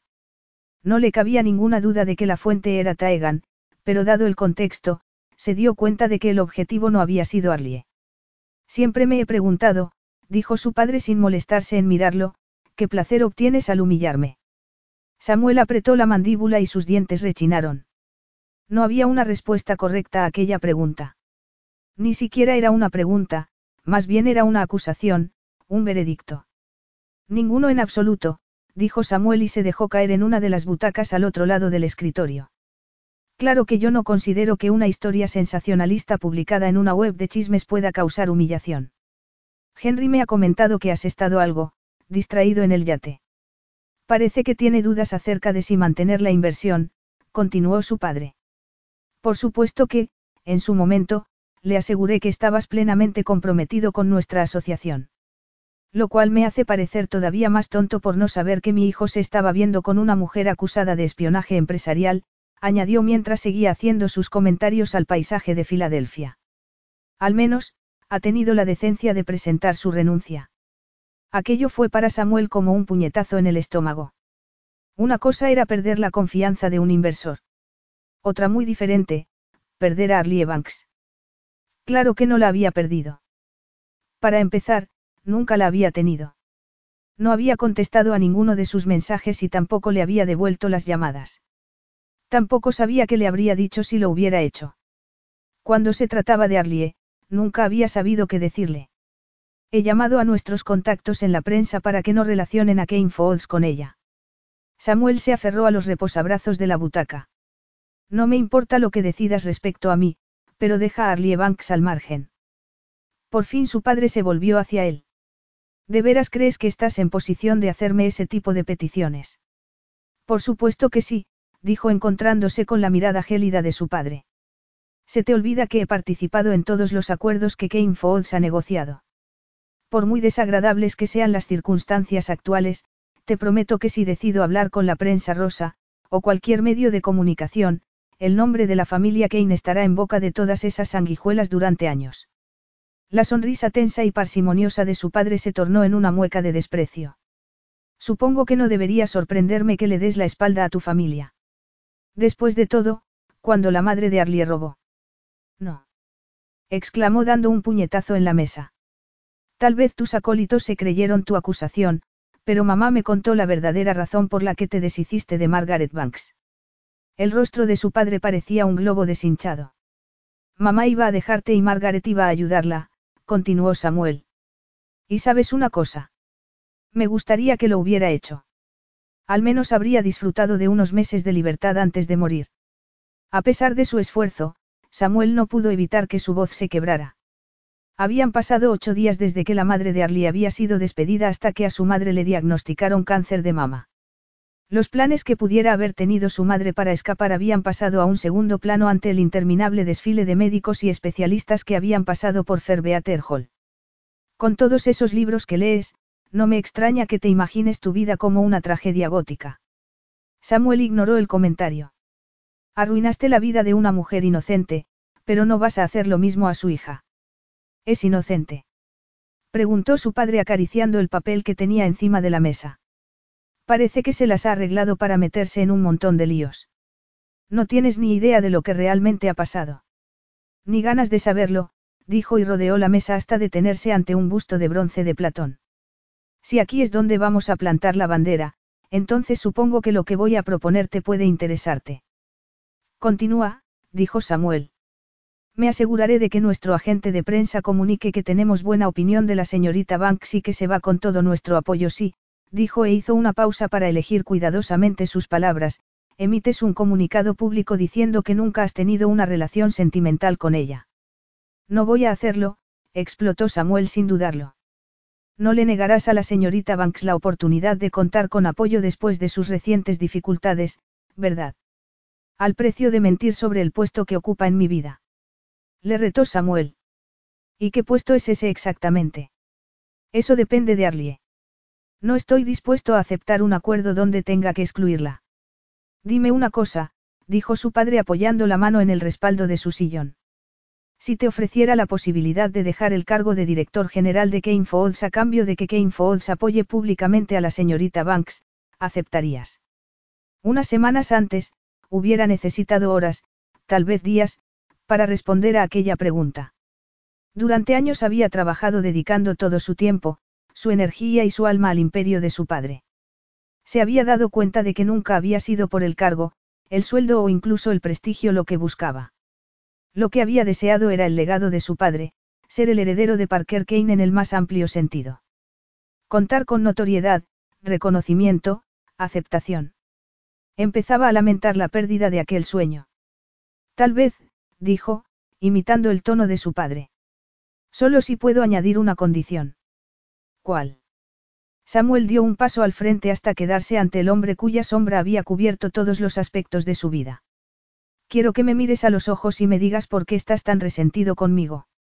El patriarca de los Kane entornó los ojos y palideció. Una alegre sucesión de golpes resonó al otro lado de la puerta, que se abrió antes de que diera su permiso. Para sorpresa de Samuel, Mason apareció con una sonrisa en los labios y una taza de café en la mano. Siento llegar tarde.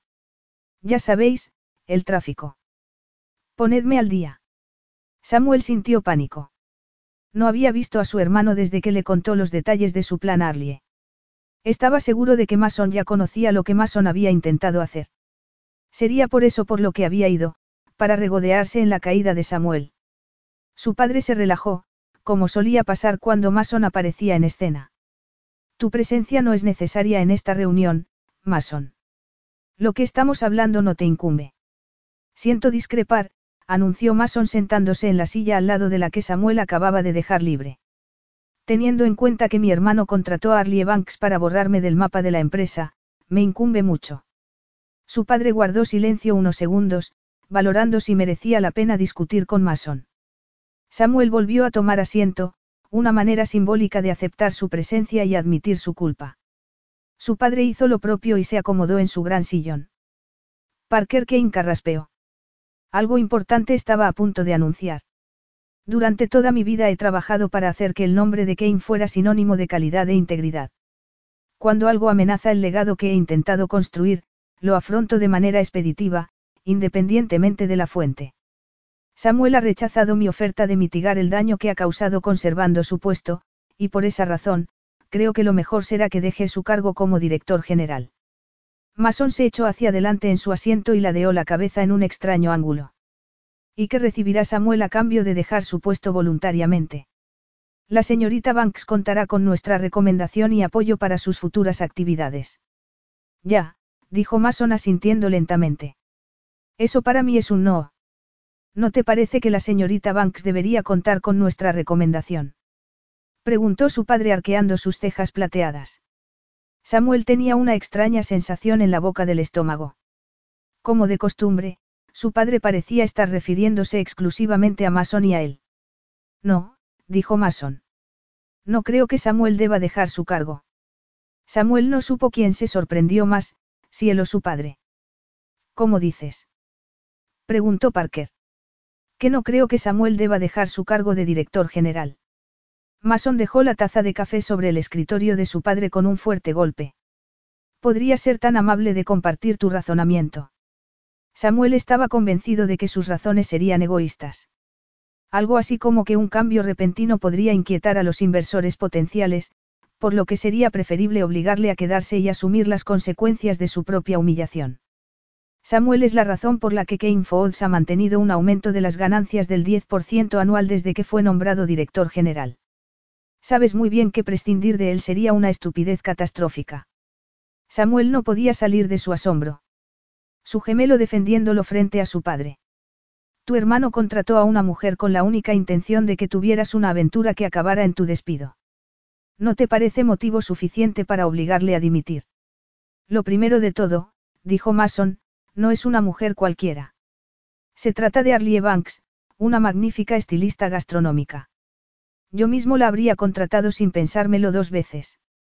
En segundo lugar, yo mismo me he saltado esa regla al menos en seis ocasiones que recuerde. La única diferencia es que Samuel es demasiado franco como para no ser pillado.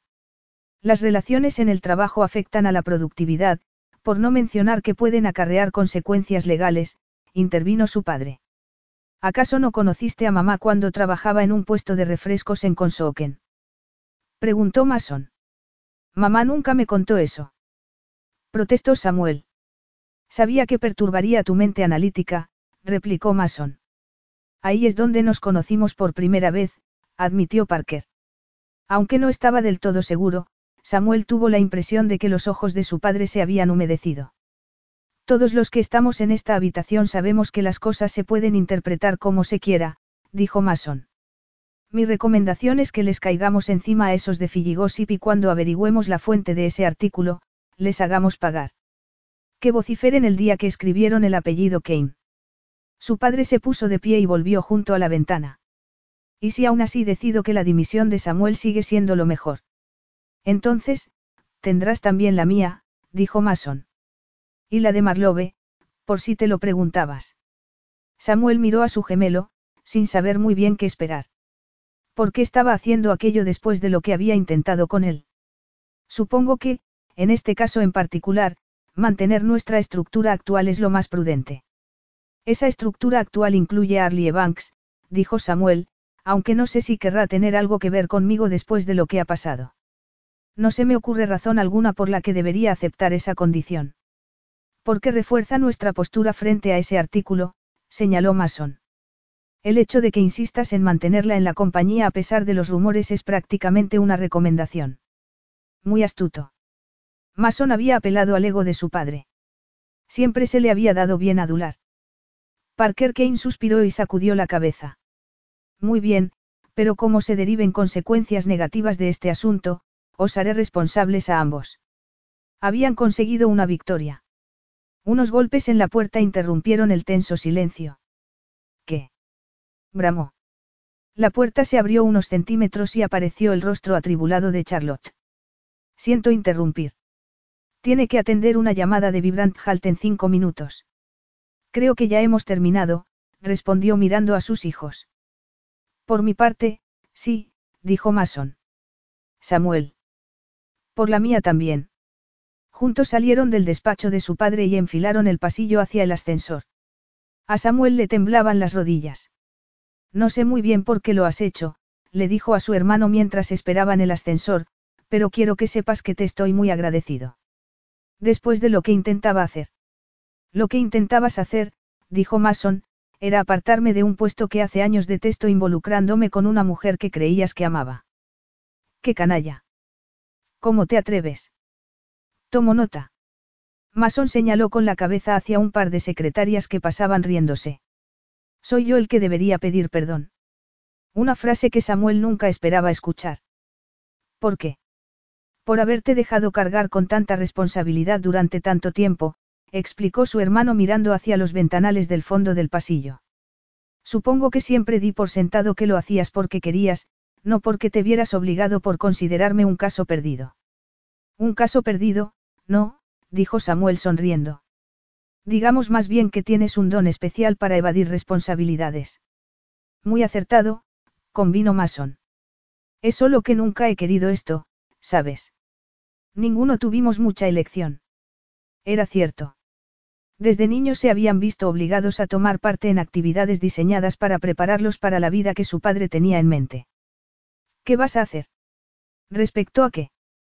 Respecto al hecho de que estás locamente enamorado de Arlie Banks.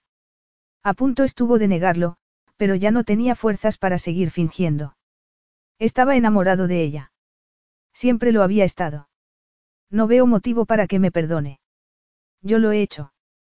¿No crees que cabe la posibilidad de que entienda que todo lo que hiciste fue por culpa de nuestro padre y que no tiene nada que ver con ella? Samuel se quedó mirando a su hermano, sorprendido por aquel planteamiento. ¿Qué pasa? ¿Te sorprende que sea capaz de sentir empatía? Las puertas del ascensor se abrieron y entraron en el habitáculo. Mason se acercó a su hermano y lo tomó de los hombros. Eres Samuel Kane. Acabaste la carrera con las notas más altas. Has conseguido cerrar operaciones que Forbes consideraba imposibles. Y además de todo eso, eres muy guapo. Anda, vete a buscar a esa chica. Capítulo 18. Arlington Banks. Sí. Dijo Arlie sin moverse. De ninguna manera vamos a hablar de esto con una manta de por medio. Arlie levantó la manta lo suficiente para asomar un ojo y ver a su mejor amiga, que estaba de rodillas ante el sofá que se había convertido en el refugio y centro de entretenimiento de Arlie en la última semana. Te quiero, continuó Cassidy buscando la mano de su amiga bajo la manta. Pero esto tiene que acabar. ¿El qué? Arlie dobló las rodillas y se las abrazó contra el pecho.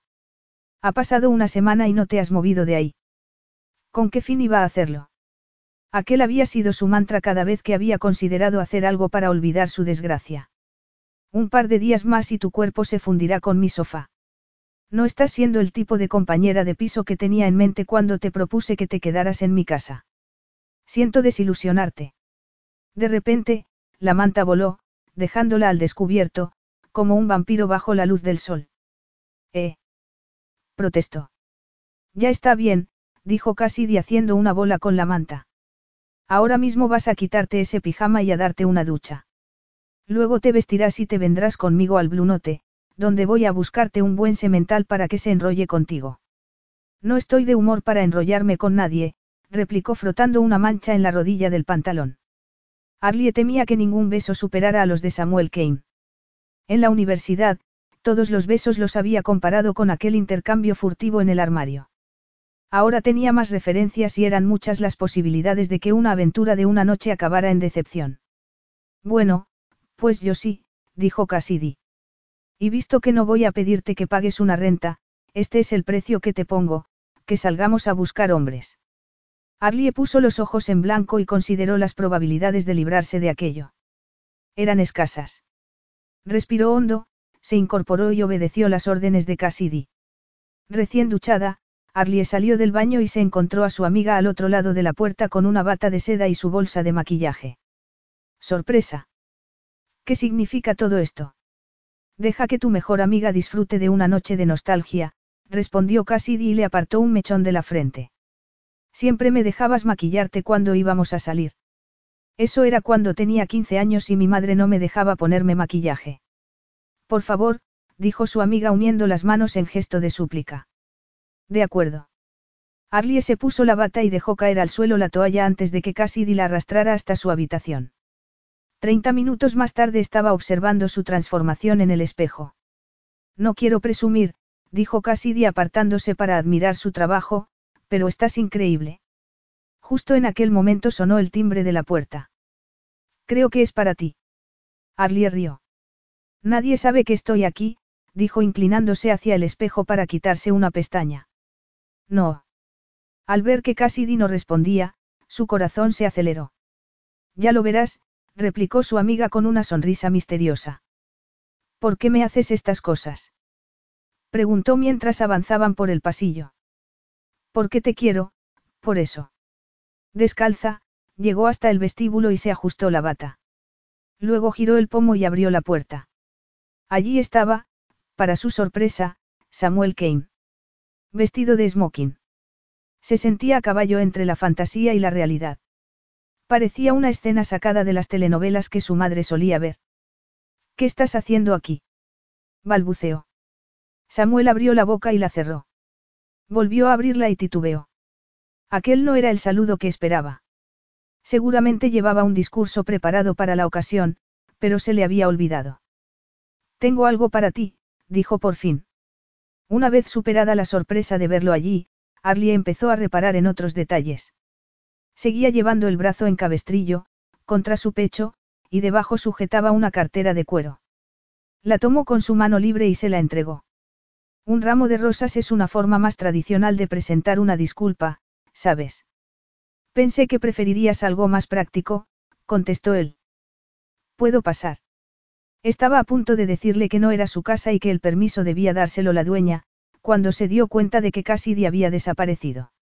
Arlie se hizo a un lado. Bonito lugar, observó Samuel. No es mío. Arlie volvió al sofá y se sentó con la cartera en el regazo. Ponte cómodo, añadió. Samuel se quedó en la entrada, paseando sus ojos verdes por el sofá, sin saber muy bien a dónde dirigirse. Aquel hombre que había estado dentro de ella, no parecía atreverse a compartir el sofá. Arlie dio unas palmaditas al cojín que tenía al lado, y por fin atravesó la estancia y se sentó junto a ella. Supongo que querrás que abra esto, ¿verdad? Preguntó Arlie. Solo si quieres acabar con mi sufrimiento. Lo cierto era que Arlie no estaba segura de querer hacerlo. Deslizó los dedos por la apertura de la cartera y la abrió. Había documentos a ambos lados.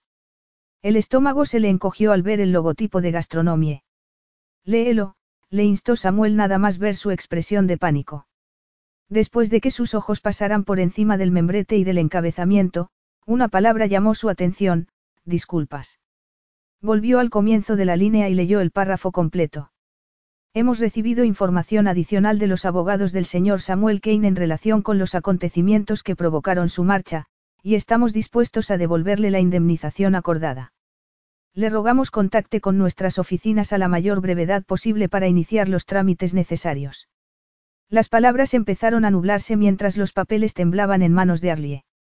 Tenía los nudillos blancos y el corazón le aporreaba el pecho. ¿Cómo? Fue todo lo que pudo decir. Mandé a nuestros abogados una copia de las calumnias de Taegan publicadas por el Filligossip y la información sobre el proyecto Impacto que quería que le dieras y con la que te estaba chantajeando. Entonces, se pusieron en contacto con Gastronomie para que el equipo directivo supiera lo que estaba pasando, y propusieron que llegáramos a un acuerdo antes de enfrentarnos en una larga y embarazosa contienda legal. Al fin y al cabo, Kane Food siempre vela por sus empleados. Arlie lo miró sorprendida. Pero ya no soy empleada de Kane Falls. Samuel le señaló con la mirada el otro documento que contenía la cartera y Arlie lo sacó. Era una carta invitándola a volver a unirse a Kane Falls International con un aumento de sueldo significativo. Levantó la vista del papel y estudió el rostro de Samuel. Lo que vio en él fue una mezcla de muchas cosas, orgullo, temor, remordimiento, esperanza. ¿Por qué? No sé si podrás perdonarme, pero necesito que sepas que lo siento. Siento no haberme atrevido a decirte lo que sentía cuando éramos adolescentes. Siento haberme hecho pasar por mi hermano para besarte. Siento haberte contratado pensando que todavía lo querías a él. Pero lo que más siento, dijo con la mirada clavada en ella, es no haberte dicho aquella primera vez que estuvimos juntos que nada de lo que pudieras hacer o decir podría cambiar lo que siento por ti. Los ojos se le llenaron de lágrimas y esta vez fue ella la que se quedó sin palabras. Samuel se inclinó y suavemente le quitó una lágrima de la mejilla. He venido a preguntarte algo que debería haberte preguntado hace mucho tiempo. ¿El qué? Dijo Arlie entre sollozos. Samuel se volvió hacia ella y le tomó la mano. Arlington Banks, ¿quieres ir al baile de graduación conmigo? Arlie rió entre lágrimas. ¿Qué baile? El baile de graduación que se va a celebrar esta noche en el pabellón del Lennox Finch. Pero no tengo vestido, protestó ella. Cassidy carraspeó y apareció por detrás de ellos. Arlie se volvió y vio que su amiga llevaba una funda portatrajes. ¿Quieres echar un vistazo a esto? Resulta que tengo un vestido aquí mismo. Lo sabía.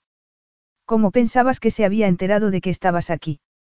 Dijo Cassidy mientras dejaba la funda en un sillón. Este joven no solo me ha pedido ayuda, también me ha pedido permiso. Y, teniendo en cuenta que soy una persona muy benevolente, se lo he dado. Después de que me dijera que me rompería las piernas si te hacía daño, añadió Samuel. Esa parte no cuenta, observó Cassidy con una sonrisa triunfal. Arlie jamás había sentido una felicidad más grande. Todas sus preocupaciones habían desaparecido. Su mejor amiga y el hombre al que amaba allí estaban, bromeando entre ellos. ¿Y bien? Dijo Cassidy dándole una palmada en el hombro. ¿Vas a darle una respuesta o vas a seguir estropeándote el maquillaje que con tanto esmero te he aplicado?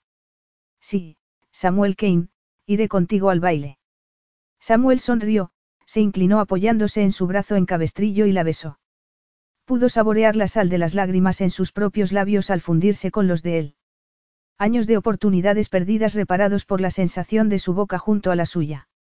Muy bien, vosotros dos, intervino Cassidy acercando el vestido a Arlie. Ya está bien. Vamos a vestirte para que os podáis ir, señorita. Se retiraron al dormitorio de Cassidy y allí ayudó a Arlie a ponerse un versace vintage con una apertura hasta medio muslo.